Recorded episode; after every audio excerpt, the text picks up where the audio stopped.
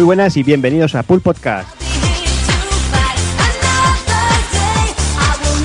Programa décimo noveno, una semanita en la que hemos tenido muchas novedades. Eh, por fin ha llegado el calor a nuestras tierras, estamos ya todos asfixiados aquí sudando como cerdos. Además, eh, se ha hecho el evento este que, llaman por ahí E3, que no sé si a alguno le sonará. Y bueno, como para, para no perder la costumbre y como todo el mundo, vamos a hacer nuestro, nuestro particular resumen de, de la feria de Los Ángeles. Y nada, yo qué sé, vamos a ir primero aquí como siempre, saludando a, a la gente que está por aquí para despotricar. Empezamos por el señor Hazard, muy buenas. Muy buenas. Yo creo que despotricar nada, porque además vamos a tener la Xbox One, esa pedazo consola. Que quién coño va a, des- ¿Quién va, quién, quién va a despotricar de eso? Pero eso es Nadie, una, nadie. maravilla tecnológica. Sí, sí, Ah. totalmente, totalmente. Pero bueno. luego, Es el preámbulo de la nueva generación, ahí lo Sí, tienes. Hazard. eh, preámbulo. eh, No, ma- su puta madre es. Empieza fuerte. ahí, ahí. Pero, pero bueno, vamos a ver, a hablar un poquito de, de la mierda esta de, de consolas de la nueva generación y a, hacer- a intentar hacer el análisis con Juanan de Remember Me. Bueno, lo que me parece cojonudo es que aquí el único que no, que no le interesa el retro diga que esta generación que viene es una puta mierda. Eso, cuanto más es interesante. Y vamos a saludar también al señor Takoku, muy buenas. Muy buenas, ¿cómo estamos? Pues nada, aquí esperando a escuchar ese análisis de controvertido Remember Me. Fua, nos vamos a quedar a gusto porque eh, yo he llegado a la conclusión de que me voy a pasar ya a la prensa seria por el forro de los cojones. O sea, ¿cómo, cómo pueden poner de infumable un juego por el que me lo he pasado tan bien? Yo, yo, yo pensaba que ibas a decir, he llegado a la conclusión de que la gente es gilipollas o algo así. Bueno, a, a- a a esa conclusión llegué ya hace mucho tiempo. más en tu línea. No, no te voy a engañar. Pues nada, vamos a ver qué era de sí la historia. Venga, y a ver si hagamos prontito y nos podemos poner a viciar las tofas. Eso va a ser más complicado. Ahí. Bueno. Y vamos a saludar también al señor Doki, muy buenas. Muy buenas, ¿qué tal estamos? Bien, pasando calor, como decía antes. Sí, madre mía, aquí, aquí, aquí en Fachadolid está apretando que no veas, que no, madre mía. ¿No? O sea que aquí no, no nos conformamos, ¿no? Cuando hace frío hace frío, cuando hace calor hace calor. Aquí Toma. es que aquí no tenemos término medio, aquí pasamos de un frío terrible a un calor horroroso. Aquí eso de primavera y otoño son mariconadas, aquí extremo. Bien, bien, bien hecho, hombre. ¿Para para qué andar con medias tintas? Ahí está, ni con medias tintas como el, como el E3 que ha estado divertido. Yo por lo menos me he reído mucho. Quieras o no, te pu- ha, ha podido gustar más o menos, pero yo creo que divertido ha estado un rato porque yo con ciertas actitudes hijoputescas y caras de me voy a cagar en todos vuestros muertos y os la voy a preparar bien gorda, yo me he reído mucho. Claro que lo que a mí me ha gustado mucho de este 3, eh, lo contaba antes con Hazard creo, es que han vuelto las troleadas entre las compañías, ¿no? Ha volvido Sí, el, sí. el pique ese, el pique guapo ese, de verdad, ¿no? Que, que se dan de hostia entre las compañías y se ponen a parir. Sí, que hacen que esas cosillas, entre comillas, sucias, pero que molan porque para el usuario yo creo que también es gracioso y nos divertimos un poco. Yo creo que a la hora de la verdad vamos a ser nosotros los máximos beneficiados. O sea, Sí, que yo hombre, creo por que- supuesto. y yo creo que eso es ideal. Muy bien. Y vamos a saludar también ya para terminar al señor Evil, muy buenas. Muy buenas, señores. Pues, ya verán la que tenemos hoy liada porque da para trolear mucho y hoy me da miedo. Me doy miedo de mí mismo. Nada, hombre, tú ahí suéltate. Uh. Suéltate el pelo. Ya te digo, ya. Cómo se la ha soltado ciertos representantes de, de Microsoft, que la verdad que mejor que cerraran la boca porque... Sí, sí, hay muchos que cada vez que hablan suben el pan, pero bueno. Sí, sí, sí. Pues nada, no vamos a alargarnos más. Eh, preparaos vuestros Mountain Dew de Dew de esos, Mountain Dew y vuestros Y unos doritos. y, y vuestros Doritos One y vamos, vamos a Ahí, ahí. Oh, yeah. Esa no, esa no estuvo.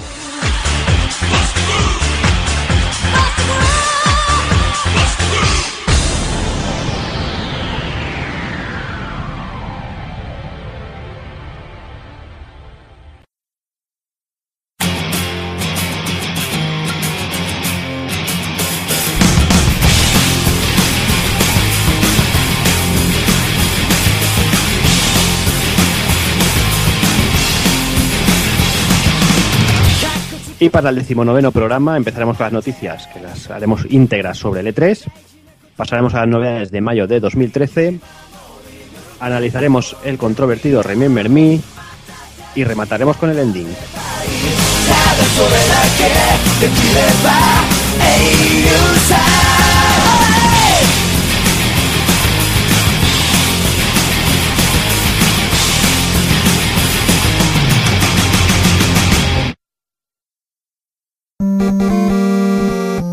pulpofrito.com.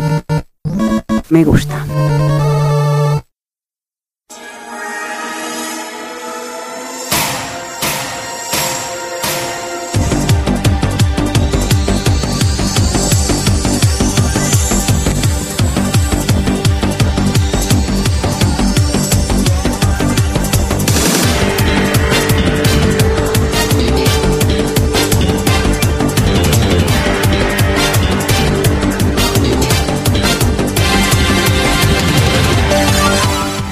Y como ya comentábamos anteriormente, bueno, las noticias de- del programa de este mes las vamos a, basar todas en el resumen del E3. Eh, empezaremos diciendo sobre todo que, que no vamos a hablar de todo lo que se ha anunciado, simplemente lo que a nosotros nos parece interesante o lo que merece ser troleado. Así que vamos al lío. Y es que eh, la primera en, poner las cartas sobre la mesa, entre comillas, diciendo, eh, podría ser Konami con su preconferencia, que bueno, que estamos todos ahí esperando como locos a ver qué, qué nos podían mostrar. Sí, el Goemon, el Parodius. Sí, todas esas cosas. cositas. Todo, todo con el Fox Engine, todo eso. Y nada, eh, nuestra sorpresa, que fue entre comillas grata, es que, que no era más que un vídeo, triste vídeo que podías rebobinar y, y saltarte los, los primeros minutos de esas, todas esas mierdas de juegos para móviles y todas esas asquerosidades que pusieron. Que bueno, que Konami, no, de- Konami Direct, ¿no? Así más o quieras, menos. quieras que no, es de agradecer, ¿no? Que lo podíamos rebobinar. Porque para qué perder el tiempo. Más que nada que lo pudiéramos avanzar también. Sí, sí, sí, exacto, exacto. Aunque nos costó un poco ponernos de acuerdo para poner un segundo exacto para que. Vamos al vez. Venga. Ahí, ahí. Sí, sí, era complicado.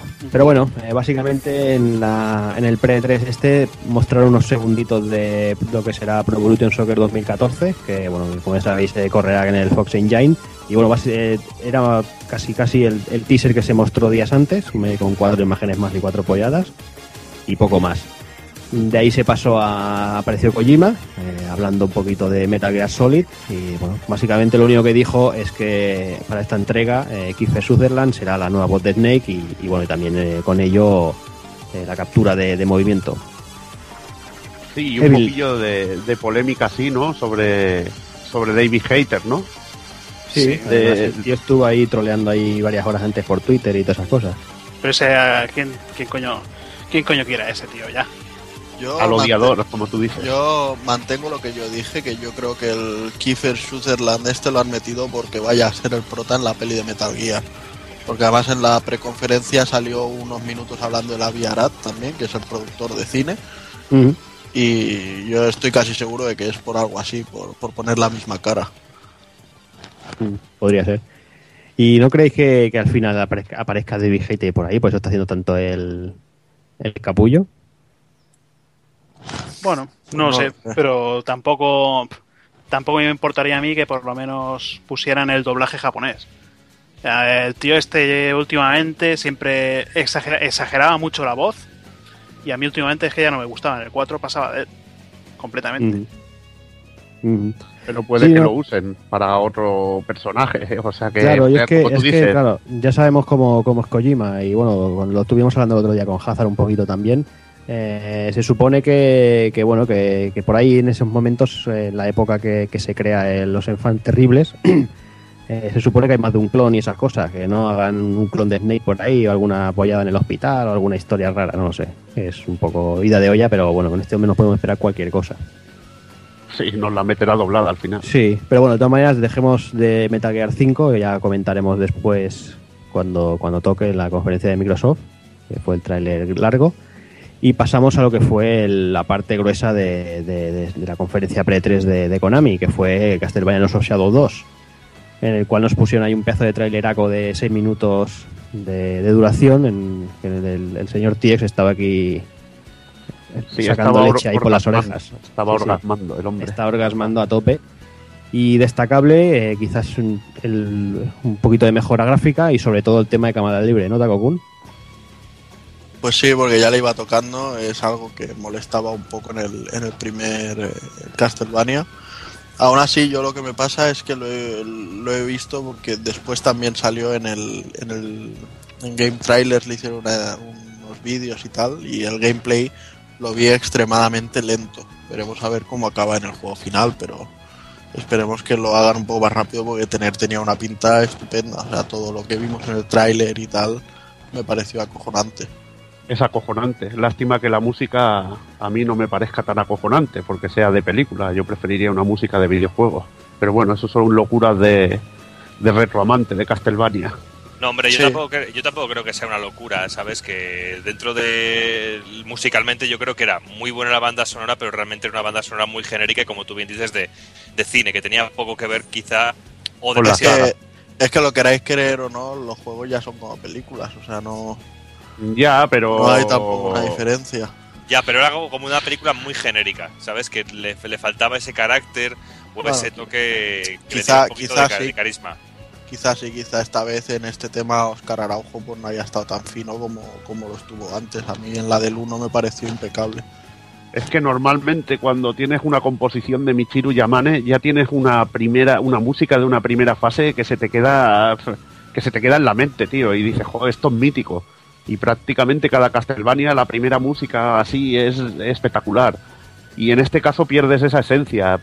Y a mí me recuerda, siempre lo digo, es el Castlevania Lords of War o, o, o Ghost of Shadows. O sea que, que no, me, no me recuerda tanto a Castlevania.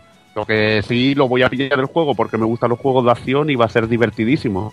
No, yo también. Pero a ya mí- te digo, A mí, por ejemplo, la primera parte me gustó mucho, pero lo que sí que pediría a esta, a esta segunda parte es que quizá un poquito más de ritmo o de coherencia en el ritmo del juego, porque me pareció que el primer Lord of Shadows tenía un, un ritmo un poquito bajo, sobre todo al principio, las dos primeras fases. que era sí. como bastante insufrible hasta que cogía ritmo el juego y empezaba ya a darte de, de- de verdad lo que el juego ofrece.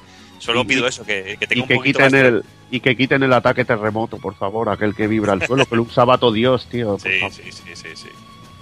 Más variedad. Sí, lo que, lo que yo destacaría sobre todo es la obsesión que tiene Mercury Steam con enseñarles el final de la primera entrega a todo el mundo. sí. O sea, es, es- es- es tan Pero- obsesivo, pero no. esa, esa obsesión la tienen desde el primer día. Casi tú ibas a la tienda a comprar el juego y ya te regalaba un DVD con el final para que lo vieras. Es que Y- seguro sí, que alguien que- les dijo, esto es lo mejor del juego y hay que ahí. enseñarlo. claro, y- están y ahí orgullosos. ¿Y podemos hablar aquí del final o está, está prohibido también? No, Bueno, déjalo. y- vale, tú mismo. Tú mismo. Mm, fin. Fin, ahí. Fin y, y muchas letras que Fin, suben. eh, Sí, sí. El juego de español tú dirás. Para mí que igual es la única palabra en español de todo el juego.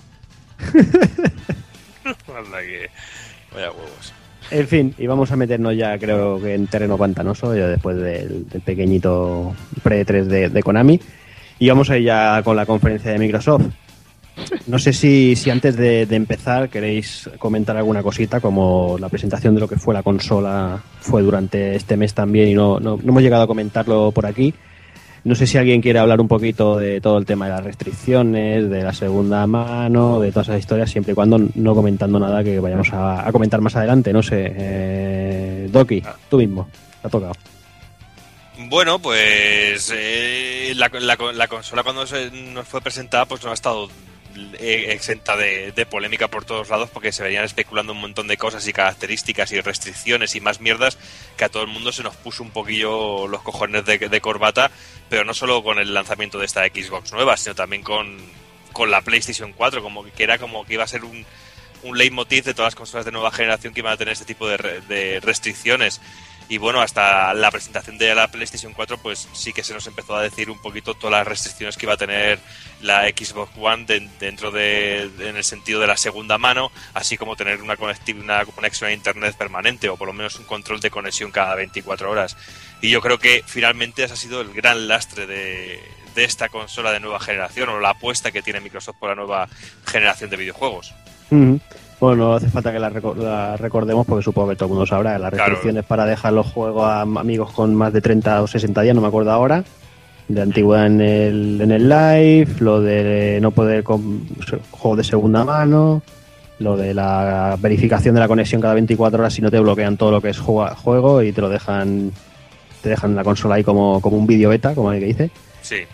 Y no sé, eh, Takokun, Yo lo que creo es que a Microsoft ahora le pasa lo, lo que yo con, llamo la, la maldición de, de la tercera generación, ¿no? O sea, a Sega le pasó con la pobre Saturn, que bueno, en ese caso era un pedazo de consola, lo único que no, no tuvo la aceptación que se merecía. A Nintendo le pasó con la Nintendo 64 o el Virtual Boy, me da igual cualquiera poner en tercer puesto, y, y eran dos mojonazos. Y a Sony le pasó en la primera etapa de Play 3, o sea, mostraron una arrogancia y, y una forma de ser que, que la gente no quiso y, y dijeron, bueno, nos pasamos a 360. Es que tú, Pero es que- date- perdona que te corte, date cuenta de una cosa. La gente, a ver, estos eh, sabemos todos eh, de qué pie coge a Microsoft, del tema de monopolio y todas las movidas. Y, y todo el mundo, si te fijas, ahora, no, no, las consolas nuevas son una mierda, me voy a, me, me quedo en el PC, claro, pero ¿en ¿dónde mueves el PC? ¿Con qué sistema operativo estás corriendo, gilipollas? Ya ves. Sí. Pero bueno, es eso, y como decía, pero el, problema es que además, o sea, lo más hijo de puta que llegó a ser Sony no es ni la mitad de los hijos de puta que han demostrado ser los de Microsoft durante este E3. Porque ya, ya no es solo que hagan una, un, un sistema de, de bloqueos y lo tengan que defender porque es lo que usan, sino es que eh, además la prepotencia con la que lo defienden y, y con lo que se regodean de la gente. decir, bueno, eh, Euro, como el Cliff Berzinski este de los cojones, Europa, a ver si a, a ver, o Cliffy B. Europa, a ver si de una vez podéis tener una, una conexión a internet decente. Y tú a ver si alguna vez haces un juego decente, hijo de puta. Flippy B de bíceps. O sea, que ya, recuérdalo. Totalmente de acuerdo, o, o el otro gilipollas de, bueno, que no te puedes conectar a internet. La solución se llama, cómprate una Xbox 360. Pues ya hace un año que la has dejado morir sin sacarle ni un juego, desgraciado. Que solo te has dedicado al Kinect. para comprarme la Xbox, para comprarme los juegos de Kinect, me compro una Play 3 y sus exclusivas. Que el Last of Us está siendo muy jugosito. Por, por un ejemplo, ¿sabes? O sea, están haciendo las cosas y, y las están defendiendo de una manera que lo que están haciendo es remangarse el brazo y meterse ellos mismos el puño por su propio culo, llegando hasta el hombro. ¿Eh? O sea, están haciéndolo fatal y, y eso les va a pasar factura. Y Sony lo ha hecho de otra manera, en la que han quedado como unos héroes, que en realidad todo ha sido a medias también. Sí, pero ¿sabes lo que, tengo, lo que pienso yo? Es que, es que Sony, eh, la mitad de las cosas que ha presentado Microsoft, Sony tenía en mente hacerlo. Lo que pasa es que Sí, han tenido claro, la precaución de quedarse un pasito sí. atrás, ver cómo, cómo Microsoft se hundía en el fango y ellos saltar por encima. Yo, yo creo que ya hace un par de meses ya lo, ya lo vieron. Yo creo que, o sea, una decisión así no la puedes tomar en el último minuto de decir, bueno, son las seis, a ver qué presentan esto y a las nueve. No, hombre, no, claro, eso después de la Pero de- presentación de hace- la de hace un- ya se sabía. Pero de hace un par de mesecitos, de cuando ya empezaron a hablarse todos estos temas y se empezó a escuchar la reacción de la gente, ya Sony ya, yo creo que se dio cuenta y dijeron, no nos podemos permitir unos inicios como los de la Play 3 porque nos vamos a la mierda. Mm, totalmente. Y de ahí también la diferencia del precio, claro. Claro. Hazard. Pues, pues, pues me he olvidado de todo lo que iba a decir ya, joder. otro, otro. No, eh, digo que, a ver, la conferencia se basó más en hablar de, de las funciones multimedia que iba a tener la consola que en, que en otras cosas, porque estuvimos todo el rato viendo al, al tío este, al morenito, hablando de, de televisión, de, de la mierda del Kinect, que va a ser también obligatorio tener conectado el Kinect, que, a ver, yo tengo la tele colgada en la, en la pared, eh, a mí ahí el Kinect no me... No sé, ¿dónde coño pongo yo el Kinect? Bueno, aparte de que de que no sabes ni si, se- si te estarán, si lo tendrán conectado. Eh, ¿o qué? Si yo juego en Gallumbos, ¿qué? Me van a estar ahí todos los, todos los friki granudos Mm, mirando por la cámara. Joder, macho puto asco. Pues, pues les dedicas una gallola. Sí. Igual está No, lleno lo-. Lo que pasa, lo que pasa también que bueno, eh, el Kinect de la 360 necesitaba una distancia mínima de 1,8 metros. Este necesita 1,4. Me evita- Pero, aún- pero aún así es una distancia. O sea, hay mucha gente que, que no tiene, o sea, los que tengan la consola en el salón aún, pero la gente que lo tenga en la habitación montado al lado del PC y cosas así, ya me dirás cómo se las van a apañar. Yo vivo en 20 metros cuadrados, ahí te digo eso. O sea, que imagina. Evil. Nada, yo lo hablaba el otro día con un colega, que esto mm, son ideas de trajeados, tío. Ideas de, ejecutivos que quieren ganar pasta y yo creo que no entienden porque es que la han cagado y muy, muy duro, como ha dicho Taco Kun. Eh, mi- eh, Microsoft con la 360 hizo cosas buenísimas. Tuvo una ventaja de un año y supo aprovecharlo. Creó una infraestructura online que fue que luego fue copiada por Sony, así hablando claramente. Fue muchas de las ideas que tuvo Microsoft, luego las copió Sony y las llevó a cabo y, y al final ha acabado incluso mejorando regalando juegos y Microsoft ha tenido que copiar esta idea. Y, y hemos visto una evolución de empezar súper fuerte y muy bien a irse diluyendo, diluyendo, hasta ahora cagarla muy fuerte a la hora de empezar. Eh, dicho esto, no le ha dado apoyo a la, a la 360 a la hora de, de la muerte, que bueno, que es ahora cuando están muriendo estas consolas. Y la verdad, lo que habéis dicho, que, que Play 3 se le ha dado un apoyo mucho más fuerte, se le está dando en sus horas antes de pasar a Play 4 y a 360 prácticamente se la ha dejado tirada. Eh, lo del precio no me, me es tan raro, que una valga 100 euros más que la otra. Mm, Recuerdo los precios de otras consolas Bueno, pero es que ahí tienes, ahí tienes el. Ahí el Sony precio la del cagó. Kinect. Es que ahí tienes el precio de Kinect, que esos 100 euros es el Kinect. Ahí está, pero recordad cuánto valía la, la Play 3 cuando salió. Sí, Eran 600 600 pavos, pavos. creo. O sea Por, que. por eso no sé, decía yo que no, que no se podían permitir otra vez un precio alto. ahí Tenían está. que no hacer algo que aunque perdieran dinero, asegurarse que iban a vender como churros. Y la verdad que con las decisiones la han cagado. Mm, Han hecho cosas que eh, no son comprensibles. Eh, obligar a la gente a tener la consola conectada, no sé, es, es, es totalmente absurdo. Es totalmente absurdo y, no sé hasta qué punto legal y todo, pero bueno. Yo es que, Evil, una cosa, eh, a ver, los dos últimos años no es que hayan dejado morir la consola, es que directamente nos han querido meter el Kinect eh, como, por, como, como pudieran para, para digamos, para la- cuando llegara la Xbox One, eh, que todos todo el mundo estuviera preparado a Kinect. Y es que la verdad, yo veo que el Kinect ha sido un puto fracaso porque, no sé, no veo yo tanta gente que lo haya comprado como para que ahora te lo metan y encima obligatorio. Bueno, quizás han dicho, vamos a hacer algo como Wii, que lo vendió con la propia máquina y les salió bien. Pero es que la verdad que, Bueno. a ver, el Kinect, yo es que para jugar, la utilidad de jugar no lo encuentro divertido. Yo, yo también soy más clásico de jugar con mi mando. Entonces, no sé, está bien que venga, bien. Y el precio, viendo el precio de las dos y sobre todo la cagada de, de Microsoft, esta vez está claro la elección. Aunque luego se hayan esmerado a la- más a la hora de conseguir exclusividades, que es lo que iremos destripando ahora. Sí, sí, sí, eso se verá con el tiempo. Supongo que al final, aquí hablamos mucho y al final casi seguro que todos acabaremos con una en casa. Si Claro, cambian las cosas un poquito, pero bueno, veremos a ver. Y como podéis imaginar, eh, todo esto, toda esta historia de la- sobre todo la segunda mano y todo eso fue, fue la comidilla de, del E3 y, y ha habido medios que han, han preguntado a, a gente, entre comillas, importante y tenemos tres declaraciones, por ejemplo, aquí al amigo de los niños Cliffy B, que como siempre... Ese, cada ese, vez- ese está, está bien entrecomillado. Ese. Sí, Yo, yo, sí. yo. Ese cada vez que abre la boca demuestra lo gilipollas que es. Y bueno, literalmente, el tío ha dicho, no se puede tener presupuestos altos para juegos y promoción mientras tengas un mercado de juegos usados y de alquiler. Los números no funcionan, gente.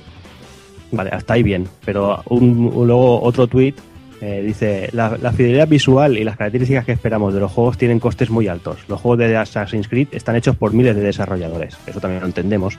Pero es que incluso en otro decía, si queréis juegos grandes tenéis que pagar la diferencia, gilipollas o algo así. Soltó el tío así por Twitter a lo campeón. Otro, otra persona que le preguntaron fue al señor Reggie, al presidente de Nintendo América, y él di- di- directamente él- él lo que ha dicho es que, que si no quiere que se revendan los juegos, pues que hagan juegos con mucha calidad para que la gente no tenga ganas de venderlos, ¿no? que tenga ganas de tenerlos ahí en su estantería guardaditos y... y O directamente que- que pase como en su consola, que no haya juegos y ya está. Ahí está, también es cierto. Ah, También. momento. Que haya, que haya cuatro juegos de Nintendo y ya está. Son Claro. Entonces di- y entonces dices, para cuatro juegos que tienen me los quedo. Los Claro. que vienen son muy buenos, ¿eh? Y tú Claro. quieres, Sí, mira, eso sí. ¿cómo la atizas a la Wii U y tienes una y yo no, eh, ladrón? Sí, sí, no, aquí el que más habla, el que más tiene que callar. Ahí siempre. está, tío, ahí está. Y finalizando ya este tema, eh, a Miyamoto también le preguntaron y él contestó que como consumidor uno quiere ser capaz de poder mantener su juego durante un largo tiempo, eso es obvio, y dice de modo que los juegos que disfrutase en, su, en tu juventud puedan volver a ti años más tarde para experimentarlos de nuevo. Quiere- Y que dice que quiere mantener esa naturaleza en los videojuegos para, crear, para que creamos que la gente pueda hacer eso y tener experiencias. Y dice que para él eso es muy importante, totalmente de acuerdo. o sea, Yo lo la- aplaudiría es- aquí. es a lo que a lo que va también comentaba Reggie, ¿no? Que si, si a ti un juego te ha tocado y, y te gusta, es un juego que vas a querer tener en tu estantería sí o sí y, y lo comprarás sí o sí, punto. Pero bueno, Claro, si luego lo que pasa es que haces una mierda como el Cliffy, que el Gears 2 y te dice, no, hay una carga emocional que te cagas. Y luego ves el, el Pero, Mario. pero no me digas tampoco que el Gear 2 es una mierda, no me seas trolaco, tío, que el juego Gear está 2 guapo. es- Es un, es un Sonic, que el ¿qué te tío, que el un tío, que el tío sea subnormal, vale, pero el juego no está mal, coño. El Gears 2 es una ponzoña. El 1 y el 3 me molan, pero el 2 es una ponzoña. Ay, ay. Bueno, va, vamos, vamos a saltar a, a lo que a lo que fue lo importante, que fue la conferencia en sí. Y no puede empezar con mejor pie que con un pedazo de vídeo de Metal Gear Solid 5. eh, un vídeo que, que nos mostraba que el juego será, en teoría, mundo abierto, eh, tendrá cambios climáticos, tendrá pasar de día a noche y así. Y la verdad es que, que tiene ese, ese Fox Engine pinta, pinta muy, muy, muy bien, Hazard. Sí, yo lo que vi, bueno, aparte de que Kojima ha dicho que, que en, las, en las consolas de nueva generación se verá muchísimo mejor que lo que pudimos ver, que esto corría Se supone que lo que se vio debería de ser Play 3 y 360, se supone. se supone, yo creo que será un lo poquito peor, nadie, pero, pero se supone. sí, pero bueno, dentro de cabe el trailer era una auténtica maravilla. Yo lo que tengo miedo es eso, que sea mundo abierto y a ver cómo, cómo, cómo es la solución de, de misiones, porque como sea ir de un punto a otro, hacer recaditos como todos los sandbox, yo creo que ya la, la cagarán. No lo sé, yo lo que te comentaba antes, yo creo que, que él quiere hacer, al, creo, ¿eh? algo parecido a lo que pasa en Metal Gear Solid 3 o en Peace Walker, que es, un- entre comillas, eh, te van dando las misiones y tú vas saltando de, de zona en zona, pero Sí. quiere hacerlo del tirón, que no tengas que estar cargando fases y, y esas historias. Y supongo que durante eso pues te irás saltando el codec y mira otros sitios. Mm, que puede ser que se peque de árabes aquí y tráeme no sé qué, árabes allá y tráeme no sé cuánto, que esperemos que no, porque ya si tengo que ver a, a Snake haciendo de recadero ya o de pisero, ya paso, ya, ya me cago en, en, en Kojima. Sí, bueno, Pero, pero dime. no, no, que sí, que sí. Yo, yo creo, no creo que, que- que tire por eso derrotero, o creo y, y espero, vamos, básicamente. A mí la verdad que me pareció espectacular. Aparte de nivel gráfico y esto, yo creo que si hacen un sandbox te lo harán interesante. A mí la verdad que con lo que propone Metal Gear mm, me gusta. Y también ha ido comentando que tendrá un poco menos de intros, pero que seguirá conservando la esencia de, de lo que es el juego. Entonces, a ver, un sandbox y llevas a Snake y tienes y puedes planear y hacer muchísimas más cosas de infiltración que nunca, pues podría ser muy bueno. Yo espero que, que estando Kojima detrás va a ser un gran juego. Y bueno, mira, ya, a mí, perdona que os interrumpa un momento, a mí, a mí, por ejemplo, los sandbox no me gustan nada, pero sí que creo que se puede hacer una idea interesante y diferente con, con el concepto sandbox. Mira cómo se hizo en Batman, Batman Ar- Arkham City. También se, se reinventó un poco el concepto de, mundo abierto y le daba un toquecillo completamente diferente a lo de recadero. ¿Sabes? Que en ese sentido yo creo que sí que se puede hacer algo interesante y que puede haber algo que aunque sea la base de un sandbox o de un mundo abierto, que no sea un Snake eh, camarero o pizzero. Sí, es que que está claro es que, que lo de los sandbox, eh, a los que no nos gusta el género en exceso, eh, yo creo que, el, que nuestro problema, lo que no nos gusta es eso, ¿no? De ver de aquí y haz no sé qué, ahora ves allí, haz no sé cuánto, y, y se nos hace un pelín coñazo. Y hay muchas veces que, que también en los sandbox acabas haciendo el cabra por ahí y el, y el juego realmente la historia ni la sigues. Y creo que muchas veces es esos juegos pecan de eso, ¿no? Que, que te puedes dedicar a hacer tantas cosas que al final no sabes ni lo que estás haciendo en el juego. Aquí Yo- la idea... yo creo- Ay, perdona, Juan. Ah. sí. Sí, yo, yo creo que, por ejemplo, aquí el, el rollo de mundo abierto, quizá lo veremos más en, la primera parte del juego, en la del Ground Zero esta. Y luego ya todo lo que es el, Phantom Pain, no sé por qué, yo tengo la sensación de que va a ser un- una cosa más guiada, más de, de lo que viene siendo siempre y, y aclarar eh, la traca final de la historia. Y, y ahí, no sé, yo creo que va a ser algo así. Basel también ha hecho mucho hincapié en, en diferenciar la parte de Ground Zeroes con la de con la de Phantom Pain. Hombre, yo creo que más que nada la de Phantom Pain, que es la que se vio en este tráiler, que es la que va en el caballo, que ya lleva a ser Snake este con el cuerno. Yo esto lo veo todo eh, más mundo abierto que lo que se mostró primero, que era la base militar. Que la base militar pues era eso, una base militar pequeña. Luego ya pues en Phantom Pain será un mundo abierto inmenso. Yo creo que será... Se pasará el tío. A ver qué hace. Además, sí, además que él siempre ha querido hacer eso. Recordar que cuando que, él siempre se ha quedado corto los juegos. Siempre decía, la selva de Metal Gear Solid 3 iba a ser así y cuando lo teníamos echado tuvimos que quitar todo a tomar por culo y por la potencia de la máquina tuvimos que recortarlo todo. Y supongo que el tío pues está playándose ahí a lo loco. Por eso se ha hecho su motor y, y está ahí a su bola. Lo que, lo que quiero ver interesante es cómo aplica las mecánicas típicas de Sandbox, cómo las aplica él o, o el equipo de Konami, cómo, cómo hace que sea interesante. Yo creo que, que el juego te guiará bastante o incluso que tengas tú que buscar pistas de dónde tienes que ir y todo, que me parecería muy interesante. Y puedas explorar y descubrir por una conversación que tienes que ir a tal sitio, alguna cosa así, estaría muy chulo, pero ya veremos lo que hacen. Sí, veremos a ver en qué acaba. Que ya sabemos que, que este hombre es experto en enseñar cosas y luego hacer todo lo contrario. Sí, y te engaña totalmente. Sí. Tras Metal Gear Solid 5 eh, aparecía un nuevo rediseño de la consola Xbox 360, que bueno, que tampoco que se, que se ponía a la venta el mismo día en Estados Unidos y bueno, que tampoco creo que, que vayamos a comentar mucho.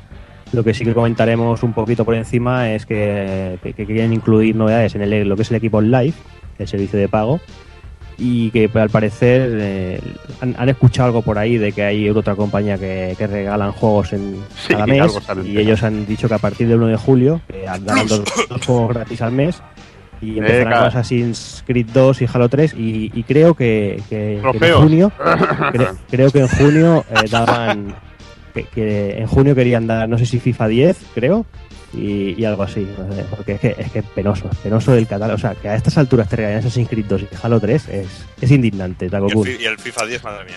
Bueno, yo, a ver, yo creo que cuando, igual que cuando Microsoft hizo las cosas bien y Sony les copió, siempre que sea algo para mejor para el usuario, pues cojonudo. En este caso también, lo que pasa que en este caso se están quedando muy muy a medio camino, porque es eso, o sea, que me den un Assassin's Creed y un Halo cuando este mes en el Plus me han dado el Demon Souls, el, el Reckoning, el XCOM y el Little Big Planet Karting. Pero, Dices, eso, eh, pero eso es Bueno. porque no te gustan a ti esos juegos, tío. No, no, sí me gustan, pero, pero con son... cojones. Eh, da Assassin's Creed 3 si quieres hacerlo de verdad. Claro. Ahí, eso sí, los juegos, no hagas la mierda. Pero, ese, tío. De todas maneras, de todas maneras, además Microsoft ha dicho que esto solo lo van a hacer hasta diciembre, que esto es rollo una festividad para celebrar que sale Xbox One. O sea, no es que a partir de ahora en el live te vayan a regalar juegos. Va a ser Bueno. solo hasta hasta diciembre. Pero igualmente, bueno, luego también lo hablaremos, que, que Sony también hará movimientos como que se tenga que pagar ya por jugar online seguro, ¿no? Pues sí, O sea que... Bueno, algo- Algo, eso para luego. Algo más cosas- que anunciado. Sí, claro, Ahí exacto. Luego, luego lo comentaremos. Y ya que te tengo a ti, Taco Kun, es que lo que vino después, yo creo que, que te emocionó a tope. Eh, sabemos que estás ahí a la espera. Y bueno, otro, otro trailer nuevo de Dark Souls 2. Fue, me, hice, me, me hice sangre en la polla y todo, tío. O sea, estaba con, con el bote de reflex dándome en el brazo y en el nabo y en todo. Era increíble. La verdad es que me dejó flipadísimo y, y bueno, eso de ver las nuevas clases, el, el, Dual Sword, el Dual Sword Master, que promete bastante, o ver, por ejemplo, que las piromancias parece que esta vez solo van a ser más exclusivas del mago, con lo cual ya me van a joder un poco porque el piromante era mi, mi personaje de Dark Souls preferido. Y no sé, o sea, se- lo que se ha ido viendo, ya no solo el tráiler, sino toda la demo que han hecho durante la E3, me, me parece cojonudo. O sea, nada nuevo, nada maravillo- maravillosamente ni increíblemente revolucionario. Simplemente Dark Souls eh, elevado a, a una potencia técnica más bonita, más, más gráficamente más cuidado y básicamente a, a- realmente a mí no me hacía falta ya ni eso, o sea, solo con, poder continuar jugando, teniendo las mismas experiencias que con el Demon Souls y el Dark Souls, yo ya me quedaba contento. Claro, es, eh, claro, es lo que es lo que tú dices, que, que realmente a lo mejor no nos va a ofrecer una mecánica muy muy diferente a lo que podemos disfrutar en el anterior, pero el tener ya un envoltorio más renovado, el tener un aspecto gráfico más bonito, quizá no tan tosco, entre comillas lo de tosco, como podía ser el anterior, pues ya le es, un plus al juego para los que disfrutamos eh, la, entrega anterior. la única pena es que todavía no se atrevan a, a pasar de los 30 frames por segundo en consola y que a 60 frames solo irá la versión PC. Igualmente precioso a nivel gráfico. Hubo una escena, la escena esa del puente con la puesta a sol es brutal. Sí, artísticamente yo creo que... aunque, es- aunque según Jordi y yo, según Cero y yo, solo falta una cosa, que al final pusiera exclusivo Xbox, que hubiera sido la calle. Hubiera, hubiera escuchado, Taco Kun hubiera escuchado mi risa desde su casa. sea, ya te digo, tío. Mira, mira que sois cabrones, ¿eh? Pero va, no, pero luego me trolearon a mí, y bien troleado. A, a ti no, pero a mí sí. Sí, sí. Exacto, por cabrón. Por eso, por pensar eso, ¿ves? Justicia divina. No, y, lo, y lo bueno es que ah, me hizo ilusión ver que ves un tráiler que te sorprende, que dices, hostia, gráficamente este efecto, qué guapo. Y que luego cuando dicen en qué consola sale te dice 360 y Play 3. O sea, no, no es nueva generación, es la actual. Ah, yo creo que se enfocaron tanto en, en lo próximo. No sé, se agradecía ver algo nuevo Claro. para ahora. Sí, sí, sí. Y ya aprovechando las elecciones aquí del personal, eh, también se presentó Rise, eh, un juego de romanos, de esos con armaduras y cepillos en la cabeza. Eh, el tráiler en principio se veía muy espectacular, pero bueno, poco a poco, tras las horas y viéndolo en frío, parece que la cosa se va enfriando. Sí, la redundancia. Sí, exacto. Y sobre todo, después de leer cositas como que, lo- que los Quick Time Events eh, te, te dicen directamente que si, los, si no los haces, que tampoco va a pasar nada. Vamos, que puedes ver el vídeo y, y estar tocándote con la otra mano, que, que- que da igual si no ¿Cómo le das matan, botón? ¿Cómo te matan? que no te matan. Doki, Pues sí, pues es de las primeras cosas que me hizo levantar un poquillo las orejas durante la conferencia, aparte del Metal Gear, porque yo soy muy aficionado a todo el mundo, eh, sobre todo a este periodo histórico de Roma y todo esto, me, me- me gusta muchísimo. Y lo que empecé a ver, pues me Es que pareció tú, muy... Doki, tú, el- tú, Doki, en toga ganas mucho, ya lo sabes. Ya lo sabes, pero sobre todo cuando no me depilo, cuando tengo más pelo que toga. Es cuando más mola. Pero, porque yo me puedo hacer una toga con mi propio pelo, esa es, es la cosa, es la clave. Pero el bueno, el- bayoneto. Es el bayonete. Qué asco, me da asco a mí mismo, tío. Y bueno, que pues a mí el juego me llamó mucho la atención por eso, gráficamente. Quizá vi, me dije, joder, qué armadura más cutrecilla, más finolis, porque realmente no eran así, eran algo más tochaco las, las armaduras de los romanos. Pero me pareció muy interesante y, y mi gozo en un pozo vino ya a los pocos minutos, al, al minuto de ver el trailer, cuando ya vi algo del gameplay y vi que los combates eran súper toscos y vi que era casi como un golpe, una defensa, un bloqueo y un quick, y un quick time event continuamente. Y dije, hostias, qué tosco este- va a ser esto y qué, y qué, qué feo realmente a la hora de jugarlo. Y si encima ahora también han salido estos comentarios de que no va a hacer falta ni hacer los quick time event, pues no sé, me quedo más frío que frío, porque realmente era una cosa que me parecía que estaba, que iba a empezar a estar interesante y luego realmente pues se quedó en, pues en, en- en- en el recuerdo totalmente. Pero esto, si no creo mal, es algo que iba. Es un juego que ya estaba de. Se empezó a desarrollar antes para Kinect, ¿no? Este juego. Sí, se iba a desarrollar para Sí. Kinect antes, que Sí. pusimos un vídeo en la web ahí para que vieran la diferencia. Y la verdad que, bueno, pinta mejor esto, pero si los quick time son automáticos, pues. y no mueres nunca, eres inmortal, no sé. Es un juego muy absurdo, tío. Sí, porque ¿Dónde luego. está el riesgo y dónde está la diversión, coño? arti- art- artísticamente, todo lo que movía el juego era muy interesante. Ese desembarco en la playa, el cómo corría, pues. la corría formación romana de escudo. Ahí está, era muy guapa la idea esa de la formación en tortuga e ir avanzando, atacar, ir avanzando. que hubiera aparecido ahí Asterix o Belli y la hubiera Sí, liado. Yo hubiera aunque la, también- la Lest. Aunque también te tengo que decir que quedaba un poco feo que de repente la lanza aparecía de la nada. Sí, la lanza aparecía ahí de la nada. Sí, sí. le, sal- le salían las lanzas del cuerpo, así eran los romanos de chulos ellos.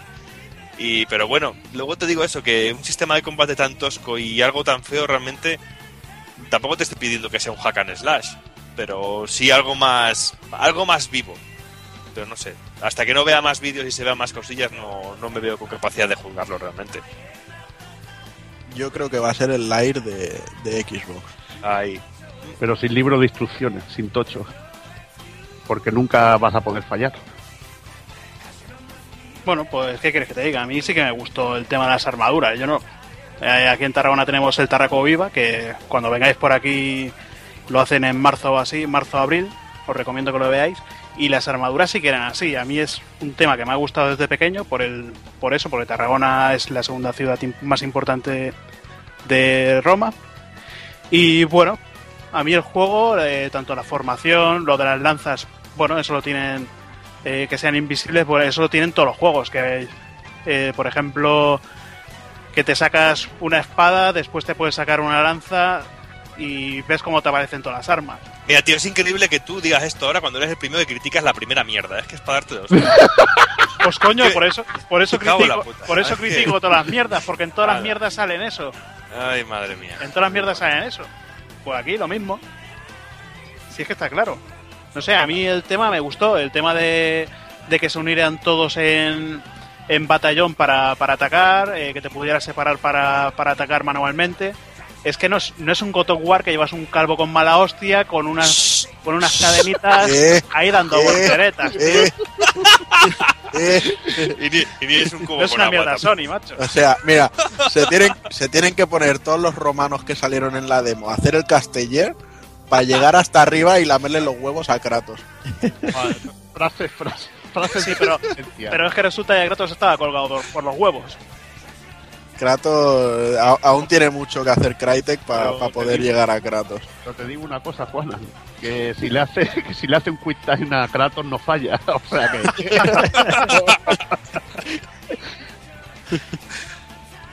En fin, y lo que, por ejemplo, Microsoft no quería fallar y, sí que falló, pues fue con Killer Instinct, porque venían, querían vender aquí la moto, querían hacer el resurgir de, un juego teóricamente muy esperado por mucha gente. Y visto lo visto, me parece Takokun que eso va a ser un castañazo, pero. Pero. Yo, yo desde que lo vi en, en el principio dije quiero creer, quiero creer, quiero creer, pero eh, es que es superior a mí, o sea, todo lo que están enseñando y, y cómo lo están enseñando dices, no, lo siento, pero no. Y bueno, y la mínima garantía que era el pensar en el equipo de Rare, que, que realmente ya la mitad ya no están ahí, y luego te dicen, no, no, si lo hace doble Helix. Dices, ajá, pues qué guay, ¿quiénes son estos? Hazard, pues fue Hazard quien, quien me lo dijo. Y dicen, ah, los del Silent Hill, Silent Hill Homecoming y, Y y los el de la Golf. El. Evolve. El linterna verde. Es que tela. Entonces, no sé, yo no, no entiendo, no me explico cómo Microsoft ha dejado que, que, que la- una IP importante que tienen y que la gente les pide y, y que han tenido que pelear tanto por volver a sacar porque realmente tenían problemas legales con el nombre y todo eso. Y que ahora digan, bueno, no, no, los de Rare que sigan haciendo Kinect pollas de esos de, de deportes y, y ya pondremos a otra gente a hacerlo, ya contrataremos a alguien. Eh, No sé, me, me parece fatal y bueno, y ya sin entrar en detalles de- del juego, o sea, fue ver a Yago y decir, pero, pero ¿qué es esta putísima mierda de, de- o sea, lo que, habla- lo- que lo hablábamos fuera, lo que hablábamos fuera de micros, ¿vale? O sea, antiguamente los diseños ya eran malillos. Bueno, eso Malo, porque te lo han dicho, malo. pero tú no decías eso. No, pero a, a Juana no. Juana te reconoce que el diseño no era bueno. Yo estuve hablando con él, que es el que yo el que hablé con él sobre eso.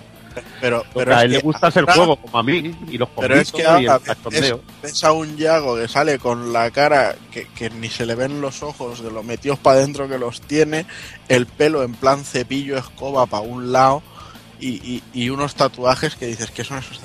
No, o sea, no. Ah, han, han dicho, venga, va, vamos a hacer un boceto y dentro de ese boceto de un cuerpo humano vamos a hacer todos los despropósitos que se nos ocurran. Sí, como el Dante de Ninja Theory. Lo tenía que colar. Y realmente, y así les ha salido Yago. Sí, que luego tampoco el juego era. Yo veía un salto técnico como para una consola de nueva generación. Que si es un juego que a mí que sale para 360 o para PlayStation 3, eh, perfectamente, realmente. Tampoco vi ahí un salto. Que, además, además yo creo que Microsoft tendría que haber sido un poco más, más humilde y decir, bueno, lo saco para 360 y para Xbox One, que salgan las dos consolas. Que esto la 360 lo mueve con la punta del ciruelo. O sea, no, no, no vi ningún juego, o sea, no vi nada que le hiciera ni sombra al Street Fighter 4. Igual, el Kame con partículas de Yagua. Pues, sácalo en las dos consolas si quieres y, y que todo el mundo pueda jugarlo, aunque sea sin tener internet. Ay. Bueno, Bueno, es igual que, yo- que mucho yo, la verdad es que esto- tenía esperanzas y además con el subidón que me dio ver el tráiler del, del Rise, perdona que te haya cortado así, Moreno, eh, dije, hostia, Killer Instinct, qué guay, no sé qué, no sé cuánto, pero tal y como fue eh, bajando la intensidad del momento, ya fui viendo que, que no. Lo siento, pero no lo puedo evitar. Coco Combo Breaker. No lo puedo evitar. Tengo que decirlo, tío. Es que fue un combo breaker, tío. Sí, la Ay. verdad. En fin, y después de, de esa pedazo de mierda aparecía en, en pantalla lo que esperábamos. Sí, es que la cosa hay que llamar por su nombre, es que es, que es así. No nos va a cortar ahora a esta altura de la vida. Aparecía en pantalla uno de los juegos que se sabía que iban a aparecer, pero, pero bueno, que, creo que, que se vio la factura técnica que puede llegar la cosa y es uno de los mejores juegos de conducción de esta generación. Y hablamos de Forza Motorsport 5, en el cual yo sé que el señor Hazard le, le triunfó, le triunfó bastante el tráiler. Es que vaya, vaya puta mierda. Porque que salga para la, para la Xbox One, que, que quién coño se la va a comprar, esos son los americanos, va a ser un puto fracaso. Y con, lo, con la buena pinta que tiene el juego, el realismo que tiene, y aparte que esta saga para mí eh, siempre ha sido mejor que Gran Turismo. Hombre, siempre, siempre no, pero de las últimas Bueno. entregas ya te digo yo que sí. Hombre, siempre, siempre no, porque cuando salió Gran Turismo 1 no había Forza. Ahí está. Pues Pero el. Forza 1 tampoco que fuera mucho No, el 1 no, el 1 no, el 2 tampoco, pero ya a partir del 3 y el 4 A sí estaba del 3, bastante sí. bien. Y este, con la pinta de realismo que tiene, yo creo que, que hubiera estado bastante bien. Lástima que yo esta generación me planto y me voy para, para Play 4, pero de cabeza. Pero bueno, ¿qué le vamos a hacer? Sí, pero este sí que seguro que no va a salir en Play, vamos. Esto está clarísimo. Bueno. Además, eh, si no he leído mal por ahí, creo que han, han nombrado al, el mejor juego de la siguiente generación de este 3, de lo que se ha presentado. Bueno, pues una lástima entonces.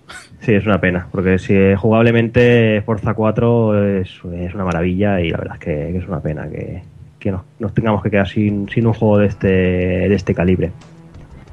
Así como que lo que parece que también nos íbamos a quedar sin es eh, Crimson Dragon, que salta de, Xbox 360 y se va hasta, hasta Xbox One para, para que el señor Bill se tenga que joder y comprarse una si quiere jugarlo.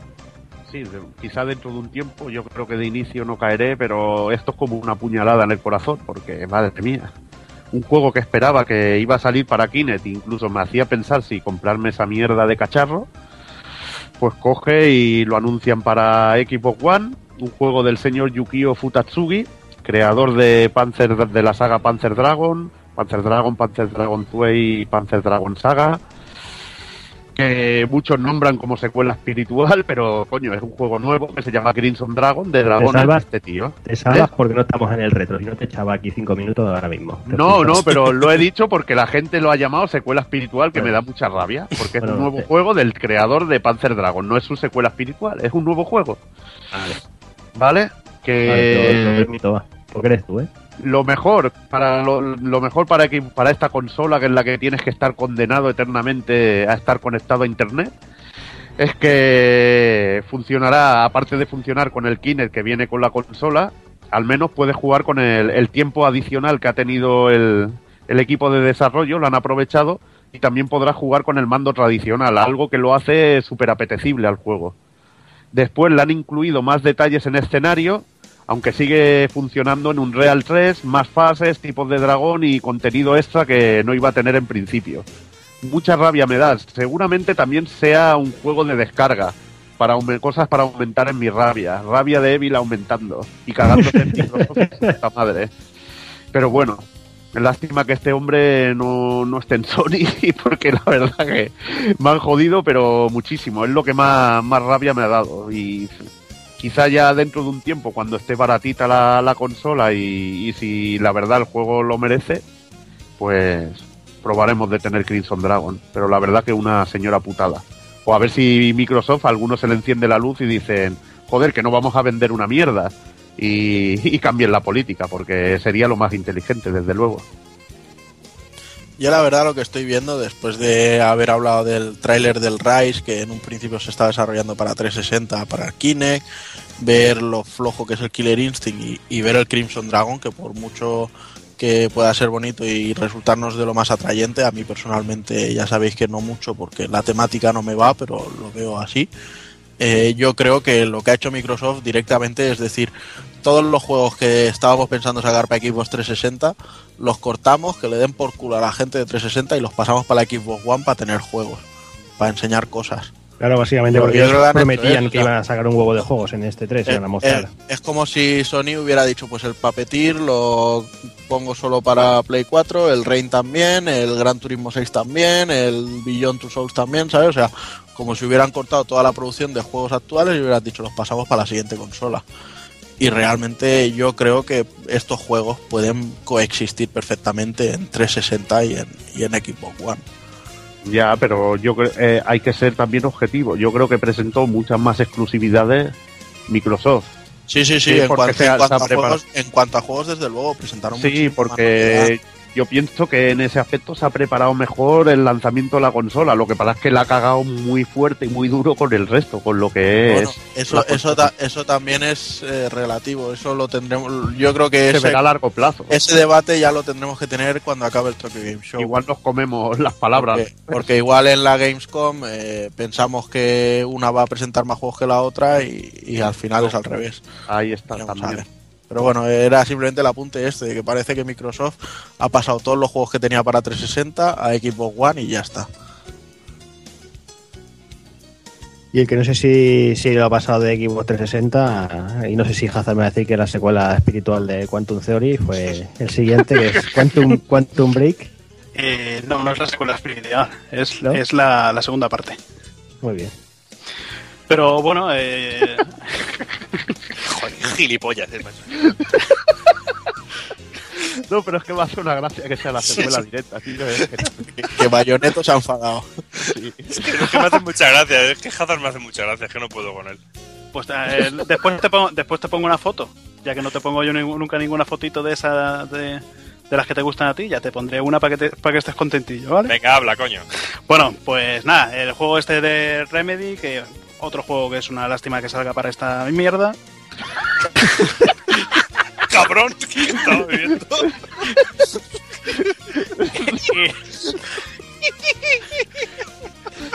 Tranquilo, Tony. Que no, que no muerdo, coño. Eh, bueno, pues es una lástima que no salga para. Bueno, que salga para la Xbox One.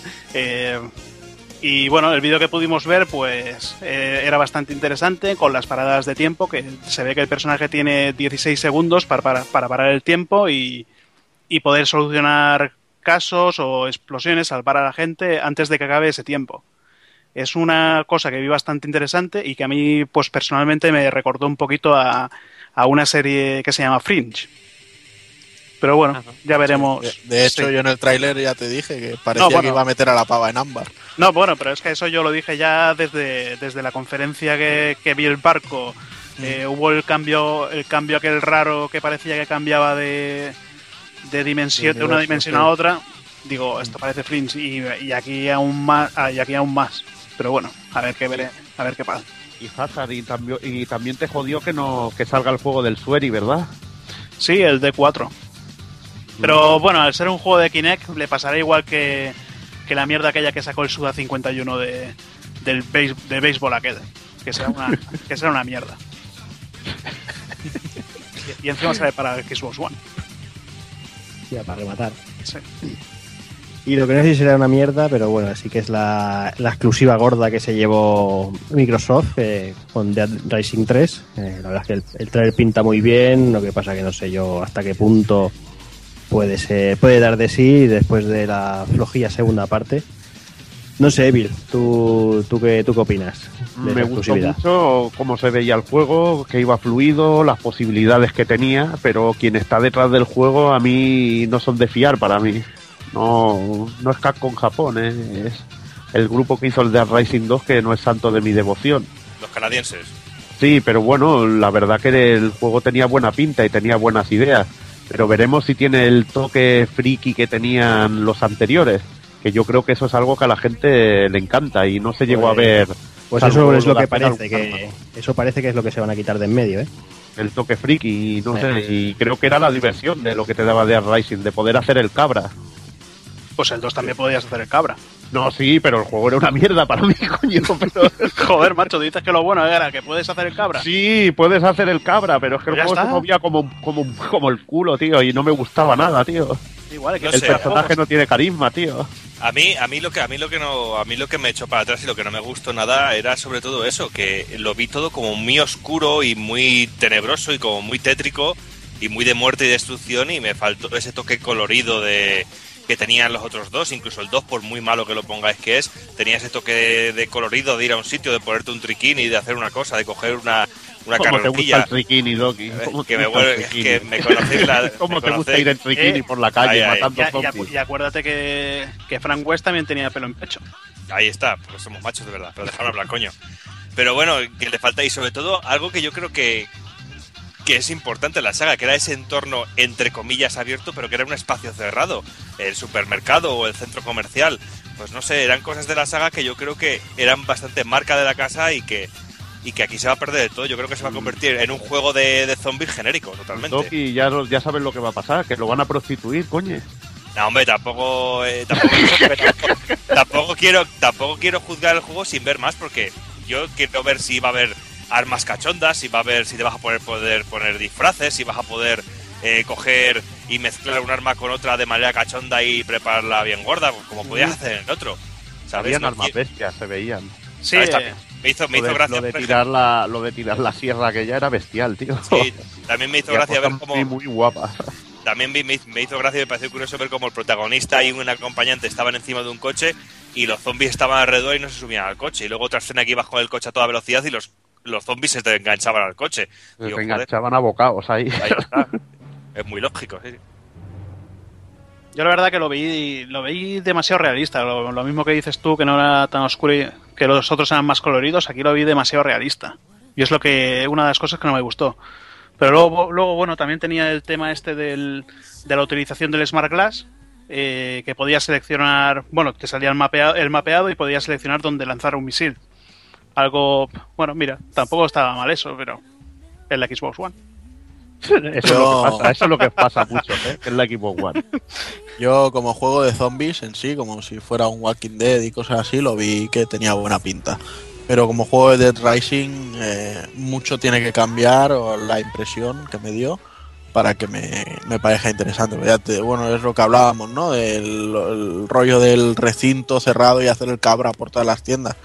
Nadie nos dice que en el pueblo este no todas las tiendas y que realmente el pueblo se, vaya a ser el supermercado, o sea, el centro comercial de- del primero o el casino del segundo. O que encontremos casinos Pero- o un centro comercial igual de grandes.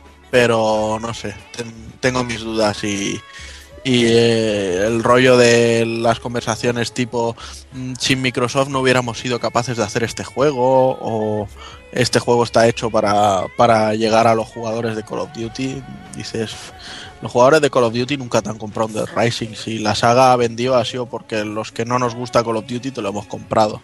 O sea, no nos hagas este feo, hijo de puta. Luego por eso había tanto subnormal que decía que Resident Evil 6 era una mierda. Porque eran todos los del Call of Duty que lo compraban y, veía- y veían que no, que no era un Call of Duty. Pues en este igual. Pero bueno, veremos a ver qué pasa. Sí, totalmente de acuerdo. Mucho tiene que cambiar la cosa para que, que parezca lo que, lo que comentábamos, ¿no? El espíritu de, la, de los dos anteriores que, es- que, se, que se plasmen de Rising 3. Pero bueno, lo que decimos es ahora que darle un poquito de tiempo y veremos. A ver, como juego pinta cojonudo, las cosas como son, pero no tiene pinta de, de ser como los dos anteriores. Y falta el, toquecillo ese divertido y cachondo que tenía que tenían. Y si hablamos ya de, de cosas de cosas serias, eh, yo sé que un juego que, que Hazard tuvo, tuvo ahí su, su momento, fue con The Witcher 3. eh, yo creo que, que fue lo que más le apasionó. Casi casi podría decir, no sé si E DL3. Sí, me, me imprimí una almohada de estas como los japoneses, pero con pero con la actriz de, del The Witcher 3. Que, que bueno, era mejor que, que la mierda del, del Dragon's Age. Pero bueno, el juego yo creo que es una lástima que, siendo un juego polaco, por ejemplo, eh, salga en un país, en Polonia, que no está en los, pa- en los primeros países eh, en los que va a salir la consola. Me estás diciendo, cojones. Hazard, que, que tú y yo que vivimos en Polonia tampoco vamos a poder jugar a la Xbox One. No vamos a poder jugar. Me cago en 10. Si es Qué que mala suerte tenemos los polacos. son los desgraciados, tío. Les hacemos, les hacemos un juego exclusivo porque nos lo piden ahí. Por, por favor, por favor, que si no, no vendemos consolas. Y luego al final nos quedamos sin juego. Pero bueno, los gráficos, eh, gráficamente, se ha visto un vídeo técnico, una demo técnica de Nvidia mostrando el pelaje de un lobo. eh, y que es una auténtica maravilla. A partir de aquí ya me gustan los, los animalitos. Sí que se veía, se veía el lobo corriendo con todo el pelaje A ti moviéndose. te mola porque podrás matarlo y ya está. Sí, bueno, eso también. Yo cuando puedo matar un animalito, descuartizarlo en un juego, ya, ya me gusta. Que te van a, que te van a denunciar los de los Opanta, que son puchungos. los petas, que te van a petar. Estoy esperando cazar, cazar conejo en el de las sofás con, con el arco ya. En fin, tras The Witcher aparecía Battlefield 4 con un, con un pequeño tráiler. Tampoco vamos a comentar mucho, eh, que bueno, es entre comillas más de lo mismo, pero más empepinado y, y poca historia más. Y ya hablando de, de shooters, eh, dábamos a, a ese teaser que, que seguramente que a los fans de la saga les apasionó, eh, ese Halo 5 en el que aparecía, no sé si era Sí, jefe maestro Kenshiro, o- ¿no? ¿Era sí. Kenshiro? Sí, Ahí en eso querían, desierto. eso querían parecer. Que salía ahí como con la mano extendida y como diciendo, dame algo. Dame, dame 500 dólares. Lo cierto es que fue muy lol el momento, porque ¿qué coño hace el jefe maestro que va en armadura con un trozo de pellejo? eh? Un trozo de- Yo qué sé, lo que, un trozo de ropa ahí maltrecho. ¿Qué coño hace puesto con eso si vas con armadura? La verdad es que viéndolo, es muy- viéndolo una forma desde- muy barata de, de vista, muy chulo. tío. Es muy Sí. baratero, tío. Me hizo mucha gracia, tío. Yo, yo no había caído en eso, tío, pero es que viéndolo desde ese punto de vista es muy cutre, tío. Es que Pero a ver, tío. co- ¿cómo, ¿cómo podemos hacer ocultar al jefe maestro hasta el final del teaser? Pues una capucha. ¿Pero es necesaria? No, pero se la ponemos. Sí, pero es que Y, por- y luego, y luego que pida directamente los 500 dólares de la consola. Pero es que seguro que tiene, dentro del aire acondicionado lleva, o sea, dentro de la armadura seguro que lleva aire acondicionado. ¿Para qué coño quiere eso? Que- Es absurdo, tío. Es como decir, yo qué sé, que le mola disfrazarse o algo, tío. Dice, "Buah, qué guapo, Ciro, buah, voy a ir así. él. igual No iba sé. de cosplay. Pero igual iba de cosplay, tío. Pero la verdad es que pff, miedo me ha dado. Lo típico que. Lo típico de Microsoft, que, que hace una consola de Microsoft sin un Halo. Pues un teaser para ir calentando a los pads. Es que es absurdo, o sea, es que decir, sacar un teaser para eso, es que, no sé, yo lo veo una chorrada porque todo el mundo sabía que iba a aparecer un Halo. No- Si no era ahora, era de aquí seis meses, vamos, es que es No, absurdo. y, y la manera de, de ocultarla. Es peor que en la amnesia en los RPG, ¿sabes? Ahí está, es peor, es que eso, totalmente. Y nada, ya por finalizar, eh, anunciaron que el lanzamiento será en noviembre, eh, el precio será 499 euros y lo que comentaba Hazard hace un momento, eh, la consola solo se podrá usar en, en algunos países y se han quitado así de un plumazo cosas como, como Japón, que se han quedado sin, sin consola en salir, de salida, o sea que, que dan, dan a entender que Microsoft eh, abandona el- la lucha por, por Japón, vamos, le- le- que, le, que le los huevos. Y igual que igual que gran parte de Sudamérica, que también me parece bastante bastante Sí. vergonzoso. Sobre todo si hablan castellano y podrías usar el mismo soporte que en España, por ejemplo. No, pero es que da igual Es- que no sea castellano, ellos están acostumbrados a producto Sí. en inglés, es que no, es que lo veo También, también, es que es absurdísimo, tío. es Oye, pero- absurdísimo. Pero luego el Kinect no lo sacarán con acento mexicano. Porque No, si no, pero sale, si no sale allí. 2 caribeño, tío. Pero No, pero si no sale, no sale allí y el Kinect, de- el Kinect aquí primero salió con, con acento mexicano, me parece que no lleva español. No, pero en, en México sí que, sí Sí. que está tal One. En México sí que la acepta. Bueno, porque es más América del Norte. Yo Mola, lo- tío, que irás de viaje y te pondrán un sello. Yo lo, lo caña. que, lo que me pareció muy curioso fue que en una feria en Estados Unidos llena de americanos, en plenos Los Ángeles, donde es territorio Xbox total, eh, ya se mostró el descontento de la gente. Una vez que salió y dijo el precio, la gente le abucheaba. O sea, no hubo aplausos, hubo abucheos. Y me, me, me, chocó ver que, que pasara eso en, en- en una conferencia así. Bueno, me parece que el vídeo aquel al final era un montaje. ¿Sí? sí. Da igual, aquí hubiera sido Bueno, abucheada, pero te lo digo que yo- la gente ha ardido. O sea, Sí, yo lo hubiera bucheado. gente ardido y yo que no lo están los palmeros, tío. No, pero que está más claro que aplaudieron más en la de Sonic que en esta. Eso sí. Hombre, es que Sony lo, se lo dejó en bandeja, tío. Ya. es, que es como decirte, te sirvo en bandeja el, el troleo, tío. Y la verdad es que se lo sirvió en bandeja. Así de claro. Totalmente. Y bueno, básicamente es todo lo que dio de sí la, la conferencia de Microsoft. Eh, un ratito más tarde empezaba la, la conferencia de Electronic Arts, que como parece de costumbre empezaba con mierdas varias, eh, cosas que de poco interés. Y sí que hacía presencia un juego que aparecía la de Microsoft, pero que bueno, que hemos preferido dejarlo para, para comentarlo en esta DEA y era Titanfall, que la verdad que el juego no pinta nada mal, ¿no, Evil? Sí, para ser un FPS que tampoco es mi género favorito, la verdad que tenía ideas muy buenas. Lo de los mechas, la manera que está hecho, la manera de jugar, que puedes usar propulsores y apoyarte en paredes y todo esto, tiene cositas que creo que son novedosas eh, para el género, además de una factura técnica impecable.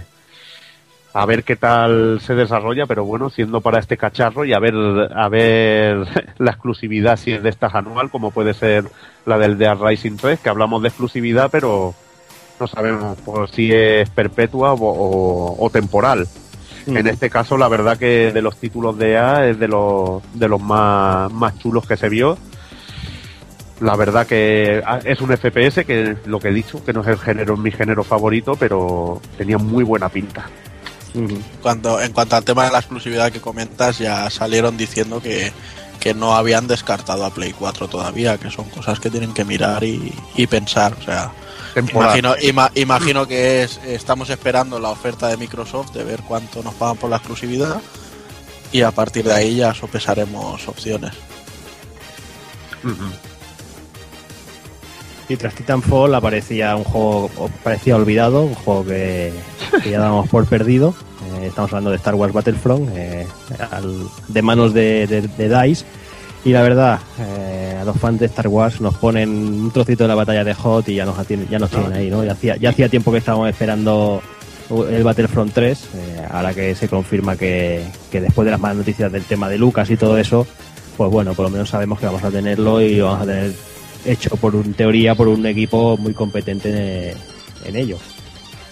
Hay que ver que solo les pones el título y se ponían como locos la peña. O sea, que- Claro, tío, ahí batalla de Hot, un AT-AT cayendo y ya está, tío, un Snow Speeder y ya está. Si es y que- pones si el no hay- título Star Wars Battlefront en zoom que hacia la está. pantalla y, y éxito seguro. Si es que no necesitas, no necesitas más. Y ahí no tuvieron que taparlo ahí con una con una, con con una- una lona ni nada. No- no- nada, nada. Con la lona, Con una lona.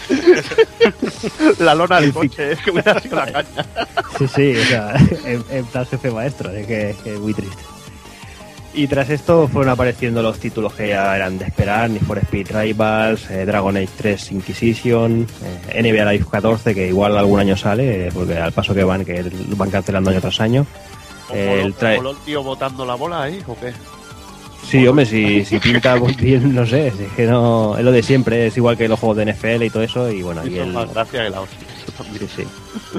Y los juegos deportivos terminaba bueno con el tráiler que, que hacía, el que bueno, de, pues de FIFA 14. Y tras esto eh, se confirmaba eh, el rumor ese que empezaba a coger fuerza los, los días anteriores al E3 y es que se confirmaba Mirror's Edge 2, Doki. Sí, Mirror Edge 2 que yo, tenía, yo, yo tengo la sensación con este juego de que lo reclama muchísima más gente que la gente que realmente lo ha jugado. Hombre, por supuesto. Pero es que, no sé, la gente le ha dado ahora con este juego, un juego que lleva en las cajoneras de segunda mano a Por 4 o eso. 5 euros, no sé cuánto tiempo. Es que el, el fenómeno Mirror's Edge es muy sencillo. Fue el primer juego que Play.com y cosas así, que eran los que lo petaban en aquel momento, pusieron a 8 euros. Ah, Entonces todo el mundo se lo compraba. Hostia, un juego de Xbox y de Play por 8 euros, me lo compro. Y todo el mundo lo pillaba. O sea, nadie, nadie pagó 60 pavos por él. No, pero yo Prácti- pagué 20. prácticamente nadie. Pero en cuanto bajó de precio y se quedó tirado, pues todo el mundo empezó a pillarlo. Y es, y es de ahí, creo yo, de donde ha cogido tanta fama, aunque luego el juego no, no haya devuelto tanto dinero a la compañía como, como se pudiera esperar.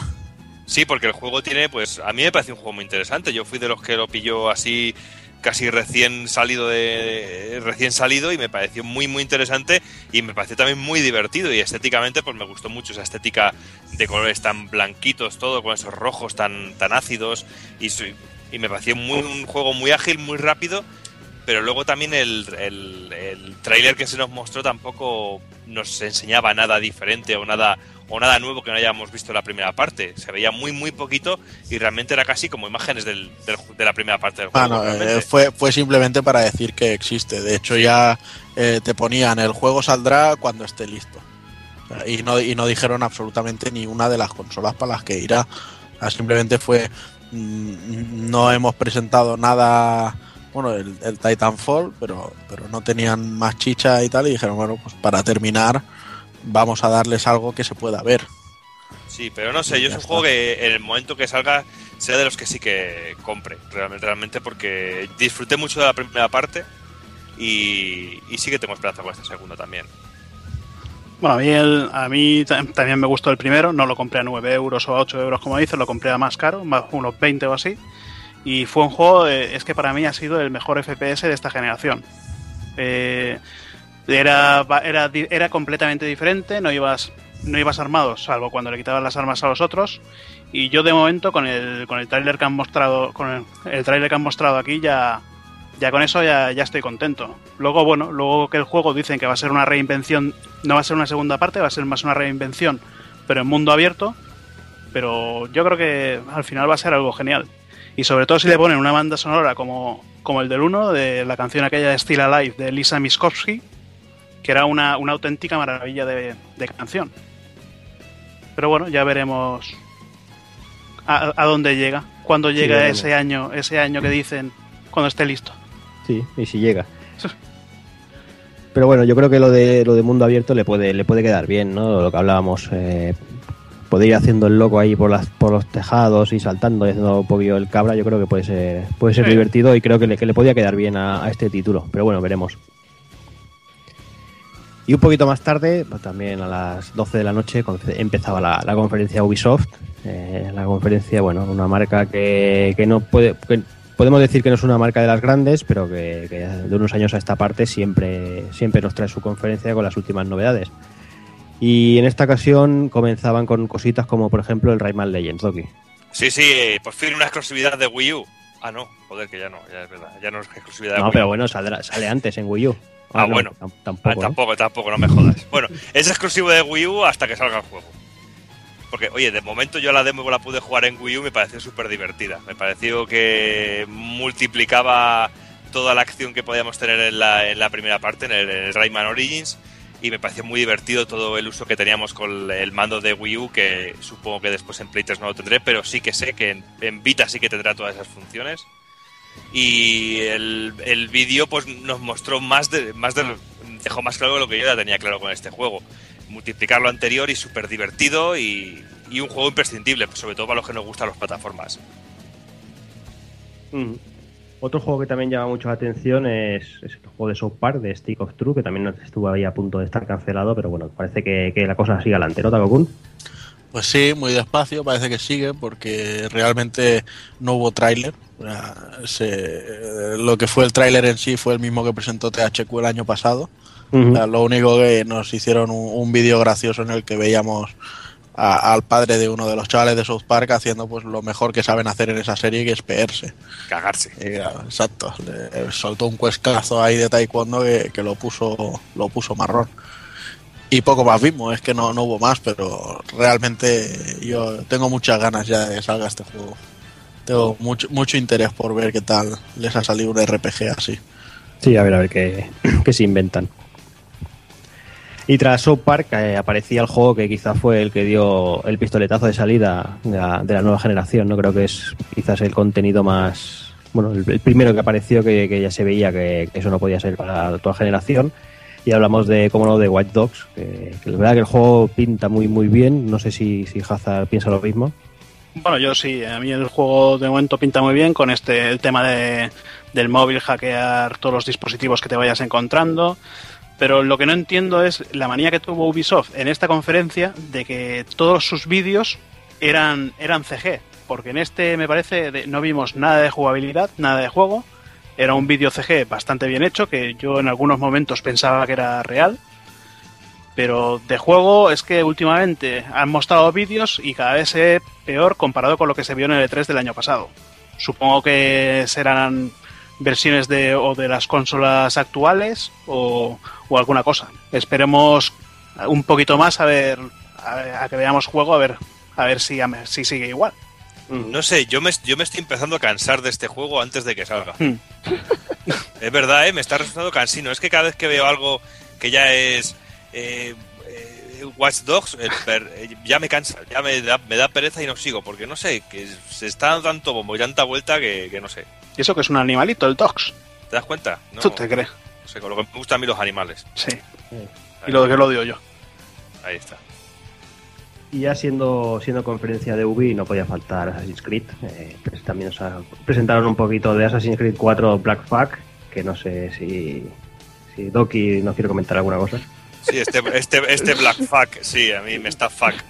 Porque mira, porque mira, mira que mira que me gusta la saga Assassin's Creed, pero cada vez me, me estilla, eh, me está pasando como el perrete este que mira, el Watch Dog. Porque ya estoy cansado, pero cansado, pero cansado de verdad, porque realmente no me está aportando nada, nada diferente el juego a la, hora, a la hora de la verdad.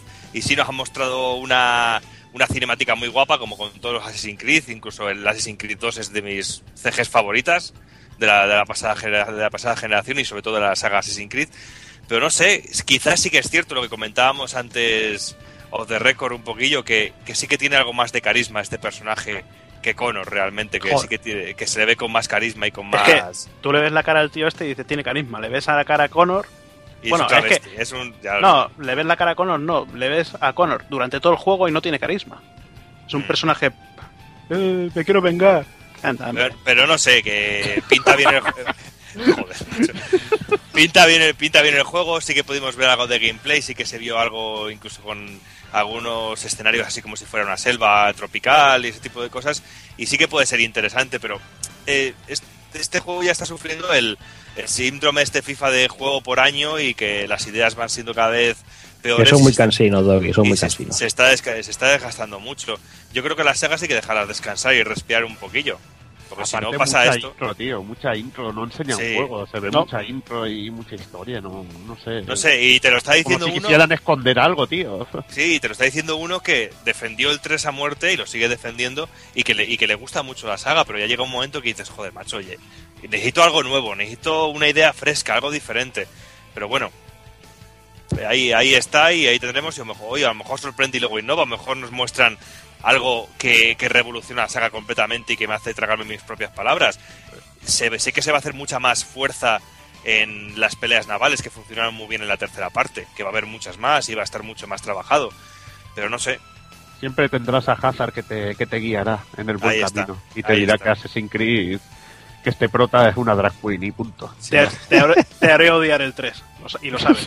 lo sé, lo sé. Te quiero, Hazard. Yo también me quiero. Ahí. En fin, y para rematar ya el tema de Ubi, eh, nos presentaban Tom Clancy The Division, un juego que la verdad es que, que yo creo que nos sorprendió a todos bastante gratamente. No sé, Evil, ¿tú qué dices? Pues sí, la verdad, eh, lo ves así empezar y con la idea que te metieron un rollaco ahí de 10 siglos antes de, de poner lo que es el juego en sí. Y no estuvo mal lo, lo que mostraron. La, la idea de, de un colapso mundial de por falta de comida, la peña que se vuelve loca. Bueno, no era una especie de virus, ¿no? En sí, lo que, lo que Bueno, había yo creo, yo creo que era más el tema de. del de la consumismo. sí, el consumismo, la gente que no tiene dinero y. y No, cosas eh, así, no la era, crisis eh, mundial, ¿no? No, era, era lo del Black Friday. Era algo de que, de que tenía pinta de que era un virus que se transmitía por también por, por la moneda y por ese tipo de cosas. Un virus del Yo, consumismo. yo, creo así. que fue, yo creo que fue, yo creo que el tema del virus fue una metáfora que decía pues simplemente Sí. eso que con la crisis, el consumismo y todo esto, pues que la gente llegaba ya a un momento que ya Sí, se cansaba. no, ¿eh? no se había respetado nada y se había estallado todo y perdido todo el orden.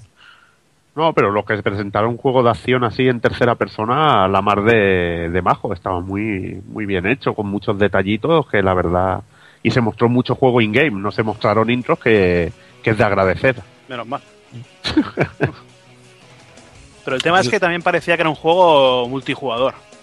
Sí, de, hecho enfocado. está catalogado como un Sí. online RPG. según Bueno, como, como de aquí creo que no todos nos vamos a pillar la Play 4. Y- y yo Bueno, siempre hablamos y eh, nunca jugamos. Sí, el. Di- el Division tengo muy claro que se viene para casita, ¿eh? Mm. Sí, sí. Bueno, A mí- de- después te pasará como, como a Doki con el Watch Dogs, que dirá. No sé. A mí el Division me, me dejó muy buen sabor de boca. No sé qué le pasa a Ubi, que cada año tienen que dar ellos la sorpresa, al menos la agradable. Y la verdad es que este fueron muchos detallitos ya cuando está en el tiroteo delante de los coches de policía, cómo se ve, cuando se ve como agazapado pasa por delante de la puerta del coche y la cierra, o luego los tiros como entran y salen por los cristales de, las ventanillas o incluso a la suspensión del coche cuando le pincha la rueda. O sea, lo, vi todo muy, muy genial. Y, y tiene muy, muy buena pinta la ambientación, eh, la propuesta de la historia y todo. Tiene, tiene muy buena pinta. Y ya entrando en la madrugada aparecía Sony, quizá la conferencia más esperada porque era bueno la que más tenía quizás que, que mostrar. Y vamos a dividir la, la conferencia en tres partes. Eh, vamos a hablar primero de lo que es PlayStation 4, pasaremos a PS3 y ya acabaremos con Vita, que acabaremos rápido. Y nada, empezamos con PlayStation 4 como comentaba y bueno, lo primero que se hizo fue enseñar el diseño, esta vez sí, y, y el precio, un precio que la verdad es que, que no está nada mal. A la 399 euros, Juanan, Takokun, no sé, yo creo que está bastante bien, sobre todo comparándola con la competencia. Exacto, son 50 más de lo que vale una Wii U de 32 gigas. Y estas son 500 gigas lo que llega a esta Play 4. O sea, no es que hayan dicho vamos a hacer un modelo muy, muy barato eh, sin disco duro, no, no. Es, es el precio estándar de- del modelo estándar y yo lo, lo veo bastante bien. Un precio muy competitivo para esta generación. Yo incluso creo que la Play 3 segurísimo que fue muchísimo más cara y la Play 2 estoy bastante convencido de que pagué más de 400 euros por ella día. Y en cuanto al diseño, yo no sé el resto, pero a mí me ha gustado mucho. Me ha, me ha recordado mucho a la Play 2, a la, a la primera de todas. Y no sé, me ha, me ha gustado esa idea. Sí, a mí también, a mí también me ha gustado. A, a nivel de tamaño es un pelín más grande que, que una Wii con el, con el pollete este, realmente. Es- no, es, no es muy, eh, no es muy grande y luego también tiene. No es una forma totalmente rectangular, sino que tiene es un poco como inclinada hacia un lado. No sé, a mí y tiene también esa línea azul, como bien dices tú, que recuerda un poco a PlayStation 2, que tiene la línea azul esa con ese azul intenso en mitad del negro. Sí, ese, ese azul se, se enchegará cuando la consola esté funcionando. Y luego el mando genial, eh, tío. Se te cae una patata frita de noche de eso, que de esto, enchufas el mando y la encuentras en un momento, tío. Maravilloso. Hombre, a mí el diseño me ha gustado. Lo que está claro que parece que, que en esta generación van a intentar más hacer las consolas para, para tenerlas en el salón, más de decorativo con, como otros electrodomésticos, que a lo que tenemos acostumbrados que son con formas más redondeadas y, y con más colorines y cosas de estas. O al menos es lo que me ha parecido a mí. Sí, es un, poco más de, de integrarlas ya bien Sí. en la casa, no, no en la habitación marginal. Bueno, supongo porque todos tenemos ya la edad para tener, para tener casa. Sí, todos tenemos una edad ya. Es verdad, ya tienes edad para tener casa, eh. Sí, a ver si se van mis padres.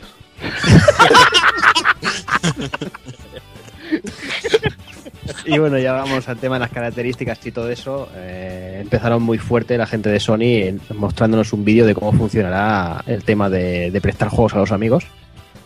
La verdad que, estuvo muy bien. Es lo que comentábamos al principio, ¿no? Es- por primera vez en mucho tiempo las compañías se trolean entre ellas y, y este vídeo es una muestra brutal de, de esa, de esa campaña.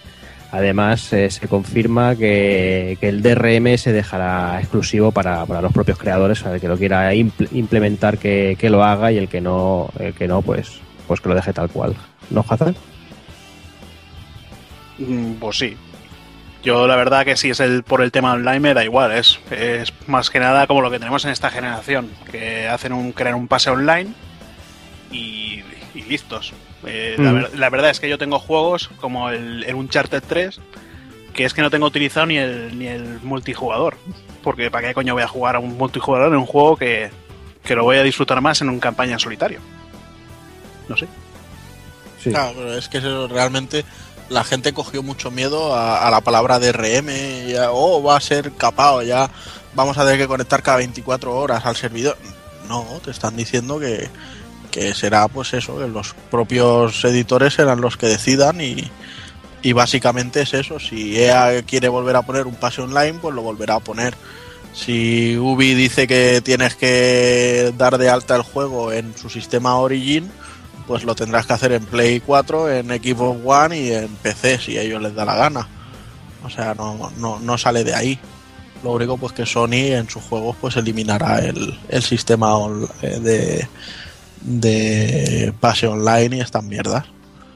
Yo simplemente lo veo pues, pues como puede ser la Wii U ahora mismo, o sea, o la Play 3, el sistema que hay ahora mismo. Vale, y luego ya pasando al tema de, de la PSN Plus, eh, por un lado no- noticia buena, que es que, que se compartirán la cuenta de las tres consolas, y noticia mala que, que parece ser que el, el juego online de PlayStation 4 pasará a ser de pago, Doki. Sí, bueno, una mala noticia, pero bueno, también entre comillas, porque si ese servicio de pago de, según ponía el cartel, menos de 5 dólares al mes, que podría salir al año por unos 50 euros aproximadamente, lo que te sale ahora mismo el Plus, y me vas a ofrecer lo mismo que ofrece el Plus ahora mismo, pues a mí no me parece un gran precio a pagar a la hora, a la hora de la verdad, sobre todo por, por todo lo que nos está ofreciendo ahora mismo ese, ese, servicio, ese servicio del Plus, que es muy rico y que con 500 gigas de, de almacenamiento tienes de sobra para tener ahí una buena biblioteca de juegos. Y a mí eso me parece muy, muy interesante y lo del tema de poder yo lo he hablado muchas veces con Juanan, que, que, es una gozada tener el Plus y tener una Vita y una PlayStation 3, y si encima ahora eso va a beneficiar a PlayStation Vita, PlayStation 3 y a PlayStation 4, incluso a teléfonos de la propia Sony, pues, pues oye, pues mejor imposible.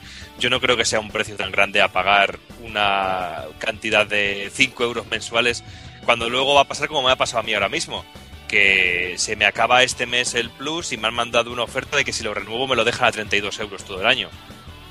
No sé, eh, yo lo veo totalmente válido y factible y que no es un gasto increíble al año. Además yo creo que este factor de hacer que el PS Plus sea de pago es lo que ha hecho que puedan sacar la consola a ese precio tan competitivo. Mm. Eh, y realmente, o sea, la gente lleva 8 años pagándole cada año el live a Microsoft, o sea, tampoco es que estén haciendo una aberración ahora. Y, y, lo que dice Doki, o sea, te pones a comparar, o sea, con el PS Plus ya han dicho que el, que el Drive Club lo regalarán durante el primer año con la suscripción del PS Plus. Y luego cada mes los juegos indies que fueron presentando, en vez, bueno, pues los pondrán también cada mes, uno de ellos gratuitos.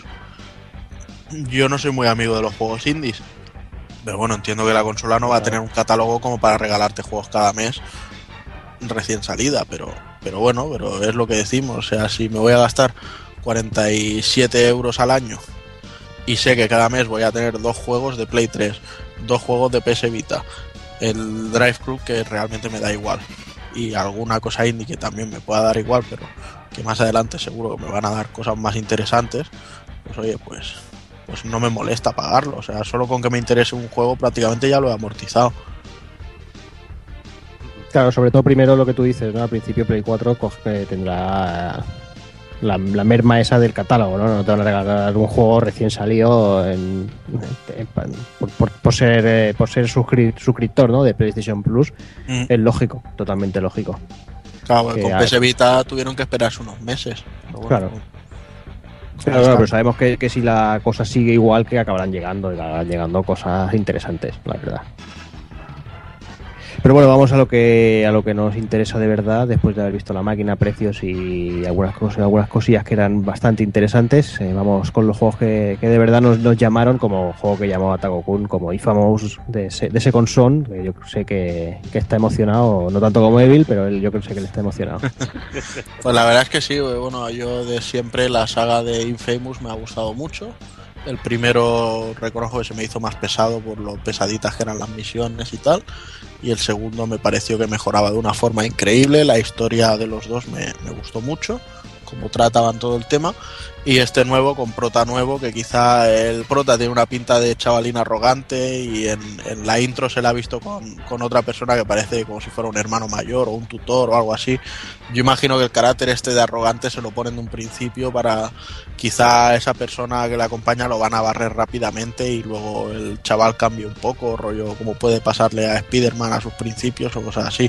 Igual me equivoco, pero me, me da la sensación de que va a ser algo así y la verdad es que tiene muy buena pinta, o sea, está claro que todavía tiene muchas cosas por pulir.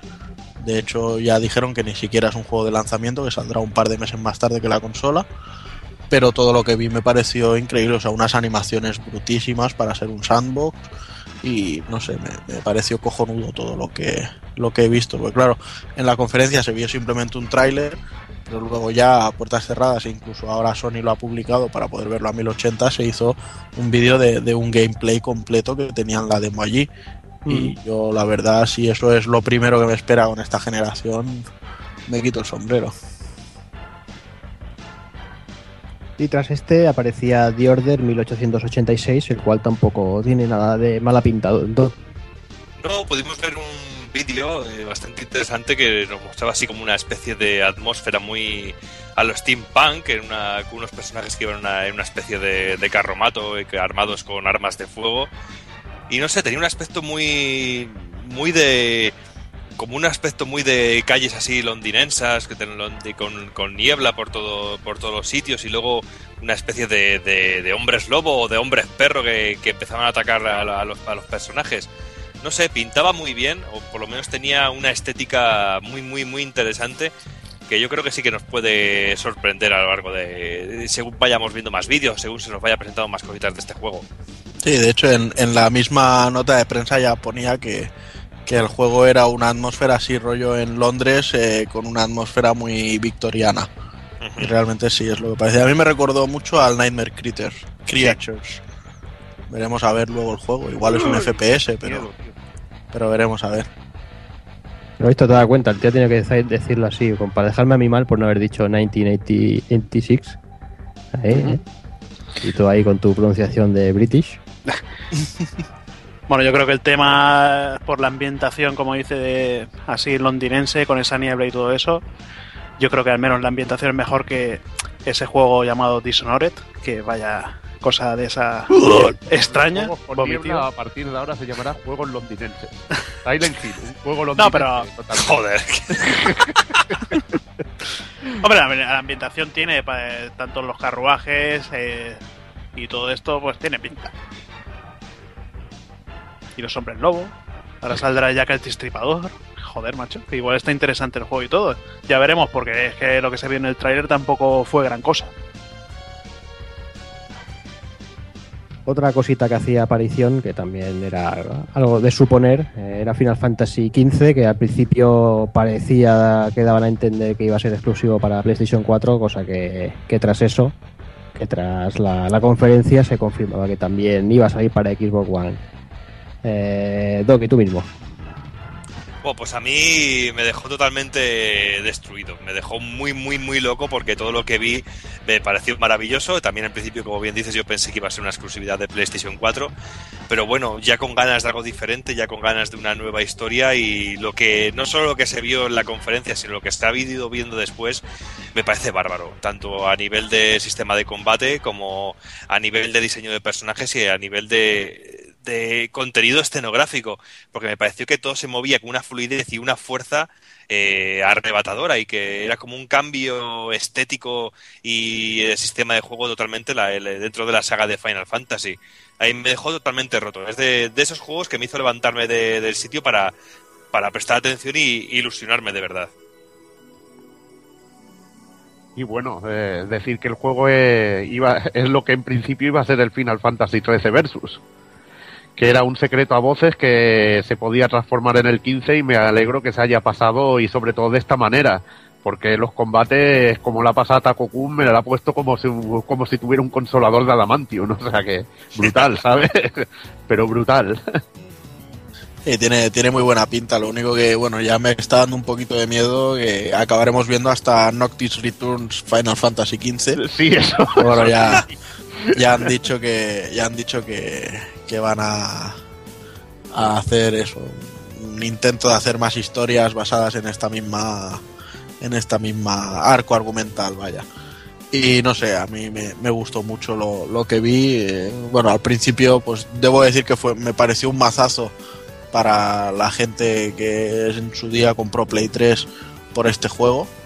Es decir, eh, no solo ahora ya lo paso a Play 4, sino que además, eh, por mucho que Tetsuya Nomura prometió y perjuró que iba a ser una exclusiva, aunque el 13 al final fuera compartido, pues que ahora lo, lo hagan lo hagan para las dos consolas, pero bueno, realmente yo lo jugaré y, y lo jugaré en la consola que a mí me dé la gana, así que eh, la persona que se compre una Xbox One y no tenga una Play 4, pues también tiene derecho a, a disfrutarlo, ¿no? Así que no, no me molesta, simplemente es el, el regomello de, de decir, hostia, no, no habéis sido tan nobles como, Pero también como, es como normal. pretendíais, pero sí, o sea, eh, son juegos que el desarrollo es costoso y, y tienen que hacerlos multi sí o sí. o te lo paga la compañía o yo entonces no lo que quiere decir es que Sony no ha pagado el desarrollo del juego Mm. porque si no sí que sería exclusivo y las Sí, compañías tampoco van a dar barra libre Hombre, a mí lo que más me ha gustado es el, el tema este de que, de que las animaciones han mejorado respecto a los, a los anteriores títulos. Ahora no tenemos unos personajes que se mueven de forma cartonada como, como la Lightning, que tenía unos saltos. ¿Qué que una- dices, enfermo, tío? Que- es que este tío, es que. joder. Es que es verdad, tío, tenía unas anima- tenías una- unas animaciones acartonadas. ¿Pero Ahí qué para dices? meterle, eh, ahí para Siempre- meterle. Siempre eran los mismos, los mismos frames, tío, como los juegos antiguos. Y los saltos eran una puta basura que te podías controlar en el aire. Y ahora al menos eso se ve más realista. Ay. Bueno, es que también no me compares un proyecto del Kitase con un proyecto del Nomura. Pues ya está.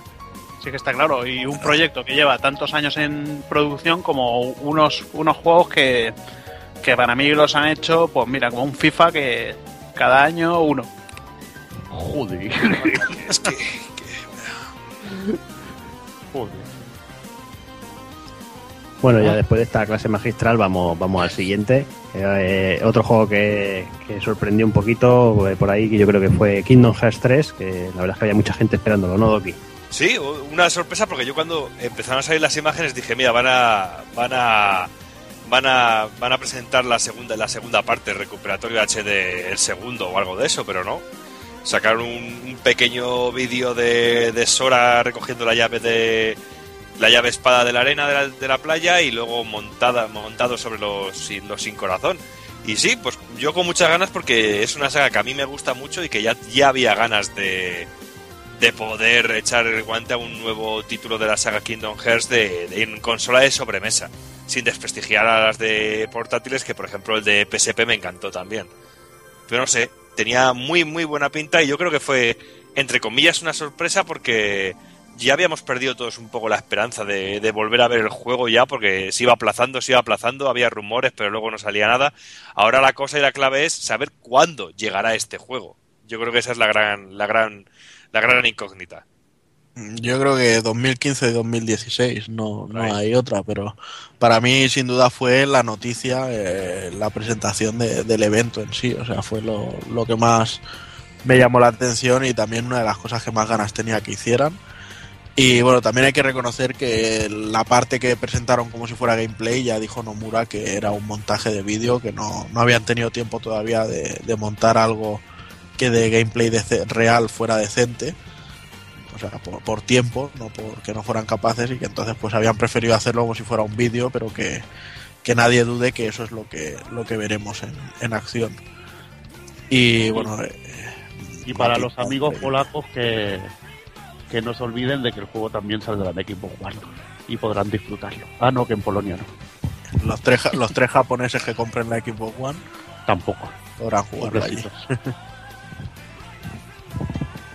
Y no fue tampoco una pequeña sorpresa, la más bien fue una gran sorpresa, creo yo, el ver a ver el siguiente juego que fue Mad Max. Eh, yo creo que Hazard, no sé si. ¿Qué opinas tú de Mad Max? Pues las películas la primera trilogía, bueno, eso está claro. Ahora, ahora como el, eh, el año que viene va a salir la nueva película de Mad Max, yo supongo que la presentación del juego tendrá algo que ver. Aunque yo el diseño lo vi más parecido al, al Mad Max original de Mel Gibson, con, eh, con eh, bueno, tanto la vestimenta que lleva, eh, como el, el Interceptor, eh, bueno, el coche de policía que lleva. Y bueno, yo creo que por, por lo poco que se vio, tiene buena pinta, es una CG, pero sigue siendo el mismo Mad Max loco de toda, la vida- de toda la vida. Mm, Veremos qué hacen con eso, ¿no, Doki? Sí, a mí me sorprendió muchísimo porque cuando estaba viendo el teaser digo, digo, coño, esto, esto es Mad Max. Digo, digo, no me jodas, Mad Max aquí. Dije eso o que en sí lo adelgaza mucho. También dije. Y luego y yo cuando ya lo vi ya me volví loco porque encima es de, de mis sagas favoritas porque me gustan mucho las películas y dije, y aquí ya solo falta que salga Tina Turner o la banda sonora que sea de Tina Turner. No, Tina Turner no, Humungus, tío, tiene que salir Humungus. Humungus y el Punky, tío. Ya te digo, no sé, pero sí que me hace ilusión y quiero, tengo ganas de ver lo que hacen y tampoco, mira, Hazard no tenía ni idea de que se iba a hacer una nueva versión de, de Mad Max en el cine, o sea que todos son buenas noticias, ¿sí? No ni sé, no sé si será también una alegoría a la homosexualidad como es la trilogía original, pero, pero sí va a haber una peli nueva. A mí, a mí también me llama mucho el hecho de que hayan decidido hacer un juego y, y bueno, aunque no sean una compañía a la que yo le haya dedicado muchas horas, decir que el juego lo hace Avalanche, que son los del, los del Just Cause 2. Y bueno, ya sabiendo lo cabra que se puede hacer en, en ese juego, pues no dudo que, que vayan a hacer algo bastante interesante en, este Mad Max. Aunque por lo que he leído creo que no, que no, no será rollo mundo abierto, sino que será un juego un poco guiado. Y ya para ir finalizando con PlayStation 4, eh, una joya que parece que, se acerca, eh, Destiny de Bungie, eh, Evil, yo creo que, que- que a ti te emociona ese, ese juego. Sí, la verdad porque se han ido los creadores del Halo original y parece que tienen mucha más libertad creativa en Activision. Y los frutos son bastante buenos. Quizá os puede explicar, bueno, el juego sale para, además de las consolas nuevas, salen también para 360 y Play 3, si no me equivoco. No, yo creo que es solo nueva generación y PC. Es que, bueno, en principio estaba previsto que que- salieran el- todas. El que sale en 360 es el Titanfall. Que sale en No, no, 360 pero- en, PS en, en Xbox One y en PC. Pero yo lo que tengo de recuerdo es que el Destiny se presentaba para todo, ¿sabes? No lo sé. No, ahora mismo te mentiría, no te podría decir nada sobre seguro. Ajá. Y, y, bueno, decir que se ve mucho la mano de ellos a la hora de ver diseños de vehículos. Se ve un avión es muy parecido al Pelican del, del Halo, un robot así tipo a las arañas también que salían en, en Halo. Y bueno, a mí la verdad que me ha gustado bastante. Y sobre todo las cosas nuevas que proponen para el multijugador, que Juan nos puede explicar bastante Sí, mejor a que mí, yo. a-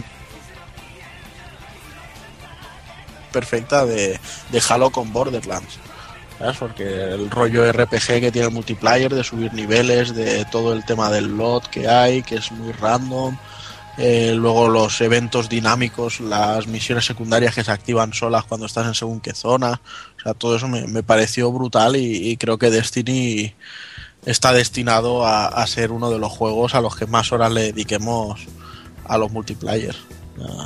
Yo creo, yo creo, yo creo que eh, lo, lo que va a hacer, perdona que te haya cortado, lo que, lo que va a hacer el multiplayer de Destiny, yo creo que va a ser lo que siente cátedra para los multiplayers en la, en la nueva generación. Ese Destiny está destinado, te ha quedado glorioso. Sí, ¿verdad? Que estás, estás Pero, pero bueno, decirte, decirte que mirando eh, se ve que también saldrá en 360 y Play 3. O al menos Pues eso es lo que. Contra más gente lo pueda jugar, yo creo que mejor. Ajá. Y si queréis ya pasamos a vamos a por PlayStation 3, eh, que presenta unas cuantas novedades, no, bueno, no tan novedades a, a corto plazo.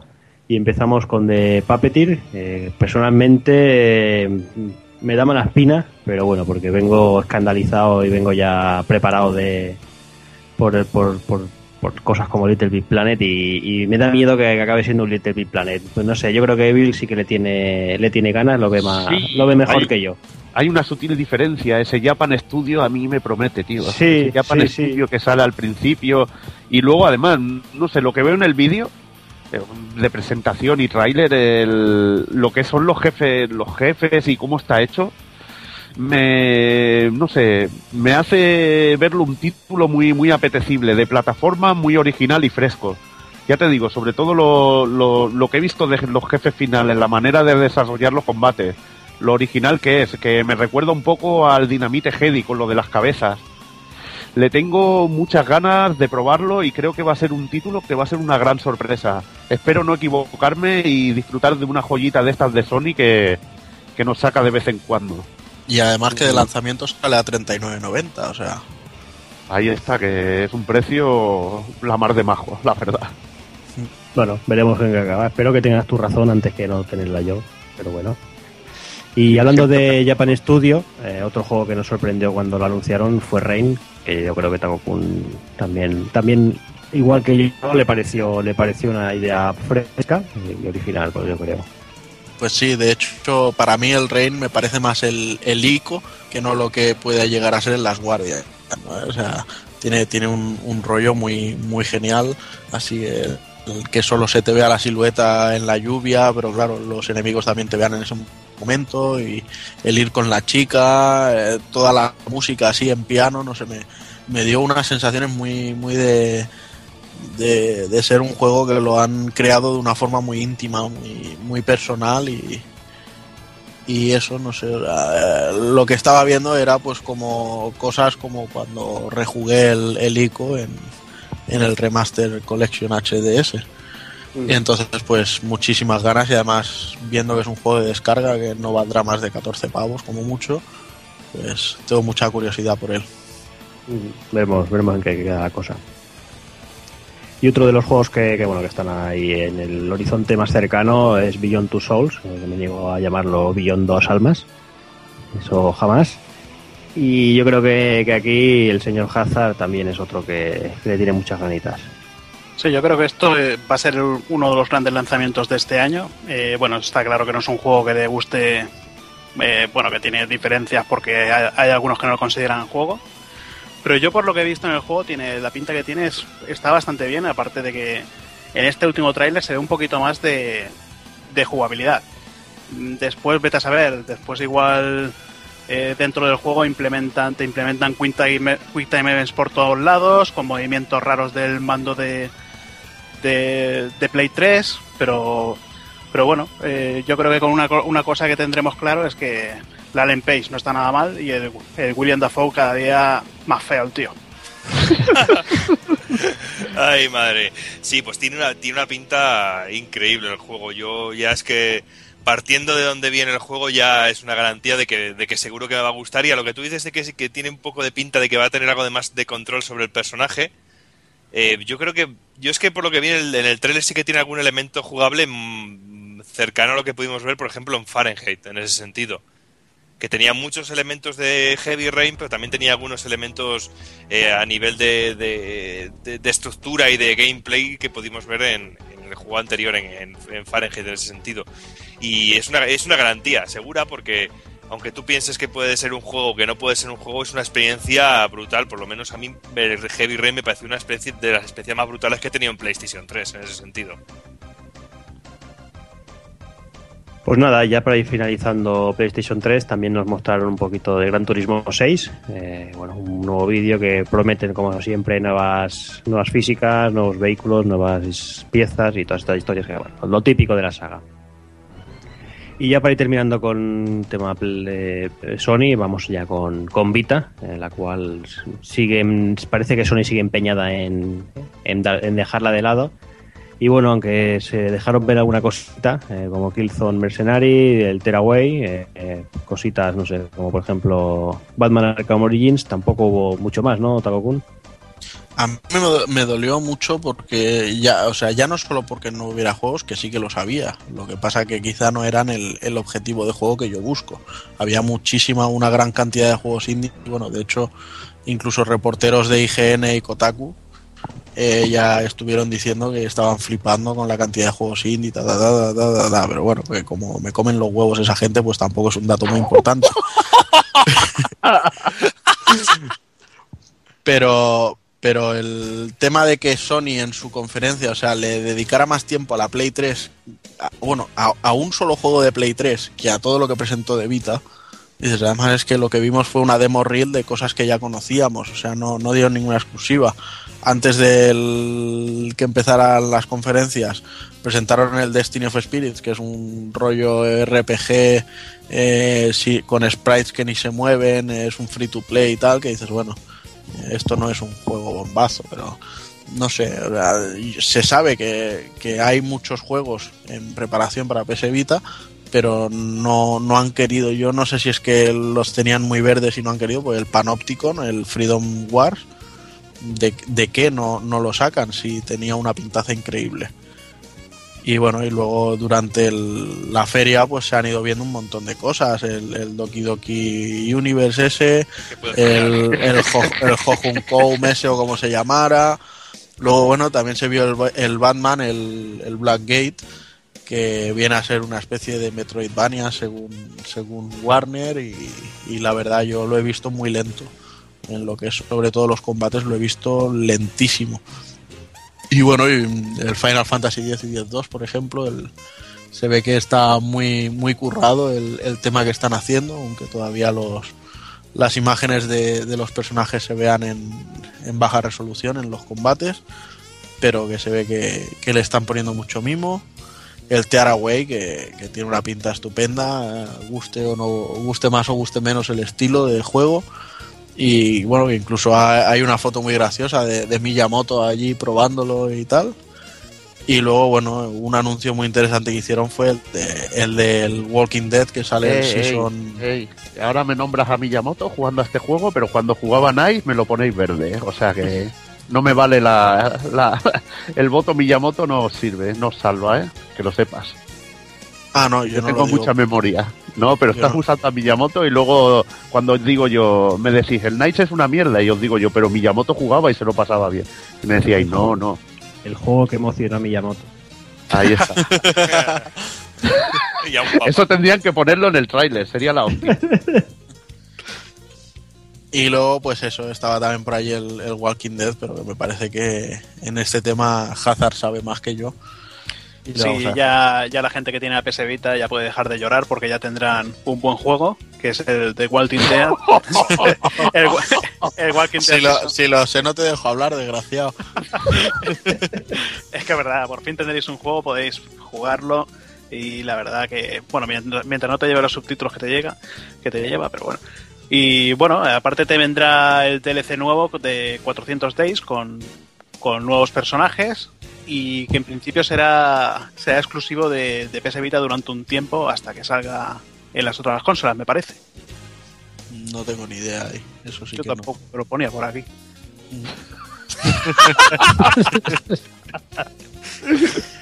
Ahí, En fin. ri- rigor informativo. Ahí está, como que lo que- sacrifiquen, por favor. En fin, y esto más o menos es lo que yo decía la, la conferencia de Sony. eh, bastante cosita y bueno, yo creo que, que bastante interesante en general. Ya al día siguiente, eh, Nintendo, que dijo que nada de conferencias, eh, publicó un Nintendo Direct aquí para todo el mundo en, todo, en varios idiomas, que la verdad es que el detalle se, se agradece. Y también dividiremos la cosa en, en dos partes. Eh, empezamos con, con Wii U, y bueno, empezaron a mostrar ese juego que es un refrito de un refrito de un refrito que a nadie le gusta, pero que aquí nosotros la mitad nos lo vamos a comprar y el que no, que les den por culo. Eh, estoy hablando, como, como no, Super Mario 3D World, que, posiblemente no será el colmo de la originalidad, pero se- sabemos, Evil, que nos va a dar vicio hasta el infinito y más allá. No sé, yo ver el vídeo y ver ese mimo con que han hecho, el plataformeo, esa imaginación, que me vendrán diciendo, ¡ay, un traje de gato kawaii! ¿Qué? Le ponemos el de mapache y decir, siempre hacen lo mismo, es que somos la hostia, es que la peña odia por odiar. Y a mí me encantó que, que proponga nuevas cositas, que vale, que se parece al de al de 3DS, sí, pero yo lo he visto distinto y me propone un tipo de juego que no se hace en otro en otras consolas. Y siempre viene bien pegarse un vicio a un buen Mario y un juego de plataforma con cara y ojos que sabes que tiene ese ingrediente Nintendo que es vicio en estado puro. Y ese también, también que se ha incorporado ese modo online para, para cuatro jugadores con, con cuatro personajes que podemos escoger a Mario, a Luigi, a Peach y a Toad en un entorno totalmente en 3D y que según parecía en el juego que tenía pinta de ser muy muy divertido también. No sé, y lo que tú comentas, los nuevos trajes, el entorno en 3D y ya el Super Mario Land 3D era muy divertido y sí que puede parecer que es un poco volcar la idea de Super Mario Land 3D en una Wii U, una plataforma de sobremesa muchísimo más potente. Y es que tiene muy, muy, muy buena pinta. Ahora solo falta una cosa, ver la dificultad del juego. Y que no sea un juego que sea un regalo, como está siendo últimamente la saga. Que va a ser un, regalo, con toda la seguridad. Pero bueno, también me ha parecido muy curioso los últimos vídeos que han aparecido con el control este de la cámara, que podemos girar y hacer rotar el escenario en, en diferentes posiciones según giremos y movamos el mando tableta de, de la Wii U. No sé, Y, todo... y por qué no disfrutar de una idea de una consola pequeña en la consola grande? Claro, es que, es que- no es es que- ningún problema. No. Eh, Si el juego es bueno, vamos a disfrutar como, como enanos, tío. Claro, y el poder tener un modo multijugador con diferentes personajes y, y, y poder que por fin sea online el multijugador de un Mario, ya, ya, ya sería la ya sería la hostia. Ya si ya si, si ya es divertido a un solo jugador, poder estar aquí yo en Valladolid y poder echarme una partida con vosotros, cada uno con un personaje puede ser un cachondeo madre también. Porque hemos Vaya. visto, en el vídeo hemos visto como por ejemplo Peach iba con una bola de nieve, la tiraba, Mario la recogía en el aire y, la- y se la lanzaba a un enemigo. Bueno, eso, eso sí se puede jugar online. Eh, he dicho ¿Por que sí se puede. Por- porque, porque viendo cómo va Nintendo con el tema internet, es un poco raro. Igual dicen que es cooperativo en tu casa con tres mandos de Wiimote y, y un gamepad. Madre mía. Pero bueno, yo a mí este Mario también me lo han vendido, ¿eh? me, me- me llama la atención y el, el traje de gato me parece muy simpático.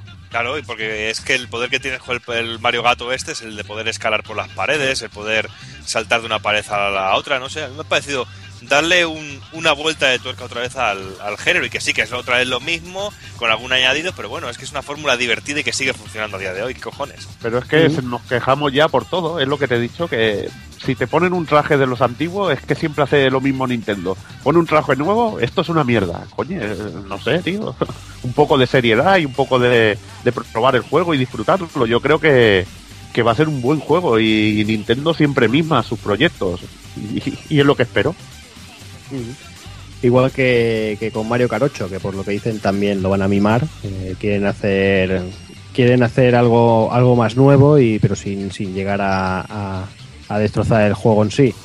No sé, yo no sé, yo Toki no sé cómo lo verá. eh, yo lo veo, creo que va a ser más de lo mismo, pero no sé. ¿Qué me dices Toki tú? Pues totalmente de acuerdo, más de lo mismo, pero también hay que decir que a Wii U le hacía falta un, un Mario Kart. Hacía falta porque tiene una comunidad de seguidores muy grande y hacía falta ya un, un, Mario, un Mario Kart para una consola de, de, entre comillas, nueva generación en HD y sobre todo añadiendo nuevas cosillas como añade este nuevo Mario, el nuevo Mario Kart 8 que son eh, circuitos en los que podemos circular en, en diferentes eh, plataformas, en el techo, en eh, sobre eh, volando, no sé, se ha intentado dar ese, ese, toquecillo de originalidad entre comillas a la saga Mario Kart 8, a la Mario, saga Mario Kart que yo creo que ya lo tiene todo dicho y que le hace falta una renovación total, no solo un cambio insignificativo. No mm. sé, pero le hacía falta, pero hace falta sangre nueva, totalmente. Sí, sí, sí. Porque yo sí realmente, eh, en general, me gustó mucho todo, todo Nintendo, pero he hecho falta sangre nueva, hace falta una IP nueva, hace falta una idea nueva, algo que refresque un poquito a los, a los, a los nintenderos. Mm, sí, va a estar, eso va a estar difícil. Muy Porque tras esto también se dejaron ver cositas como Pikmin 3, que bueno, lo que hablamos, el New Luigi Sur y el remake HD de Wind Waker, que no tiene mala pinta, que tampoco creo que, fu que fuera necesario hacer ese, ese, lavado gráfico, porque yo creo que Wind Waker ya luce, a día de hoy todavía luce muy bien. Pero bueno, si queremos juegos que sean poco más originales, pues podemos ir, no sé, con Platinum, por ejemplo, ¿no? El Wonderful 101, Evil. Uf, no sé si podré resistirme de, en agosto de, de, trincarme una Wii U y llevármela con este juego a casita, porque cada vez que veo un tráiler me sube el IP por las nubes y es que me encanta. Es sobre todo el estilo, porque me encanta el estilo del juego, lo de unir los personajes y los poderes, cómo los usan y la manera en que lo han llevado a cabo y lo variado que se ve y lo divertido. Es que sé que va, que va a ser una explosión de vicio, que quizás no sea un juego muy largo, pero que me voy a tirar jugando horas y que voy a jugar una vez y otra. Y esa es la idea y, y lo que veo, lo que me transmite el juego y que es algo nuevo y algo diferente también y que tiene un aspecto muy colorido, muy vivo, todo muy rápido, todo se mueve muy bien. ¿Sabes? Eso de que sea casi como bosses continuamente y enfrentándote a, a, bichacos enormes con los 101 estos a la vez que transformándose en espadas o en pistolas. No sé, tiene una pinta muy, muy interesante. Yo sé que no te vas a resistir porque eres una, una guarrilla de sí. esto, ¿eh? Como yo. Y soy un Platinum fan a Ahí. tope. O sea, me, hecho fan, me han hecho fan y me tienen ahí, ahora me tienen pero a tope. Y sobre todo con lo que comentaremos después, que eso ya es... Sí, sí, es que no le vamos a dar más vuelta. Es que, es que lo que viene de ahora Platinum, eh, Bayonetta 2, ese corte de pelo Hazard que sé que, que te ha emocionado. Sí, es que yo creo que con ese corte de pelo que le queda de maravilla, aunque eso, eso también tiene todo el pelo por delante de los pechotes y se le ven menos. Pero bueno, el diseño nuevo es una auténtica pasada. Y el juego, pues yo lo veo que sigue la misma línea. Yo para mí, si no fuera porque este sería el único juego que me compraba, por el que me compraría la Wii, la Wii U, es que ya, ya la tendría. Mm. Sí, es que es eso, es que Evil, es que la jugabilidad que se ve en ese, en ese vídeo es que. Pues es, es, que, que se ve la escenita esa, la escenita esa encima del avión dando leches, tío. Es que es locura, es acción, es frenetismo, el diseño de bayoneta, el diseño de Jin, es que lo comparas con otras cosas, otras cosas como Devil May Cry de Ninja Theory. es que hay obsesión, pero es que hay que decirlo. Por favor, mirad este juego, mirad qué buen gusto, mirad qué, qué, qué nivel de acción, eh, peleando un, un, personaje peleando en, en, la parte de arriba, el otro en la de abajo, lo que prometen del modo a dobles, no sé, yo me voy lástima, a hacer... Lástima que el buen gusto al hacer la historia lo pierden los pobres. Bueno, las historias en el videojuego y sobre todo en uno de acción tampoco es lo más importante, porque te puedo decir que, por ejemplo, la historia del Uncharted 3 me parece una puta basura y el juego está muy bien hecho. O sea que para mí no es lo mejor. A mí lo que me importa es que el personaje patee culos, que sea chulesco y que me transmita que me lo estoy pasando de puta madre. Y que tengo un jefe final que me ponga los pelos de punta, como Dios manda. Bueno, lo que está claro que, que en este tema, mientras el juego tenga buena jugabilidad y la tía esté bien, que en este caso gana con ese pelo, la historia es que hay muchas veces que es secundaria. Como, como dice, bueno, un charted, bueno, has, dicho un charted por decir, supongo, porque el juego de agua no se lo quita a nadie. Pero bueno, Pero bueno. es que estamos hablando del Bayonetta 1 que para mí es, si no es el mejor juego de acción, poco le falta. Y este juego pues promete te va a dar lo que lo que quieres, un juego de acción hardcore total con multitud de combos y cantidad de, de locura y, y de momentos para para estos jugones que nos gustan los juegos de acción como Devil May Cry o que lo creó este mismo hombre. Pero ahora me parece que Camilla no está detrás del proyecto, pero bueno. Yo lo poco que he visto me ha puesto los pelos de punta. Y si este juego nos ha puesto a todos firmes, eh, yo sé que a Doki, Donkey Kong Tropical Freeze le, eh, le ha encantado igual que a mí. Ha puesto los pezones que puedo colgarme hasta el albornoz em- empapado. Solo te digo eso. pues es que quería decir, tío, una, una auténtica maravilla. Si ya el de Wii es una pasada y que el de 3DS que le tengo ahora mismo, que es el que estoy machacando ahora, es una auténtica delicia porque gana en control. Si a este nuevo le quitan el, el Seiki este y le, nos dejan tener un control únicamente con los botoncicos y eso ya es, ya es perfecto. Porque poder disfrutar de la esencia de Donkey Kong Country Returns, pero en, en, en HD y encima con nuevos niveles, un nuevo enemigo, una historia que comienza y, y personajes nuevos, por ejemplo, poder controlar a Dixie, pues ya me parece fan- fantástico. Porque ya se, la- ya se ha visto Con la musiquita del original ahí sonando de ya fondo. te di- ya es una, una- Sí. una auténtica pasada. Y los diseños de los enemigos que han ido saliendo, así como nórdicos, también son guapísimos. Me parecen súper súper cachondos. Y ya si le añaden esas cositas que le podían fallar al, al Donkey Kong Country Returns de Wii, como era el, eh, que solo teníamos un animal al que montar, que hubiera hecho más gracia tener algún personaje más. Y todo eso nos lo añaden en este nuevo juego, ya es redondito. Y sobre todo, si nos siguen manteniendo esa dificultad en día velada que te hacía perder 20 o 30 vidas en una fase de carretillas, ya es, ya es perfecto. Totalmente de acuerdo. Eh, yo creo que Donkey Kong es de lo mejorcito que hay en Wii y este, si sigue el mismo camino, vamos, vamos a disfrutar mucho de él y bueno, yo creo que se va a convertir en un indispensable, indispensable de la consola. Pero bueno, así como indispensable seguramente sea ese SX, ese, ese RPG que, que tanto sé que, que emociona a Taco Kun, que yo creo que la consola la compró ya con, con- con una con una con una premonición de que iba a aparecer algo así. Que esto es, bueno, ya lo dices, porno puro y duro. O sea, el tráiler que enseñaron nos dejó a todos flipando. El tema de, de verlo rollo más mundo abierto, de, de poder ir a pie, a robot, a transformar el robot en nave. No sé, o sea, se, se vio un juego muy, muy interesante. Falta saber ahora eso, si, si será un RPG al uso con sus compañeros y tal, o si será solo un personaje o, incluso si será un personaje y será todo online eh, rollo como un, como un Final Fantasy XI y cosas por el estilo que esperemos que no sea el caso esta gente es interesante ver las historias que hacen y todo eso.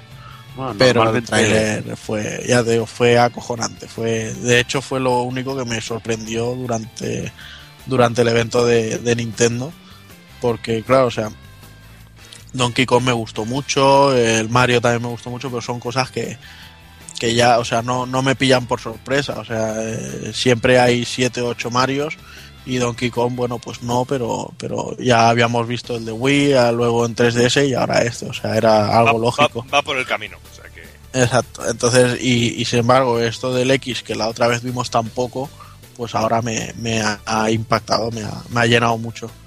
Una lástima que no vimos el Shin Megami Tensei por Fire Emblem, que supongo que ya lo dejarán para el Tokyo Game Show, pero fue genial, brutal. A mí me, a mí es que este juego me toca fibra porque para mí el, el Xenoblade es eh, seguramente el mejor RPG que he jugado en esta generación, si se puede llamar la Wii un juego de generación de la 360 y la Play 3, pero viendo solo que en la Wii ya flipaba con los paisajes, no me lo quiero imaginar. Bueno, ya se ve alguna imagen en el vídeo de, de los paisajes en HD y es que me hago polvo solo de verlo. Y sé que la historia no creo que hagan un juego multijugador, igual sí, nos sorprenden con la locura, pero esta gente se suele currar mucho las historias y me espero más algo muy trabajado también en ese aspecto. Que quizá lo que tú dices, que cojan y nos hagan algo online, pero también podría ser flipante. También veremos si el combate es de acción o es también así a tiempo real como era el, el de Xenoblade, pero sin duda las expectativas el listón y el listón están altísimos y lo que han mostrado me parece increíble. Más que alto y sobre todo lo que tú dices de Xenoblade, que era imposible a los que hemos amado ese juego, los que hemos disfrutado con ese juego, era imposible no ver el, el, tráiler e imaginarse Xenoblade con lo que siempre le echábamos en cara, que le faltaba ese retoque HD, que podíamos disfrutar de esas llanuras inmensas en una calidad de consola de verdad, de consola de, de actual generación. Y yo poder... Es que se, se, tenían que haber dejado del Zelda HD de los cojones y haber hecho el Xenoblade HD. Ahí.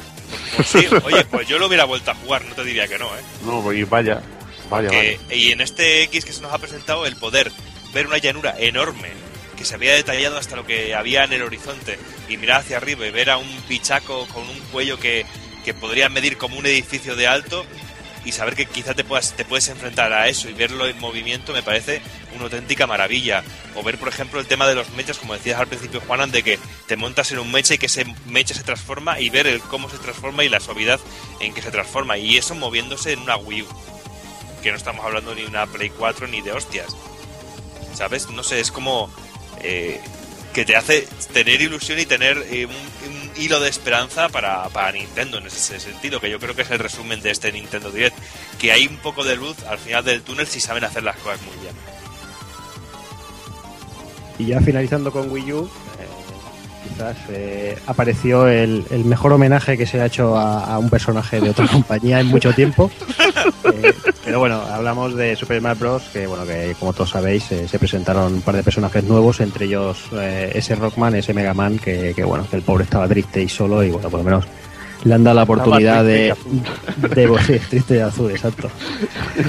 y, y le han dado, le han dado, por lo que decíamos, un homenaje que Capcom no ha tenido cojones de darle en mucho tiempo además donde yo creo que al fan así más clásico de, de Mega Man más le llega al corazoncito, que es ese Mega Man 2, ¿no? Claro, y con esa de... música de la intro de Mega Man 2 y todos los poderes y todo eso, la verdad es que... Es hacer trampas. Sí, sí, sí. Te pone a tope ese tráiler. Te pone más a tope que a tope que lo que significa el juego en sí. Sí, sí. Sí, porque yo, yo realmente, eh, lo que me conocéis, ya sabéis que a mí Super Smash Bros. me parece una, una mierda de juego, no hablando mal. O sea, a mí no, no, no me llama. El, el, tipo de juego no, no me llama. Pero, o sea, yo, yo tengo que decir que yo con el trailer me emocioné. Dije, coño, por fin, ¿sabes? No, no creo que compre el juego, pero solo, solo la intro esa es que ya me parece algo cojonudo. O sea, me parece brutalísimo lo que han hecho ahí y luego después de eso el momento oh my lol porque el, lo de meter al personaje del wifi ya fue sí, sí. Una, una, auténtica oh. locura fue de bufidos así sí sí ahora ahora ahora cuando doy clases de pilates a mis señoras las puedo dar de hostias pensando que es el, el también en fin, y ya para terminar el Nintendo Direct vamos a repasar muy muy rápido todo lo que es Nintendo 3DS, que fueron poquitas cosas, pero bueno, alguna bastante interesante, ¿no, Evil? Sí, bueno, Pokémon XY, que yo nunca he jugado Pokémon, la verdad ya que somos, no. Ya somos dos. ya somos Con tres. todos los Nintenderos que somos. He jugado a juegos parecidos a Pokémon, pero no a Pokémon. Pero bueno, Jade Cocut de la Play es lo que jugaba yo, que todo. Es distinto, es bastante distinto. Y bueno, a quien le guste la saga, pues los podrá disfrutar en 3DS. Después Mario Luigi Dream Team, otro nuevo juego de un nuevo RPG con los dos hermanos dando caña.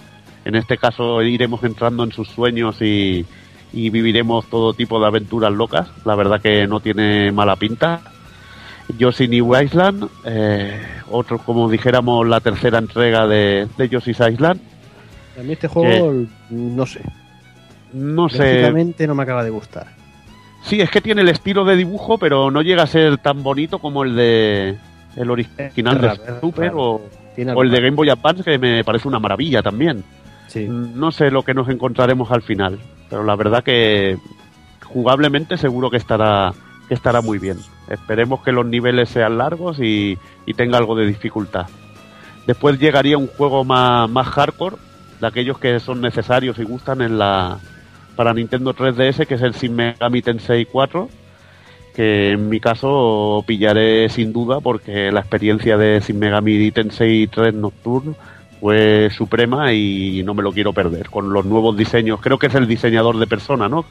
Que se mete, eh, o igual la cago, pero bueno, nuevos diseños son bastante distintos a los del 3 y, la verdad que muy prometedor y en mi caso lo, lo voy a pillar seguro.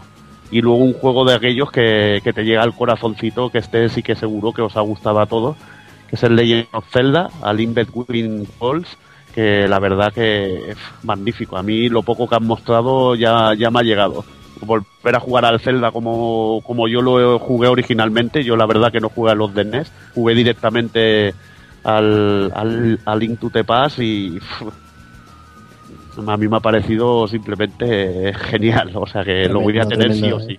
Sí, sí, Sí, ese va a ser tremendo. O sea, lo que se ha visto, además no sé si os habéis fijado, han- después de, de publicar el vídeo, eh, también publicaron unas capturas y todas las capturas hechas a, a mala leche buscando el corazoncito. La escena de, de Link saliendo de su casa, escenitas de estas que, que todos recordamos y los cabrones han hecho, las han recreado en el juego para, bueno, para eso, para buscar el, el corazoncito, ¿no? Muy en la línea de lo que comentaba Miyamoto en el, en- bueno, el tema de, de la segunda mano y todo eso.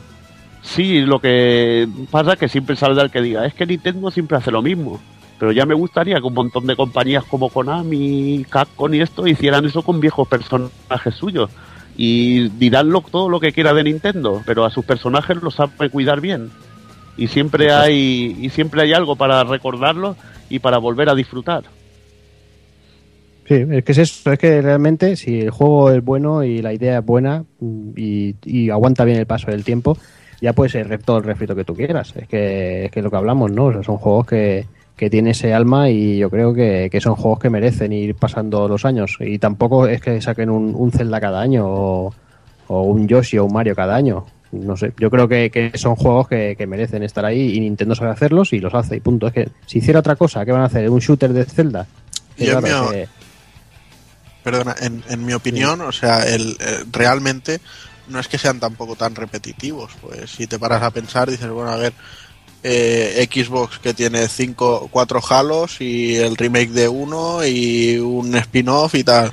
La otra con el God of War en, tres, en dos generaciones que tiene también cinco juegos. cinco, ¿Qué o sea, es eso? lo que pasa, el problema es que eh, el apoyo de las third parties es bastante carente, entonces parece que el catálogo se forma solo de estos juegos, cuando en el resto de consolas dice, bueno, si no quieres un God of War, tienes 200 juegos para elegir. Pero a mí, Y del- yo, yo creo que el proble- yo creo que el problema es este, pero realmente, o sea, es lo que tú dices, si, si hacen un juego y lo hacen bien, ¿por qué no? Pero per- perdona que te, que te interrumpa, pero es que eso creo que también es un punto a favor de Nintendo porque toca un tipo de juegos que el resto de las consolas no toca y lo hace entonces un producto apetecible para que es un jugador veterano como yo y también para mucha gente que no igual no le gustan los FPS o, otro tipo de juego y encuentra en el catálogo de estas consolas el otro tipo de juego que sí que le llena. Y yo creo que eso es bueno, es un punto a favor de Nintendo, que a pesar de que no, no ha apostado por innovar tecnológicamente, sus títulos son, son de otro tipo. Y eso también es, creo que es su punto fuerte. sí, es su política, se podría decir. Sí, sí, está claro. Ellos desde siempre ya saben que la third party con ellos, por una cosa o por otra, no están ahí a tope. Y bueno, yo qué sé, ellos hacen sus productos, una calidad muy alta y bueno, ahí queda la cosa. Pero bueno, dejemos ya de filosofía y vamos a ir cerrando ya con cositas que se han podido ver de otras compañías. Vamos a intentar hacerlo un poquito bastante rápido, que ya llevamos aquí dos horazas aquí dando, dando el coñazo.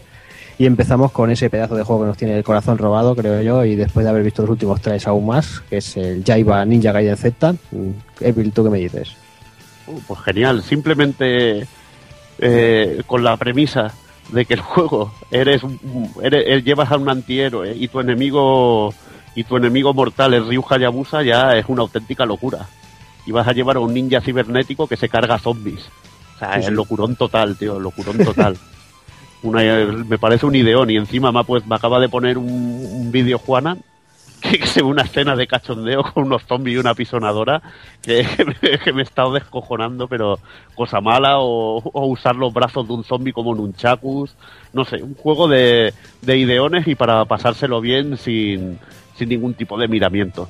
Ujú. Para 360 y Play 3, creo que de momento se, se De ha momento anunciado. sí. Y Veremos a ver promete, cuando- mucho, promete Hombre, diversión y sangre a raudales. Promete y promete mucho. Como promete lo que parece ser un- unos HD bastante buenos, eh, lo hablamos antes, ¿no? De, de intentar buscar ese corazoncito de, de, de los retrojugadores. Y bueno, tenemos cositas como, por ejemplo, Mickey Mouse Castle of Illusion HD o el DuckTales de Capcom, ¿no, Doki? Sí, bueno, el DuckTales cada día me pinta mejor y juega con mi corazoncito, corazoncito, pero bien. Pero sin embargo, el Castle of Illusion me ha dejado bastante con el culo torcido en el, en el peor sentido que puede tener esa palabra. Lo he visto, no sé, lo he visto torpe y he visto como que Mickey tiene una física un poco extraña, eh, anda de manera, no sé, no me, no me convence. No, no es un título que, al igual que así con, con DuckTales, me guste. Cada vez que lo veo me, me motiva más y tengo ganas de pillarlo, incluso en físico, que haré todo lo posible para tenerlo en físico. Pero el Castle of Illusion tiene algo, tiene un, me deja un regustillo después de cada vídeo que veo cada vez peor. No Mm, sé, sí, lo que tú quizá- dices es. Sí, sí. Perdón, quizás es lo del personaje, que en un caso es 2D y en el otro 3D, y el Mickey es muy grande, los pasos no son, es como bien dice Doki, son un poco torpes, los da muy grandes, no, no tienen esa precisión, y ha perdido la magia, que el sprite del Castle of Illusion era muy, muy clásico y se ha animado de una manera muy, muy característica y creo que ha perdido esa esencia. Igualmente parece que le han añadido fases y contenido extra y puede que esté muy bien. Eh, Todo será cuestión de probarlo, pero te deja un poco frío. Creo que el DuckTales sí que te llega, creo que, que- se ve mucho mejor ya de inicio. Mm, Veremos, veremos en qué quedan. Igual que veremos en qué queda ese re- retorno de, de Sonic eh, con el Sonic Lost World en una jugada de, bueno, un juego exclusivo para consolas Nintendo, que quien lo hubiera dicho, ¿no, Evil? Vaya, ya te digo. Pero bueno, esto nos acerca un paso más a ver si se deciden ya de una puta vez hacer meter y Sonic y Mario en un juego de plataforma, que ya es hora. Además sería un golpe maestro. Eso sí que llegaría al corazoncito de, de muchos jugones. Pero bueno, ya se andará y espero que algún día digan, hostia, venga, vamos a juntarlo ya de una puta vez, que hay que verlo, joder. Nada, eh, Sonic Lost World, una nueva vuelta de tuerca, un nuevo intento de Sega por hacer volver al estrellato al erizo azul y en este caso tenemos un juego que todo el mundo dice que se parece al, a lo que sería Super Mario Galaxy, pero bueno, yo lo veo un poco distinto en, en, en algunas facetas, como lo de correr y todo esto. Se habla de que tiene un control un poco complicado al principio, que tienes un botón para correr y que si no vas a una velocidad normal y algunas cosillas, pero ya veremos qué tal, cómo se desarrolla. La verdad que no tiene mala pinta y veremos si Sega logra dar con la tecla que vuelva a Sonic al, al estrellato que, que merece. No tiene mala Mm. pinta, pero pasa siempre lo mismo con los Sonic. O por lo menos a mí me pasa lo mismo, que siempre al principio la cosa parece que va a arrancar y que pinta muy bien y luego siempre hay algo que termina siendo una excepción total del juego. O por lo menos en mi caso. No sé, la cosa pinta bien, me ha gustado mucho ciertos aspectos como el, rotaciones en el escenario, que el personaje pueda ir a algún momento de escalada del personaje y no sé, lo he visto también eh, bastante, bastante, bastante fluido en todos los sentidos, pero no sé, si eh, ya, es como, ya por defecto tengo esa, esa sensación de desconfianza ante un nuevo Sonic. Sí, porque ya está creada, ya es consolera. o sea que Sí. ya es algo como... Y luego ya si hay un juego que, que pinta muy bien Hazard, ese es Devil Within, que tiene una pinta cojonuda. Sí, tiene una pinta cojonuda y a mí me recuerda un poquito al, al anterior juego de Shinji Mikami, el... Hostia, ahora no me acuerdo cómo se llamaba. Bueno, el que sacó con Suda 51. El... Ese, Shows of the Dam. ese. Tiene una pinta igual, gráficamente tiene una pinta así y, y tanto la ambientación como el enemigo este, el carnicero este que te sale, que tienes que ir a escondidas de él. Eh, bueno, esperemos que, como siempre, que el juego, el juego cumpla, que vuelva a los inicios, aunque realmente si el juego si el juego al final es divertido, entretenido, tiene una buena jugabilidad, a mí yo con eso ya me va, ya me bastará. A mí me recordó un rollo muy Clock Tower y muy Haunting Ground, que me, me dejó muy buen sabor de boca lo, lo que se ha ido viendo. Tengo, yo le, le tengo muchas ganitas a este juego también.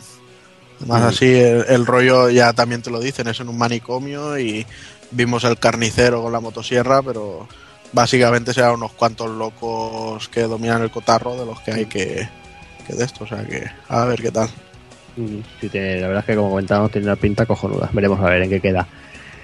Como otro que también tenemos muchas, pero muchas ganas es ese Dragon's Crown, aunque hay alguno que no le gustan los diseños, pero yo sé que Evil está ahí a tope. Ajá, pero bueno, hace como yo, no le gustan los diseños, pero se lo compra, igual que hice yo con el Devil May Cry. Es así. Esto es así Claro, y ya no, está. pero, pero yo siempre te voy a matizar, no es que no me gusten los diseños. No me gusta el diseño del Amazona, fin. Pero es que tampoco te gusta una tía cuadrada, ciclada, o sea, que es lo que, Claro. es lo que Sí. te explicaba yo. Nada, aparte de fuera cachondeo, no es, el, no es el diseño, el mejor diseño del mundo en este caso. Pero la verdad que luego te pones a ver este tráiler del E3 del juego y yo me hacía polvo. Simplemente puedo decir ganas de viciar aumentando, ganas de viciar aumentando. Es que es brutal, tío. Me voy a hacer polvo. Y me lo voy a pillar en Vita y Play 3, así de claro. Otro juego que también te esperamos mucho de por aquí, es que esperemos que esté en breve por nuestras tierras, es Killer is Dead, que también Neville, no sé si quiere decir alguna cosita. Bueno, otro para mí indispensable porque propone cosas que me gustan y además lo de la lo del modo de gafas Playboy y todo esto parece que promete, ¿verdad, Hazard? Pues la verdad es que sí, pero. Pero bueno. Es que no sé de qué coño estás hablando. El, el- Anda, que.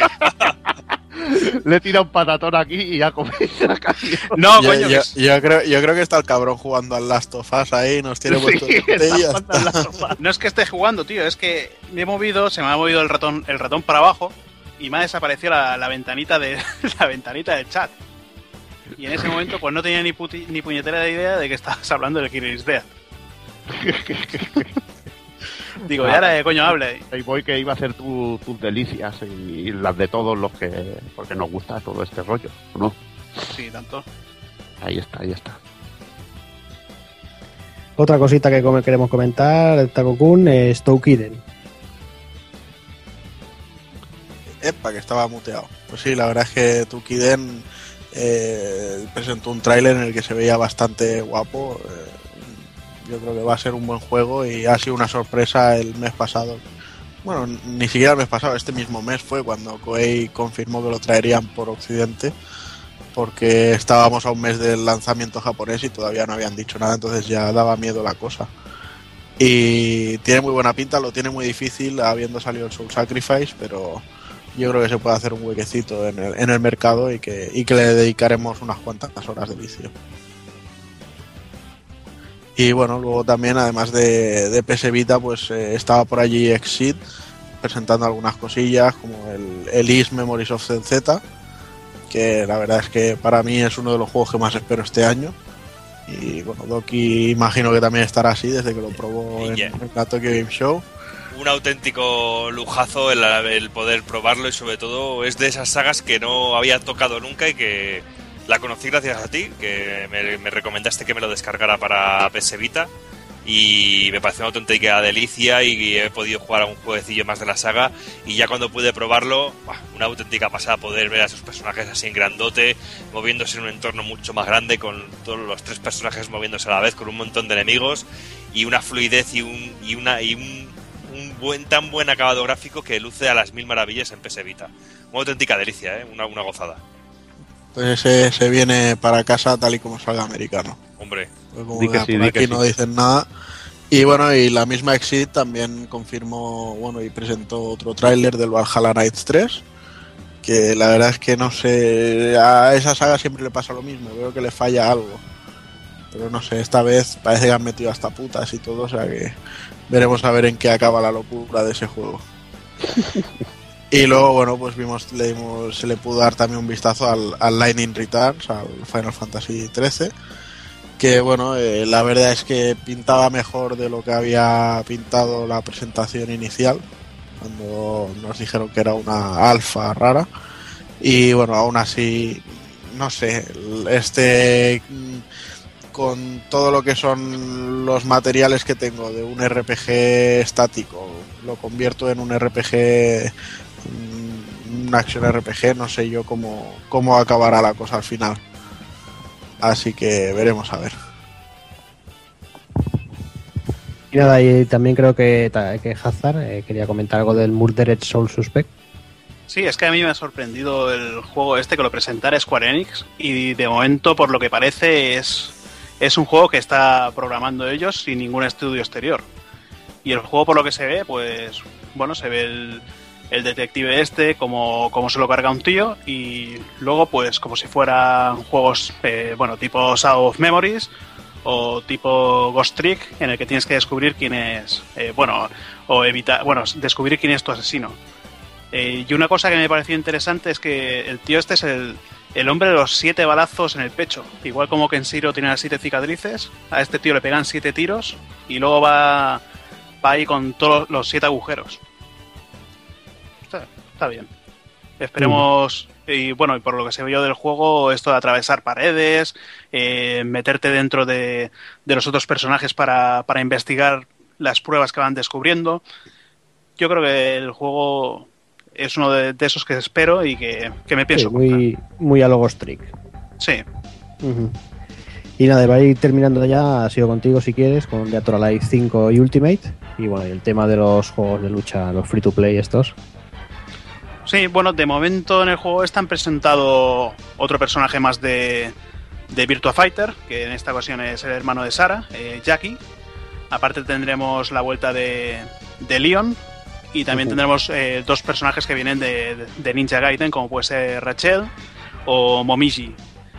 Y de momento, pues bueno, eh, tendremos también el juego, como dices, en free to play, que tendremos unos cuantos personajes a elegir para y podremos elegir eh, ahí podremos luchar eh, contra gente que, que tenga el juego completo. Y el tema del contenido, ¿cómo, cómo funciona? ¿Qué pagas por personaje? ¿Por...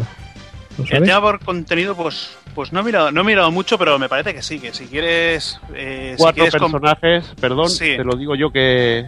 no, bueno, ya me ha venido a la memoria, pero sigue. ¿Te ha venido a la memoria? Pues dilo, dilo. Cuatro Sí, bueno. personajes de inicio, que son cuatro- Hayabusa, dilo. Bueno, esos personajes no lo sé, pero sé que son cuatro personajes. Pues yo te lo Pero- digo, Hayabusa, Hayate, eh, Ayane y, Ka- y Kazumi. Kasumi. Ujú. Bueno, y aparte luego podrás comprar eh, por personaje, eh, no me acuerdo qué, qué precio tiene, pero el- en total te sale mucho más caro de, de lo que es eh, comprándote el juego entero. No te lo comentaba porque, porque también esta semana apareció Tekken Revolution y también en, en Free to Play lo, lo- lo anunciaron casi tres días antes de salida y lo Ujú. cojonudo es el, el tema del Free to Play cómo va a funcionar porque no lo perdáis. ¿eh? El juego eh, será un Free to Play entre comillas eh, con todos los personajes para empezar pero es que el problema es que el modo arcade eh, lo, lo podremos jugar con dos monedas o sea, tendremos Bueno, dos el, Play el- para jugar. el, Tek- el Tekken Jordi, pero te corte, lleva ocho personajes. Bueno, los ocho personajes que lleva me refiero, porque tú no podrás comprar personajes de momento. O sea, el free to play correcto. consiste en que en que tú tienes dos monedas para jugar el arcade y esas, esas monedas se regeneran cada 60 minutos. O sea que si eres un patán, vas a jugar el, o sea, de eso, vas a perderlo en 10 minutos lo- las dos monedas y si quieres volver a jugar tienes que pagar, si quieres jugar antes de esos 60 minutos. Pero ahí no queda todo. El tema está en que si quieres jugar online, en el online es cada 30 minutos la regeneración. Con lo cual que el negocio está ahí en, la- en las moneditas de, de eso y no, y no en el tema de personajes. Curioso el No modelo. sé, yo sí, no sé, yo lo veo un poco, un poco abusivo, no sé, Evil, si, si esto se extiende, no sé cómo va a acabar la cosa. Espero no ver un Street Fighter así, porque Capcom ya sabes que el rollo cobrar por DLC le va a cosa mala. Pero bueno, mm, no sé, supongo que son experimentos de ver cómo, cómo pueden hacer más rentables los juegos de lucha y el pique que crea. También, bueno, en el caso de juegos muy complicados, como pudiera ser un Virtua Fighter o así, que tuvi- dijeras, hostia, voy a centrarme en un personaje y a llevar solo a este personaje. Puede ser realmente interesante, de que te salga más barato y disfrutes el juego bastante bien. Sí, pero, sería en, con, la, bueno, con la, de la manera de hacerlo de Atoralai. Si fuera con la manera de Tekken Revolution, estas son las mismas. Estas es lo mismo. Bueno, ahí lo único que tienes que aguantarte, decir, ah, pues jugaré dentro de un rato. Si eres una persona que se puede aguantar, bien, pero si te crean un juego de estos que te crea adición, pues acabarás pagando moneditas y como antiguamente. Sí, sí, sí. Pero bueno, yo creo que, vamos a ir finalizando el tema del E3. Eh, vamos a pedir una voy a pedir una, opinión muy muy rápida, sobre todo que sea rápida, porque llevamos ya más de dos horas aquí dando, dando por saco al personal y estarán un poco hasta las narices. Así que voy a empezar con, por ejemplo, con Hazard, a ver qué, opina del, del E3. Eh, Xbox One, una mierda, Play 4, venta para casita y ya está. Yo creo que es, es un, resumen directamente. Bueno, aunque me han gustado mucho más las, las novedades que ha presentado Xbox, no es que sean más buenas que las que ha presentado Play 3, hay Play 4, pero bueno, ya directamente yo creo que me voy a comprar la, Play 4 por, por todo lo que, lo que hemos visto. muy bien. Tagogun. Pues yo como E3 la verdad es que lo he visto muy flojo. Sí que es cierto que ha sido superior a los de los últimos años, pero teniendo en cuenta que se presentaban las consolas nuevas me, ha parecido muy flojo. Y bueno, y un poco a expectativas de ver qué va a ser la respuesta de Microsoft, ahora que todo el mundo se ha puesto en su contra. Y bastante claro que el día de noviembre que Sony decida poner la Play 4 a la venta, ahí estaré para comprarla. Muy bien. Doki. Pues bueno, yo, pues a mí el, el, argumento que se da continuamente de que son mucho mejores las las exclusividades de Xbox que de Play 3, pues yo me la paso un poco por el forro de los huevos porque no me han gustado ni las de una ni las de otra realmente. O bueno, o me han gustado pero no me la han puesto dura o Dadamantium realmente ninguna de las dos. Y bueno, de este 3, pues sobre todo me quedo con la penilla que me ha dado ver el poquito caso que se le ha hecho a PS y me quedo con la actitud hijo putesca que yo me he rido un montón de la gente de Sony después de la conferencia de Microsoft me ha parecido súper cachondo y me he reído muchísimo con ese tipo de, de actitud.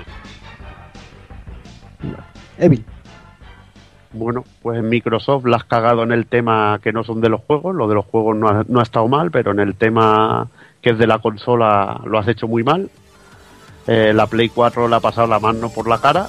No ha necesitado ni siquiera mostrar un gran catálogo de juegos para, para hacerlo y Wii U bastante esperanzador con cuatro o cinco títulos en mi caso que los voy a pillar sí o sí y en caso de portátiles pues también algún jueguecillo muy interesante igual que juegos para Play 3 y, 360 multiplataforma y esto que estarán interesantes de pillar a lo largo de, lo que queda de año yo doy parte, pues más o menos lo que un resumen de todo lo que habéis dicho. Eh, me da la sensación de que, de que Microsoft eh, está intentando hacer buenas a, las demás.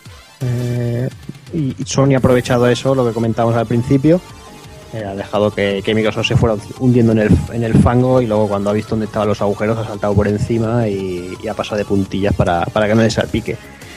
Y como siempre, lo mismo que comentamos, Nintendo a su guerra, a su bola, eh, por su cuenta, lo, que hagan las demás se la, trae floja y así con su juego de siempre, con su política de siempre, que de momento le va funcionando más o menos bien. Y nada, lo que, lo que he comentado ya en un par de ocasiones, que sí que me alegro, aunque no haya sido un gran E3, eh, como comentaba Tago Kun, que para haberse presentado dos consolas, la cosa tampoco ha sido nada del otro mundo sí que me alegro de que haya vuelto esos piques entre, entre compañías, porque, porque es eso, ¿no? Es, los grandes beneficiados con estos piques al final somos nosotros. Así que nada, vamos, dejo de dar el coñazo, eh, vamos a ir con las novedades y, y vamos al lío, que si no, entre análisis y todo, no sé a qué la vamos a acabar.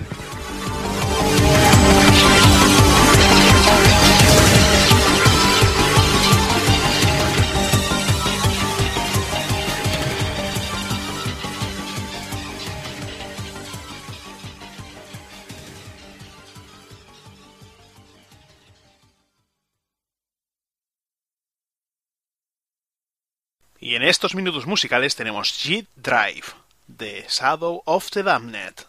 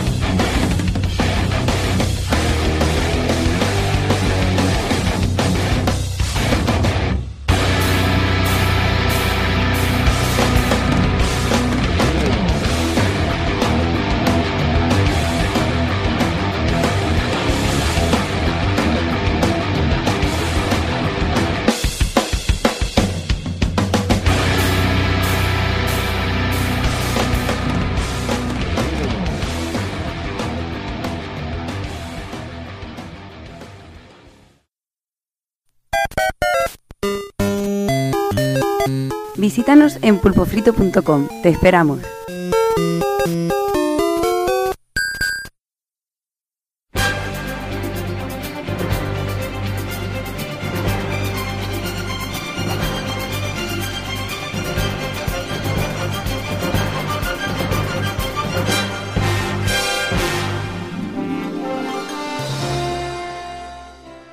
Tras habernos pegado más de dos horas hablando de cosas del futuro, volvemos, volvemos al tiempo real, volvemos a- al presente y con las cositas que tenemos ya de- en el mercado.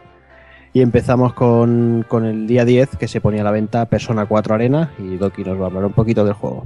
Bueno, pues toda una sorpresa para mí dentro del mundo de, de Persona, porque es otra de las sagas que, que no conocía y, y todo, y todo hay que decirlo. Me gustó mucho el, el RPG Persona 4, el Persona 4, el Golden, el que yo jugué, el, original de PlayStation 2 que yo jugué en PS, en PS Vita, y era imposible no tener ganas de jugar a, a la continuación directa de- después de jugar a tan magno RPG en Vita. Y bueno, pues eh, todo hay que decirlo que es un auténtico juegazo de lucha de Art System Wars eh, y que tiene pues toda esa esencia de la saga Persona con todo ese estilo gráfico, ese estilo de personajes y sobre todo, como bien he dicho antes, que todo el lujazo de que es una continuación directa del Persona 4 y que también se une con el, final de la historia de, Persona 3 porque dentro del, de los- del listado de personajes que nos encontramos aquí en el juego, pues tenemos tantos personajes como de, de toda la de todo Persona 4, como también nos encontramos alguno de- de incluso de Persona 3. Y bueno, pues el juego pues cuenta con un apartado gráfico, como ya he dicho, que, que viene muy viene directo tanto del anime como de, del Persona 4 el RPG y es un juego de lucha muy, muy atípico porque aparte de los elementos clásicos de cualquier juego de lucha también nos encontramos algunos como cambios de estado o personajes que se quedan atontados, que se envenenan o cambios de estado dentro de, del plantel de personajes en los en los momentos de lucha. Y bueno, y todo esto pues también viene aderezado con un estilo musical que yo creo que también que es marca de la casa de la saga y que es una auténtica delicia tanto para visualmente como para, para los oídos. Y también de decir que este juego lo pude disfrutar en su día en, en recreativa porque justo, justo coincidió en, en cuando estuve de, viaje en Japón que estaba, estaba allí petándolo de todos los lados y había un montón de, de recreativas de este juego y ya me gustó allí sin conocer realmente el juego, ni conocer la saga de persona, ni conocer nada del universo tan vasto que tiene el juego. Y bueno, pues el, el juego ha cumplido en total, totalmente mis expectativas y yo creo que es un juego muy accesible a todo el público porque hasta yo he conseguido ganar varios combates en el modo online y o sea que yo creo que eso es que, que el juego es muy accesible a todo tipo de público, a todo tipo de, de jugadores, sea cual sea el, el nivel totalmente. A mí, bueno, personalmente me ha parecido genial el juego.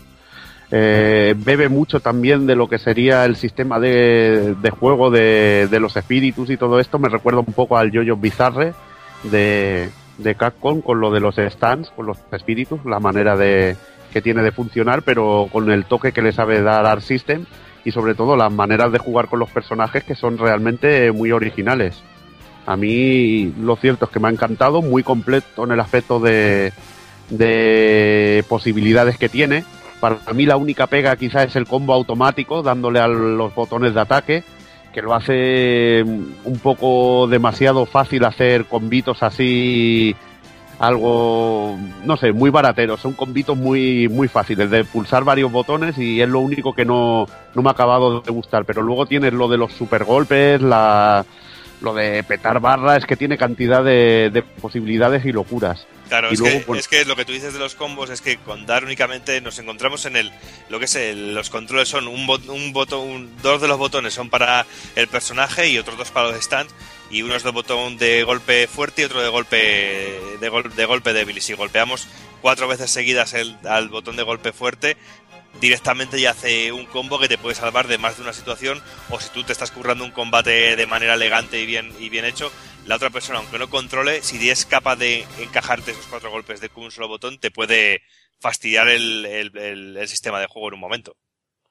Sí, y bueno, y luego también me parece increíble sobre todo los golpes finales, tío, que tienen como una secuencia de animación que son la, la puta hostia.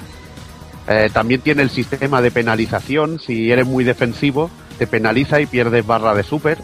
Eso creo que venía de lo, no sé si de Guilty Gear, creo, el negative penalty. Y cosillas así que lo hace muy interesante. Que Art System siempre te incita a que juegues al ataque y, y me gusta. Y luego lo que es la locura de los personajes. Personajes a mí como me ha encantado, como Naoto Shirogane con la pistola, tío, la manera de jugar. También bebe un poco quizá del personaje de Black Blue, de la chica, ahora no me acuerdo del nombre, la que lleva pistola. Y, y realmente la Noel, ahí Noel Vermilio, perdón, que se me olvidaba ya, ya la vejez me, me afecta a las neuronas. Y, y la verdad, muy original el personaje, la manera de llevarlo y luego la, la variedad de la variedad de ataques que tiene. A mí, la verdad, un juego de lucha muy muy completo que estaba en arcade y que tiene un no sé, una factura técnica impresionante, sobre todo a nivel gráfico.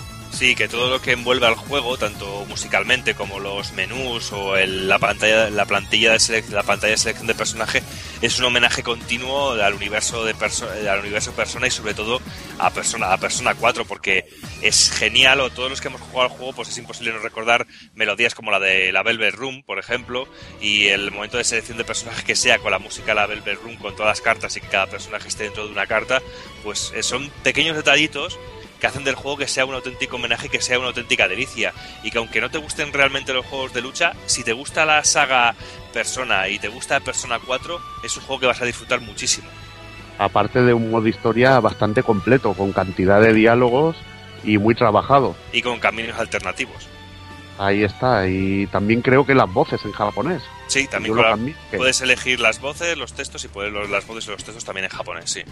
Bueno, los textos ya es- me lo encuentro más absurdo, ya, pero ya, lo de las oye, voces. ahí está. eh, Ahí está la opción, pero lo de las voces realmente yo lo encuentro esencial y se han portado en ese aspecto y lo que decimos, un juego de lucha muy competente y que tiene personajes complejos y que se le puede sacar jugo. Ya veremos a largo plazo qué tal qué tal funciona, pero realmente la, primera impresión es, es muy buena. Sí, porque lo que tú, lo que hemos comentado anteriormente de que el juego es muy accesible a todo el público, que cualquier persona se puede hacer con un personaje en dos, tres horas realmente.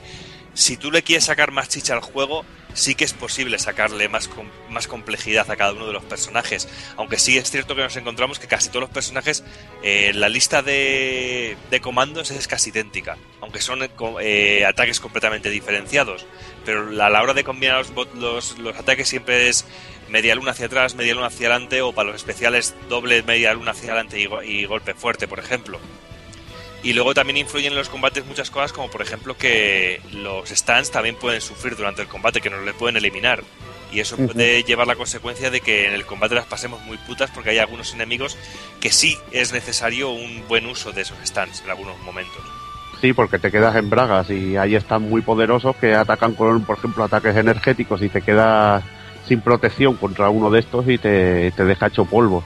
Tiene su cierto su cierta estrategia, saber jugar con los stands y, aprovechar también las facultades de cada personaje.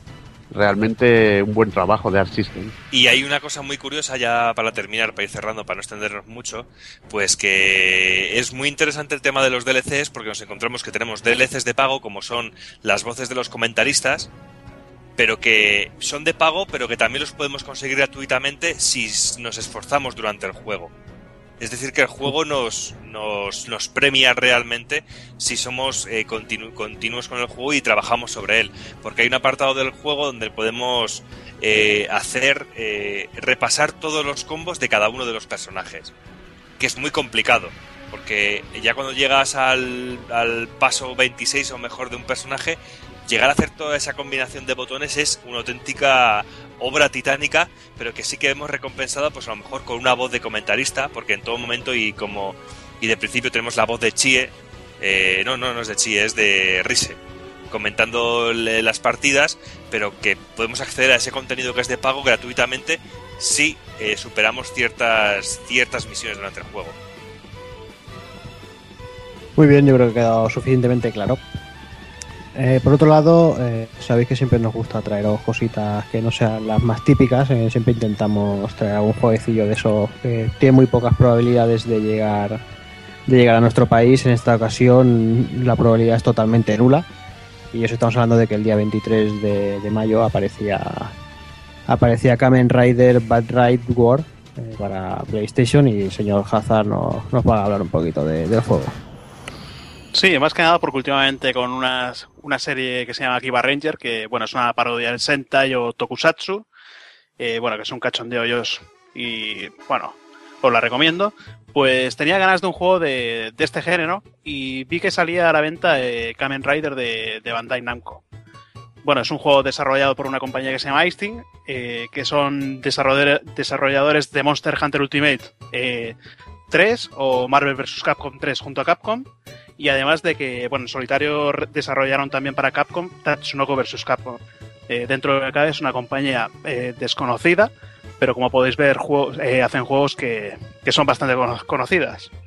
El juego, bueno, pues gráficamente es normalito, pero es resultón y, y total, para una fricada así tampoco, tampoco le vas a pedir le vas a pedir nada más.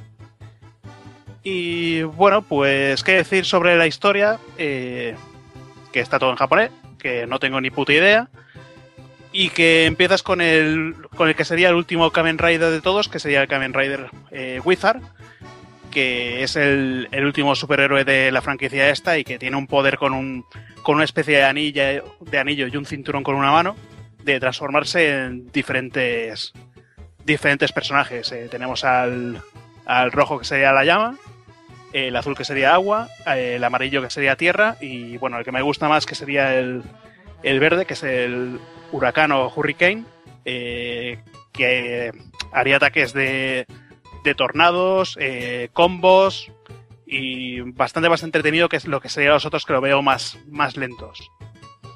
Y de momento, pues es que con, con el Remember Me o el, o el juego este que salió ahora, el de las sofás, pues no me ha dado mucho tiempo a probar más. Eh, sé que, que controlas a los personajes de la saga que sería de a partir del 2000 hasta la actualidad, eh, dejando de lado todos los, todos los que serían desde su inicio, que sería desde 1971. con el- No, no me digas que no sale Segata San Siro, tío. no Vamos, sale. diez, es solo a partir de- original.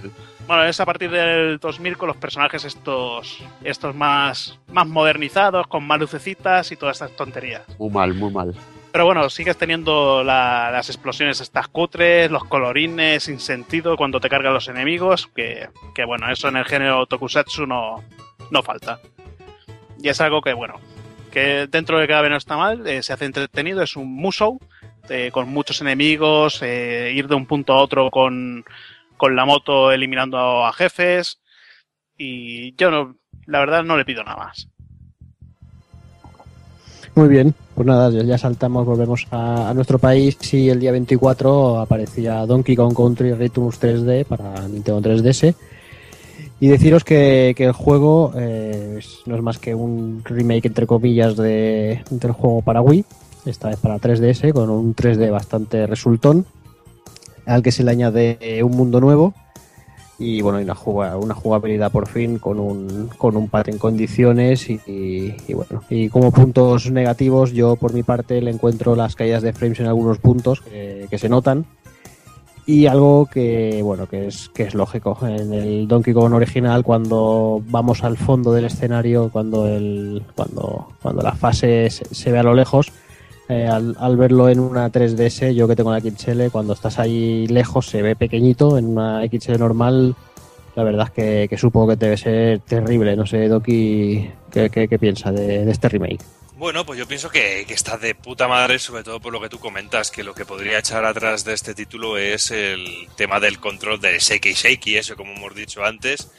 Pero es una auténtica delicia, es, es bien es cierto que tiene ciertas caídas de caídas en ciertos momentos y algún momento gráfico pues que, que pierde bastante lógicamente por ser el, hardware el que, el que es, pero bueno, los extras son muy ricos el tener alguna fase extra más, alguna cosa, aunque también hay otros extras que no son tan ricos como son que hay ciertas facilidades en el juego, como un modo nuevo que da más corazones, es decir, más toques de vida, o ciertos ítems que están, se han añadido como barriles extras, que acumulables, es decir, que durante el juego nos podemos encontrar un barril de, de, de Didi y y si lo tiramos y muere Didi no tenemos más Didi, pero podemos, si tenemos barriles extras, pues tenemos unos cuantos acumulados para tener varios Didis.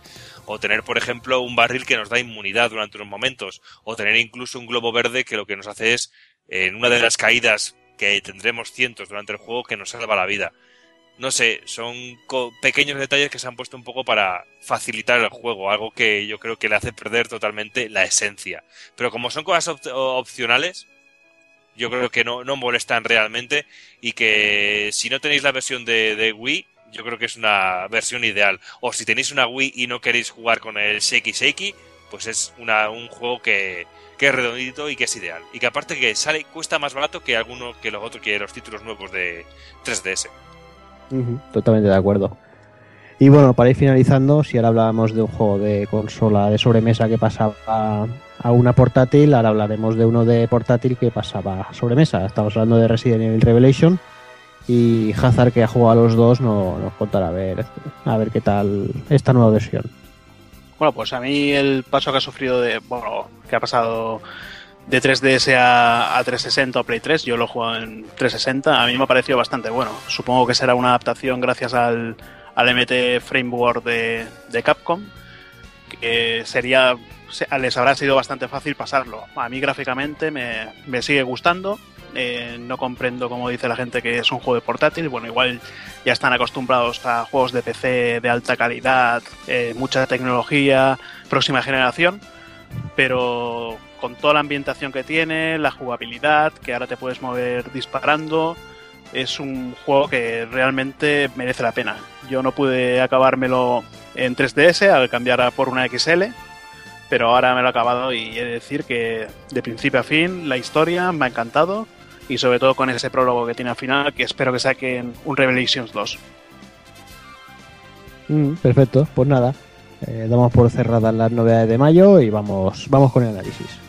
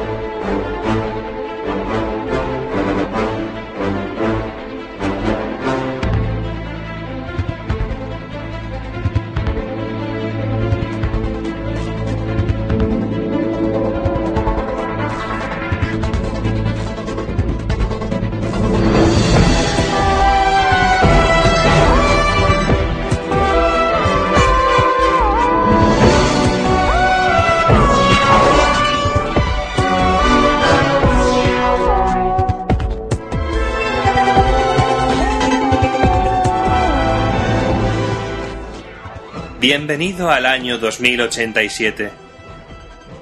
Imagina por un momento que eres capaz de ser absolutamente feliz. A las personas con conductas violentas se les puede extirpar los recuerdos de sus crímenes. Puedes evitar recordar los momentos que más daño y dolor te causaron. Imagina que puedes inyectarte recuerdos y experiencias vividos por otros puedes vivir en un engaño de vida que no necesariamente ha de ser la tuya. Imagina que yo tengo el poder de controlar todo eso y tengo almacenados todos los recuerdos de la población. Imagina que puedo convertirme en tu nuevo Dios, un Dios tangible y que solo intentará que seas feliz aunque para ello dejes de ser tú. ¿Me recordarás?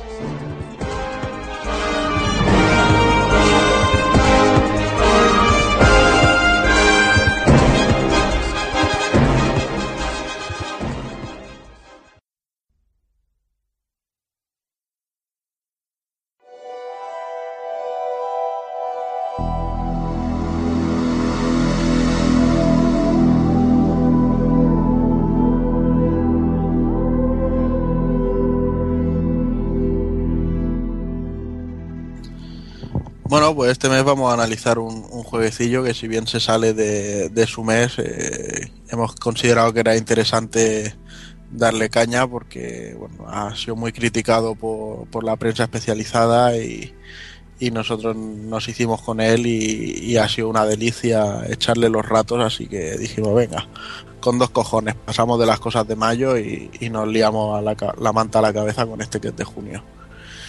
Y bueno, pues deciros que, que nada, que el juego viene presentado por Capcom, aunque en un principio eh, la gente de Don't Not Studios pues intentaban autofinanciarse. Y bueno, llevaban muchos años con, trabajando en el proyecto y al final no, no les salió, no les salía adelante, así que llegaron los señores japoneses y dijeron, bueno, pues mira, este proyecto puede ser interesante para nosotros que de hecho no recuerdo si fue en la Gamescom del año pasado o en el E3 del año pasado donde lo presentaron. O sea, no realmente no hemos tenido que esperar unos plazos súper largos para, para disfrutar de él. Bueno, yo lo que veo interesante que a partir de que lo ha cogido Capcom lo haya hecho, eh, al ser un título que era exclusivo para Play 3, eh, lo haya hecho que lo haya para que sea para Xbox 360, tanto para Play 3 como para PC. Es algo que así hace que el juego que el juego llegue a más a más gente y que lo podamos disfrutar, como por ejemplo eh, yo que lo disfruto en Xbox 360 y me ha parecido un juego eh, excelente que no entiendo las, las críticas, los palos que, que ha tenido. Pues sí. Pero bueno, y como decíamos, pues eso, Donald Studios eh, es un, un estudio de desarrollo de videojuegos que está en París, en Francia. Y bueno, el, el director de este juego ha sido Jean-Max Mogui. Yo lo digo como me rota de los cojones, ¿eh? el francés, o sea, igual lo estoy diciendo mal, pero que se jodan, que ellos tampoco saben decir mi nombre.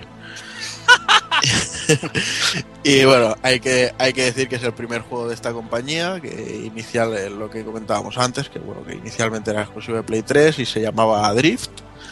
Y la verdad es que el concepto era bastante diferente eh, y era un mundo rollo acuático por culpa del calentamiento global y eso, y, y el prota pues llevaba unos esquís acuáticos eh, bastante raros. Bueno, eh, aparte de que sea el primer juego de la compañía, digamos que, como dices, el, el Jean-Max Mori este, o como se llame, eh, eh, está compuesto por eh, gente que han trabajado en juegos de sagas conocidas como de Splinter Cell, Rainbow Six o digamos esa, esa aventura eh, tan conocida y que tanto gusta a la gente eh, como Heavy Rain y yo creo que de, de aquí más o menos han cogido la estructura de historia para, para hacer Heavy Rain ahí, para hacer Remember Me aunque yo para mí supera mucho a, a la historia de Heavy Rain Pues sí, para mí también, con creces. Ya de entrada, yo siempre estoy muy predispuesto a la ciencia ficción, así que no, no era muy difícil que me ganasen en este aspecto. Y bueno, si quieres, cuenta un poquito sobre la historia. Bueno, pues la historia nos lleva al año 2084 en, en Neo París, donde una empresa llamada Memories ha inventado el Sensation Engine o Sensen, eh, con el que pueden eh, controlar los recuerdos, eh, borrar, borrarlos, modificarlos, trasplantarlos de una persona a otra. Y bueno, es por eso por lo que las prisiones están llenas de presos sin recuerdos y así los tienen más controlados eh, hasta que puedan cumplir su, su condena. Ahí es cuando entra nuestro personaje, Nilin, que es una de esos presos, una eh, anteriormente era una cazadora de, de recuerdo a la que le han intentado borrar todos los recuerdos, que eso recuerda su, su nombre, y ha sido encarcelada por pertenecer a los, a terroristas, que es un, grupo que, que iremos conociendo a lo largo del juego. Cabe matizar que a diferencia que de, lo que ha dicho algún que otro blog eh, o web especializados, eh, no todo el mundo es capaz de, borrar ni manipular las mentes de la gente. O sea, los que han dicho eso o, o lo han probado un minuto o, o nos han enterado una puta mierda de la historia. Pero bueno. Y eso, a mí la, la historia me, me, me ha hecho mucho, no sé, ha, empatizado mucho con, conmigo la forma, la forma de narrarlo y eh, bueno, Nilin es un personaje que ya de por sí llama la atención, pero tampoco tampoco es que haya podido decir, hostia, pues qué momentazo que tiene el personaje, o sea, no, no, no es un, un protagonista que destaque sobre sobremanera, a no ser que hablemos de su culo, claro, que siempre está ahí presente y, y que parece que Capcom y esta gente hayan hecho el, el culitos engine con, con el juego, ¿no? Bueno, aparte del culo, yo también. Yo sí que veo destacable el personaje. Empiezas con un personaje que no tiene recuerdos eh, y poco, poco a poco ves como bueno, los vas recuperando, como todo gira eh, alrededor de los terroristas, de, de lo que sucede en Neo París, eh, los enemigos que te encuentran, que, que te encuentras. Yo sí que he, he visto un buen personaje, la evolución que tiene y todo. Sí que lo he visto bastante bien. Y es No, un ya de- yo personaje es que- que- Es que estoy un poco acostumbrado a verlo en, en casi todos los RPGs, así que por- igual por eso ya no me sorprende. O sea, el rollo de la amnesia es el, el recurso estándar de, de juego de libro. Pero bueno. Y nada, y decir que bueno, que, a través de la historia pues iremos a, un montón de, de zonas de, de Neo París, ya sean las bonitas o las feas o las alcantarillas. Y bueno, cada, cada zona está bastante bien segmentada y, y, y cumple una, una función ahí, ¿no? Entonces, bueno. Eh, luego ya entrando a temas que sí que se le han criticado, estamos con la jugabilidad de- del título. Bueno, eh, el planteamiento, a ver, sí que es cierto. Yo, por ejemplo, la- el primer vídeo que vi del juego, yo mismo al ver a Nilin ahí, pues andando, moviéndose un poco y tal, y eso, y luego saltando y entrando en la mente de un tío, yo pensaba que quizás sería un juego más rollo Assassin's Creed, así con un mapeado abierto y tal. Y luego pues nos hemos encontrado la sorpresa, para algunos para bien y para otros para mal, de que, de que el juego es más bien un, un Uncharted. ¿Sabes? O sea, un poco de plataformeo así guiado, un poco de, de acción, que bueno, que en vez de haber tiros, que, que también tenemos la opción, pues es más todo cuerpo a cuerpo.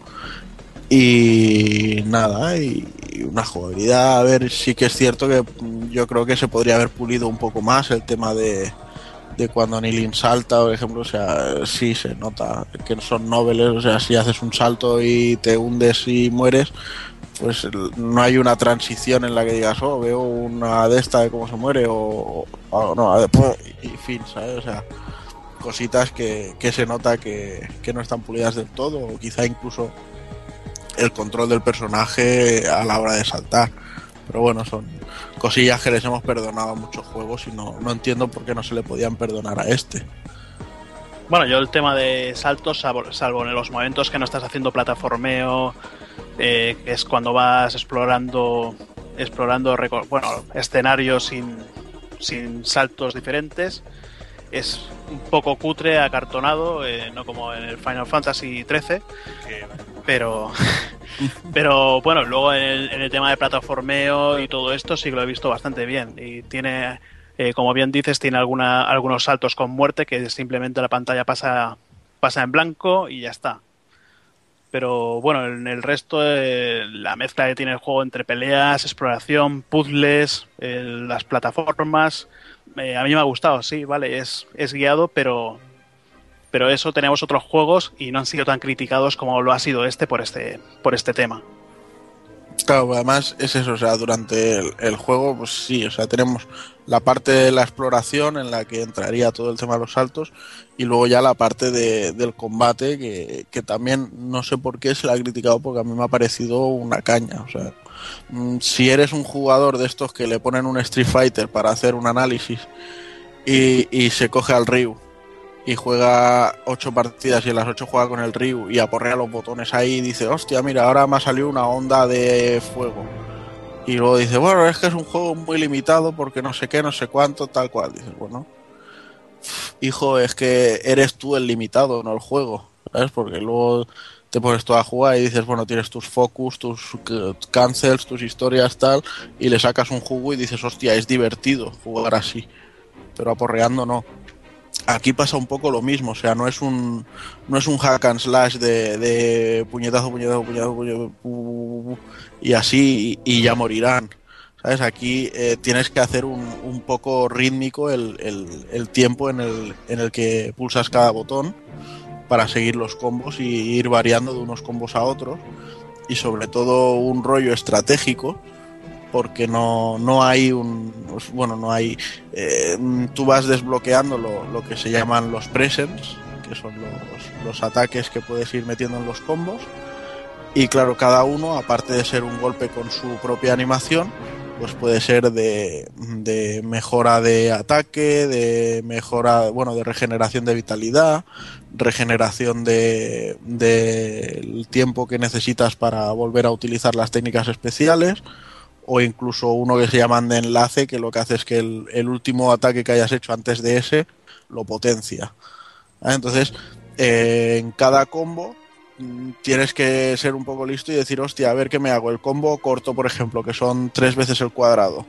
¿Qué tipo de presence me pongo? Porque si hay, por ejemplo, enemigos a los que no puedes darles hasta que no matas a otros. Dices, me pongo un combo rápido de regeneración de magia para poder utilizar técnicas especiales rápidamente o me pongo uno que haga mm, daño físico que normalmente rompe las guardias y que sí que les puedes dar a los enemigos. Y luego ya, y eso es solo uno de tres golpes. Luego ya cuando empiezas con el de 6 y de 8, pues ya tienes que ir decidiendo mejor qué pones en cada, en cada slot, cada ranura, para decidir realmente si quieres hacer más daño, menos daño y los beneficios que le quieres sacar a ese combo. Y no sé, yo me, me lo he pasado muy bien preparándome los míos y, haciendo esas cosillas. No sé, tú cómo has visto ese tema.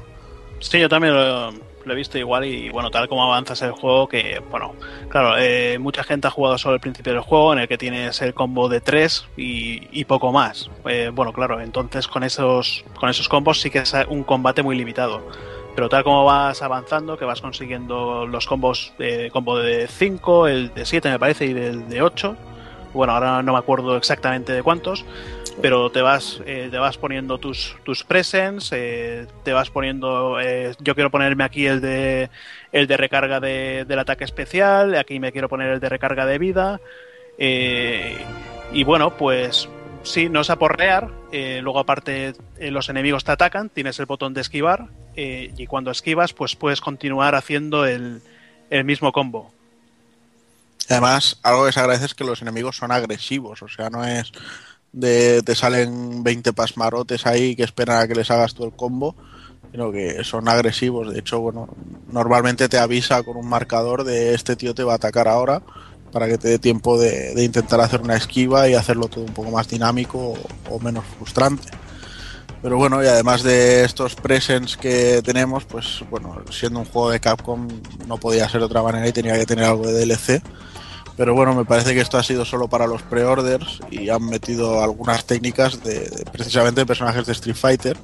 Pues de hecho, el, el sistema de combate le ha sido Yoshinori Ono quien, quien ha colaborado con, con Don Not Studios para. o Don Not, Don Not Entertainment, perdón, para ayudarles un poco con el tema, así que se tenía que notar su mano.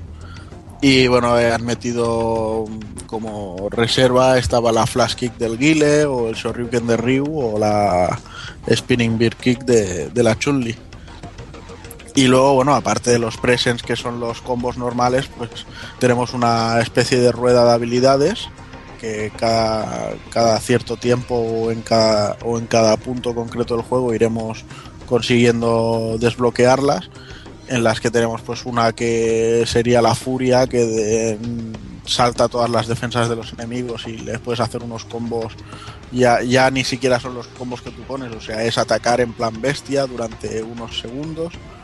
Luego tenemos otro que deja a los enemigos medio tontos y a veces nos hace falta para, para descubrir según qué cosas. Eh, tenemos uno que a mí me encanta que lo llaman la bomba lógica y bueno es como si le pusieras una mina al enemigo en la barriga y luego te tienes que hacer una voltereta hacia atrás para alejarte de él y, la explosión pilla al, al, resto de enemigos y bueno, algunas cosillas más. Sí, a mí el tema que me ha gustado es que tal como vas avanzando vas encontrando ítems que, eh, que te suben, eh, que cuando consigues 5, en vez de tener una, una, barra de super, pues tienes dos. Y luego pues hay enemigos que puedes, eh, le puedes hacer la bomba lógica, bueno, puedes hacer que aparezcan porque hay algunos que son invisibles y luego puedes hacer la bomba lógica que bueno que te explotaría todo lo que sería la zona de, de su alrededor. Y bueno consigues unas combinaciones a veces si no te pillan los, los cabrones de los Serafim que son los, los voladores y son los tocacojones pero pero de los buenos. Además es eso otra de las cosas que me gusta es que todos los tipos de enemigos tienen sus, sus mecánicas con las que es mejor luchar contra ellos. Porque como decía antes, hay algunos que no les puedes hacer daño hasta, que eliminas a todo su séquito. Luego los Seraphins estos, pues realmente con el Spammer, que es el, el cañón con el que disparas, pues poco a poco te los quitas de en medio. Luego están los titanes, que, que si les haces... Los titanes son unos, giga- unos robots que hacen una, una zona de, de afección, digamos, y saltan como si fuera un mortero y caen. Pero si usas otra de las habilidades que tienes, que es la del óxido nitroso, creo, Bueno, no, el- óxido, eso, eso de los coches de carrera. o óxido, óxido no sé qué, Óxido, óxido. entonces lo, es como si lo pirateases y absorbe a unos cuantos enemigos antes de explotar. ¿Eh? Y no sé, o sea, todo ese rollo y, y ya no solo con los enemigos normales, o sea, todos los jefes finales tienen su mecánica, rollo eh, a la vieja escuela, vieja usanza, ¿sabes? O sea, mm, tienen a lo mejor eh, tres fragmentos, la barra de vida la tienen partida en tres fragmentos y cada vez que le quitas uno, pues eh, como que evolucionan y hacen otras rutinas que antes no hacían. Bueno, en, lo del óxido, digamos que cada. eh, es para los, los enemigos robóticos. Y bueno, cada enemigo pues te hace uno. Eh, los titanes eh, te absor- absorben y luego se autodestruyen. Eh, luego tenemos los Seraphim, que son los aéreos, que empiezan a disparar eh, ataques al resto de enemigos. Y a veces en algunas ocasiones van bastante bien porque, porque si estás ocupados con uno te van y mientras tanto te van disparando, te putean bastante. Sí, eh, bueno, es lo que decías, o sea, tenemos además el- la posibilidad de ir mejorando las, las habilidades de, de Nilin, pues eso, eh, consiguiendo mejoras de especiales, cada cinco tendremos una ranura más de, de especial y también tendremos las de mejorar la vida. Y luego aparte hay otros tipos de coleccionables que son los, eh, los Scaramage, que son unos insectos. eh, que tenemos que dispararles y, y vamos consiguiendo más puntos de, de experiencia que realmente sirven para desbloquear golpes nuevos.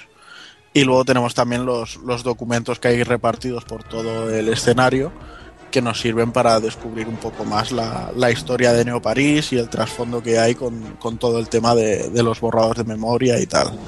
Y es que además eh, realmente eso, o sea, hablamos del combate que está muy entretenido, hablamos de tal, pero si por algo realmente llamó la atención este juego fue por, por eh, cuando en vídeo nos presentaron la primera remezcla de memoria, que para mí es un, tema que ha sido genial en este juego. Y bueno, el tema de la remezcla pues va que en algunas situaciones tendremos que entrar en la, en la cabeza de algún personaje y, bueno y, alterar los recuerdos que tiene para conseguir que cambie su forma de pensar en alguna cosa concreta.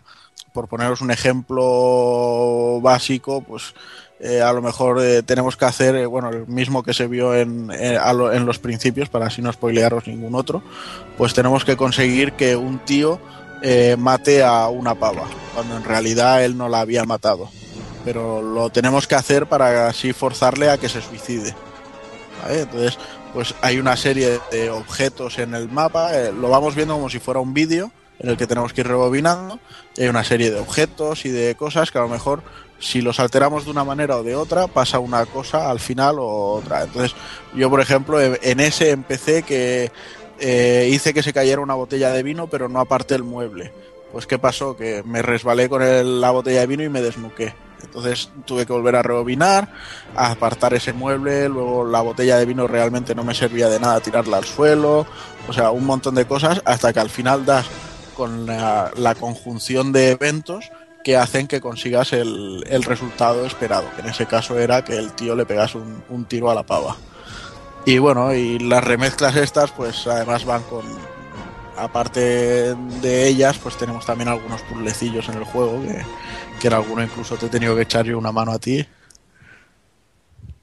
Eh, sí, bueno, pero mm, yo quería comentar un poquito también el tema de, la- de las remezclas. eh, que, bueno, sí, es bastante interesante que poder cambiar eh, la forma que de pensar los, los otros personajes, pero luego hay alguna, alguna cosa que, por ejemplo, algún personaje que, que directamente te deja de salir en el juego y tú piensas, ese personaje cuando llegue a su casa no pensará que, que todo lo que ha ocurrido es algo que tú le hayas, le hayas convencido.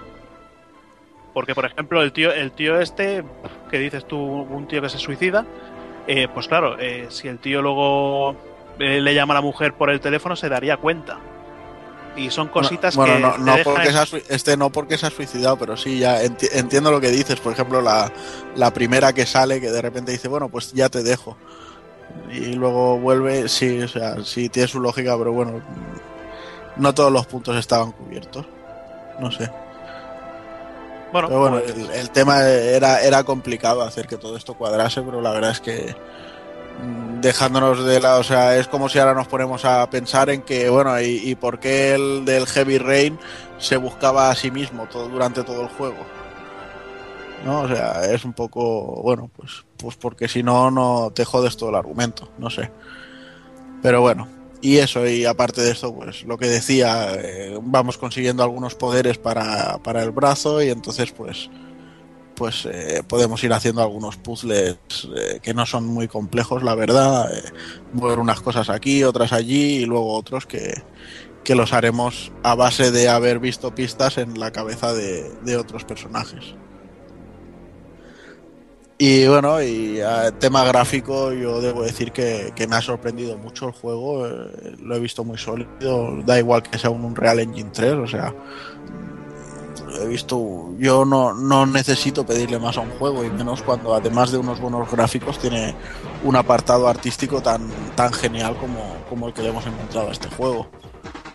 Se mueve relativamente suave, no da, no da tirones, lo único, pues lo que hemos dicho un poco en los saltos y esas cosas, pero técnicamente yo lo he visto un juego que, que sobresale bastante, o sea que podría considerarse una, una producción triple A tranquilamente sin, sin problemas.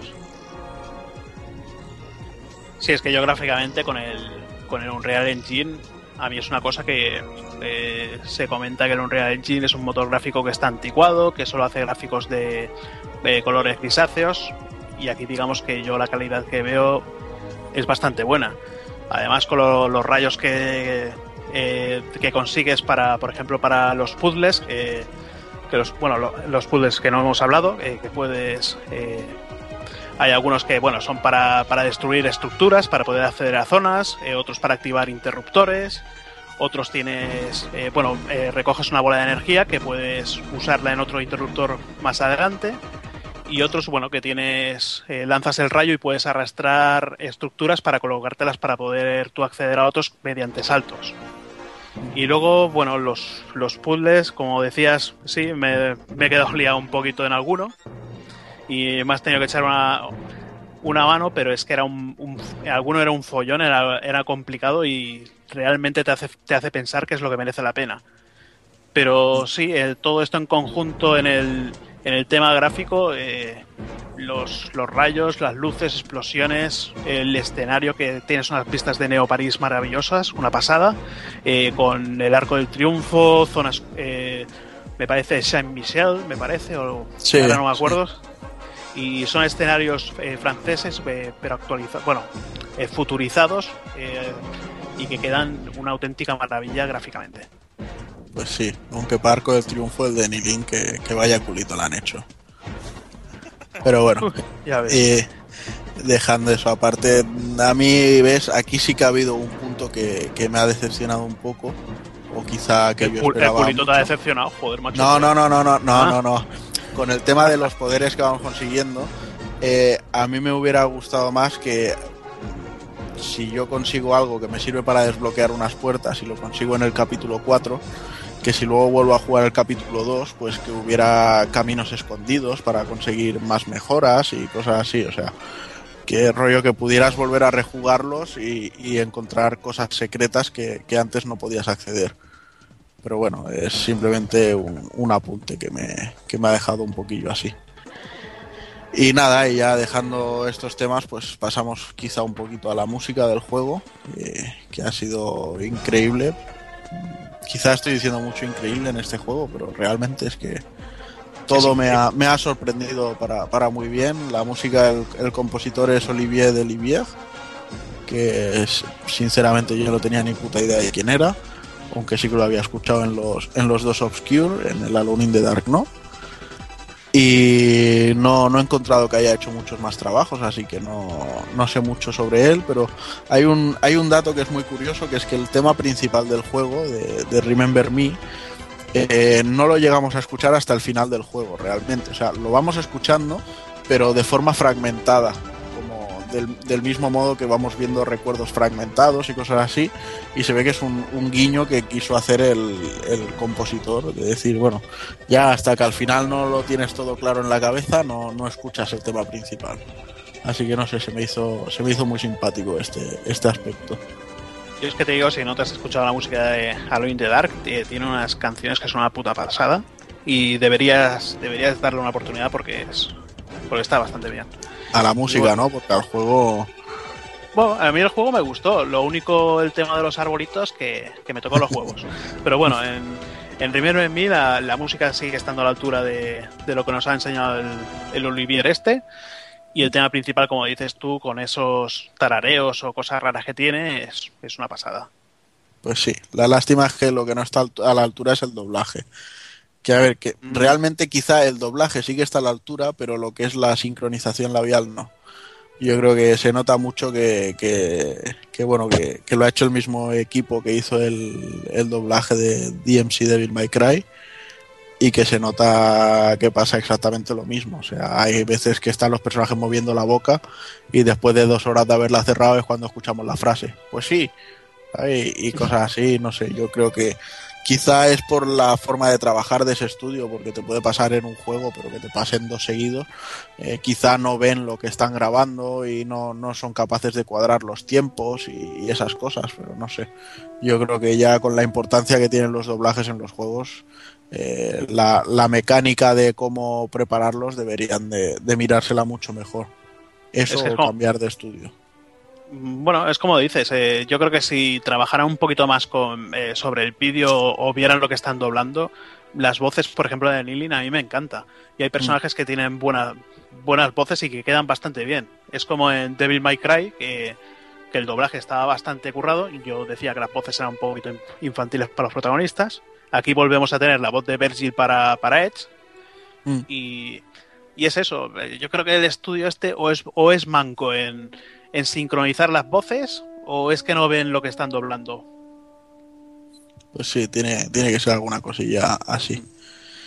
Y bueno, y ya pues nada, yo ya concluyo un poco el análisis dando mi, mi opinión y bueno, deciros eso, que eh, ya en broma ya había dicho anteriormente que para mí el, el Remember Me quizá es un, un sorbete de limón, ¿no? O sea, un, el sorbete te lo ponen en las bodas entre el primer plato pesado y el segundo plato pesado. Pues aquí, entre dos juegos largos, pues quizá jugar a este Remember Me, que te va a llevar unas 7-8 horitas, pues eh, no sé, es bastante refrescante es una historia agradable que no se ha tocado mucho y tal.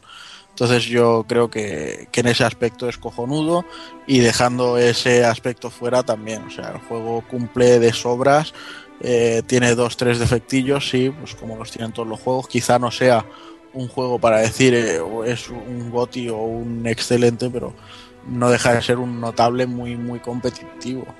O sea, yo me lo he pasado muchísimo mejor que con 20.000 de las cosas que me han dicho que iban a ser lo mejor de la generación. ¿sabes? Y, y el tema de que, bueno, eh, no se le ha dado quizá tanto bombo, pues no sé, yo creo que quizá Capcom nos ha gastado mucho dinero en, en prensa, en publicidad, y entonces pues la- las revistas por ir de Wise han dicho, ah, pues no. Esa, esa es una de mis hipótesis y la otra es que todos se lo han querido quitar de encima corriendo para jugar al Last of Us y, y ya está.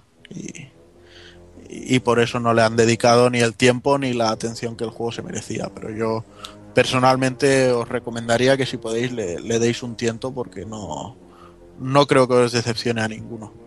Y no sé si tú quieres dar una conclusión final también.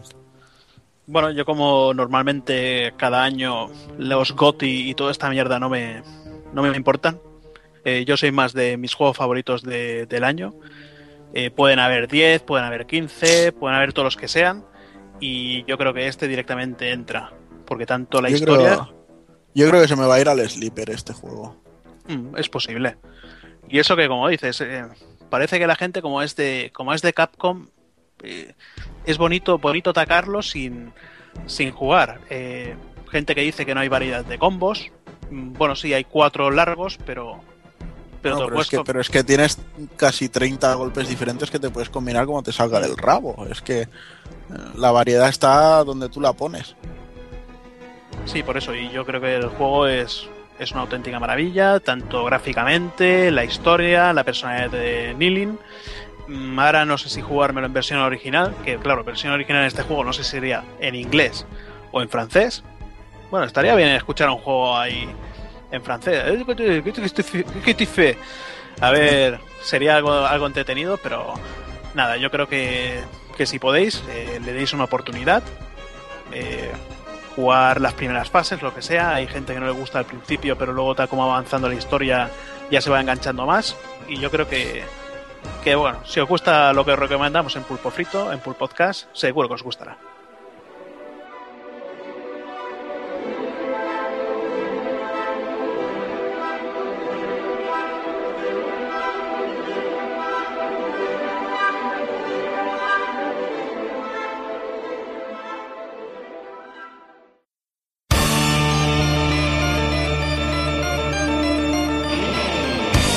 Y recuerda, si no te mola hacer un calamar y quieres estar bien informado, pásate por el blog pulpofrito.com. También puedes seguirnos en Twitter y Facebook.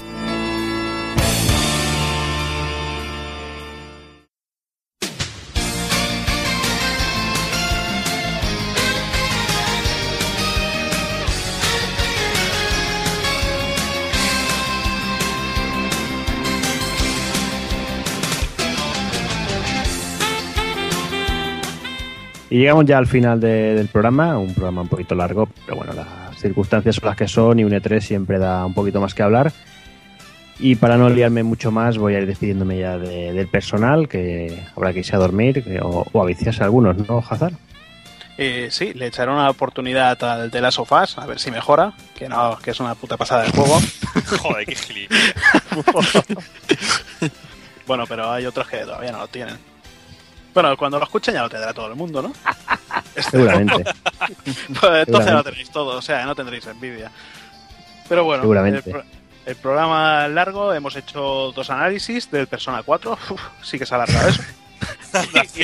Qué rol, tío. Qué pedazo de rol. y del Remember Me, que bueno, espero, espero que, que lo disfrutéis porque es un juegazo. Y nada, pues hasta el próximo.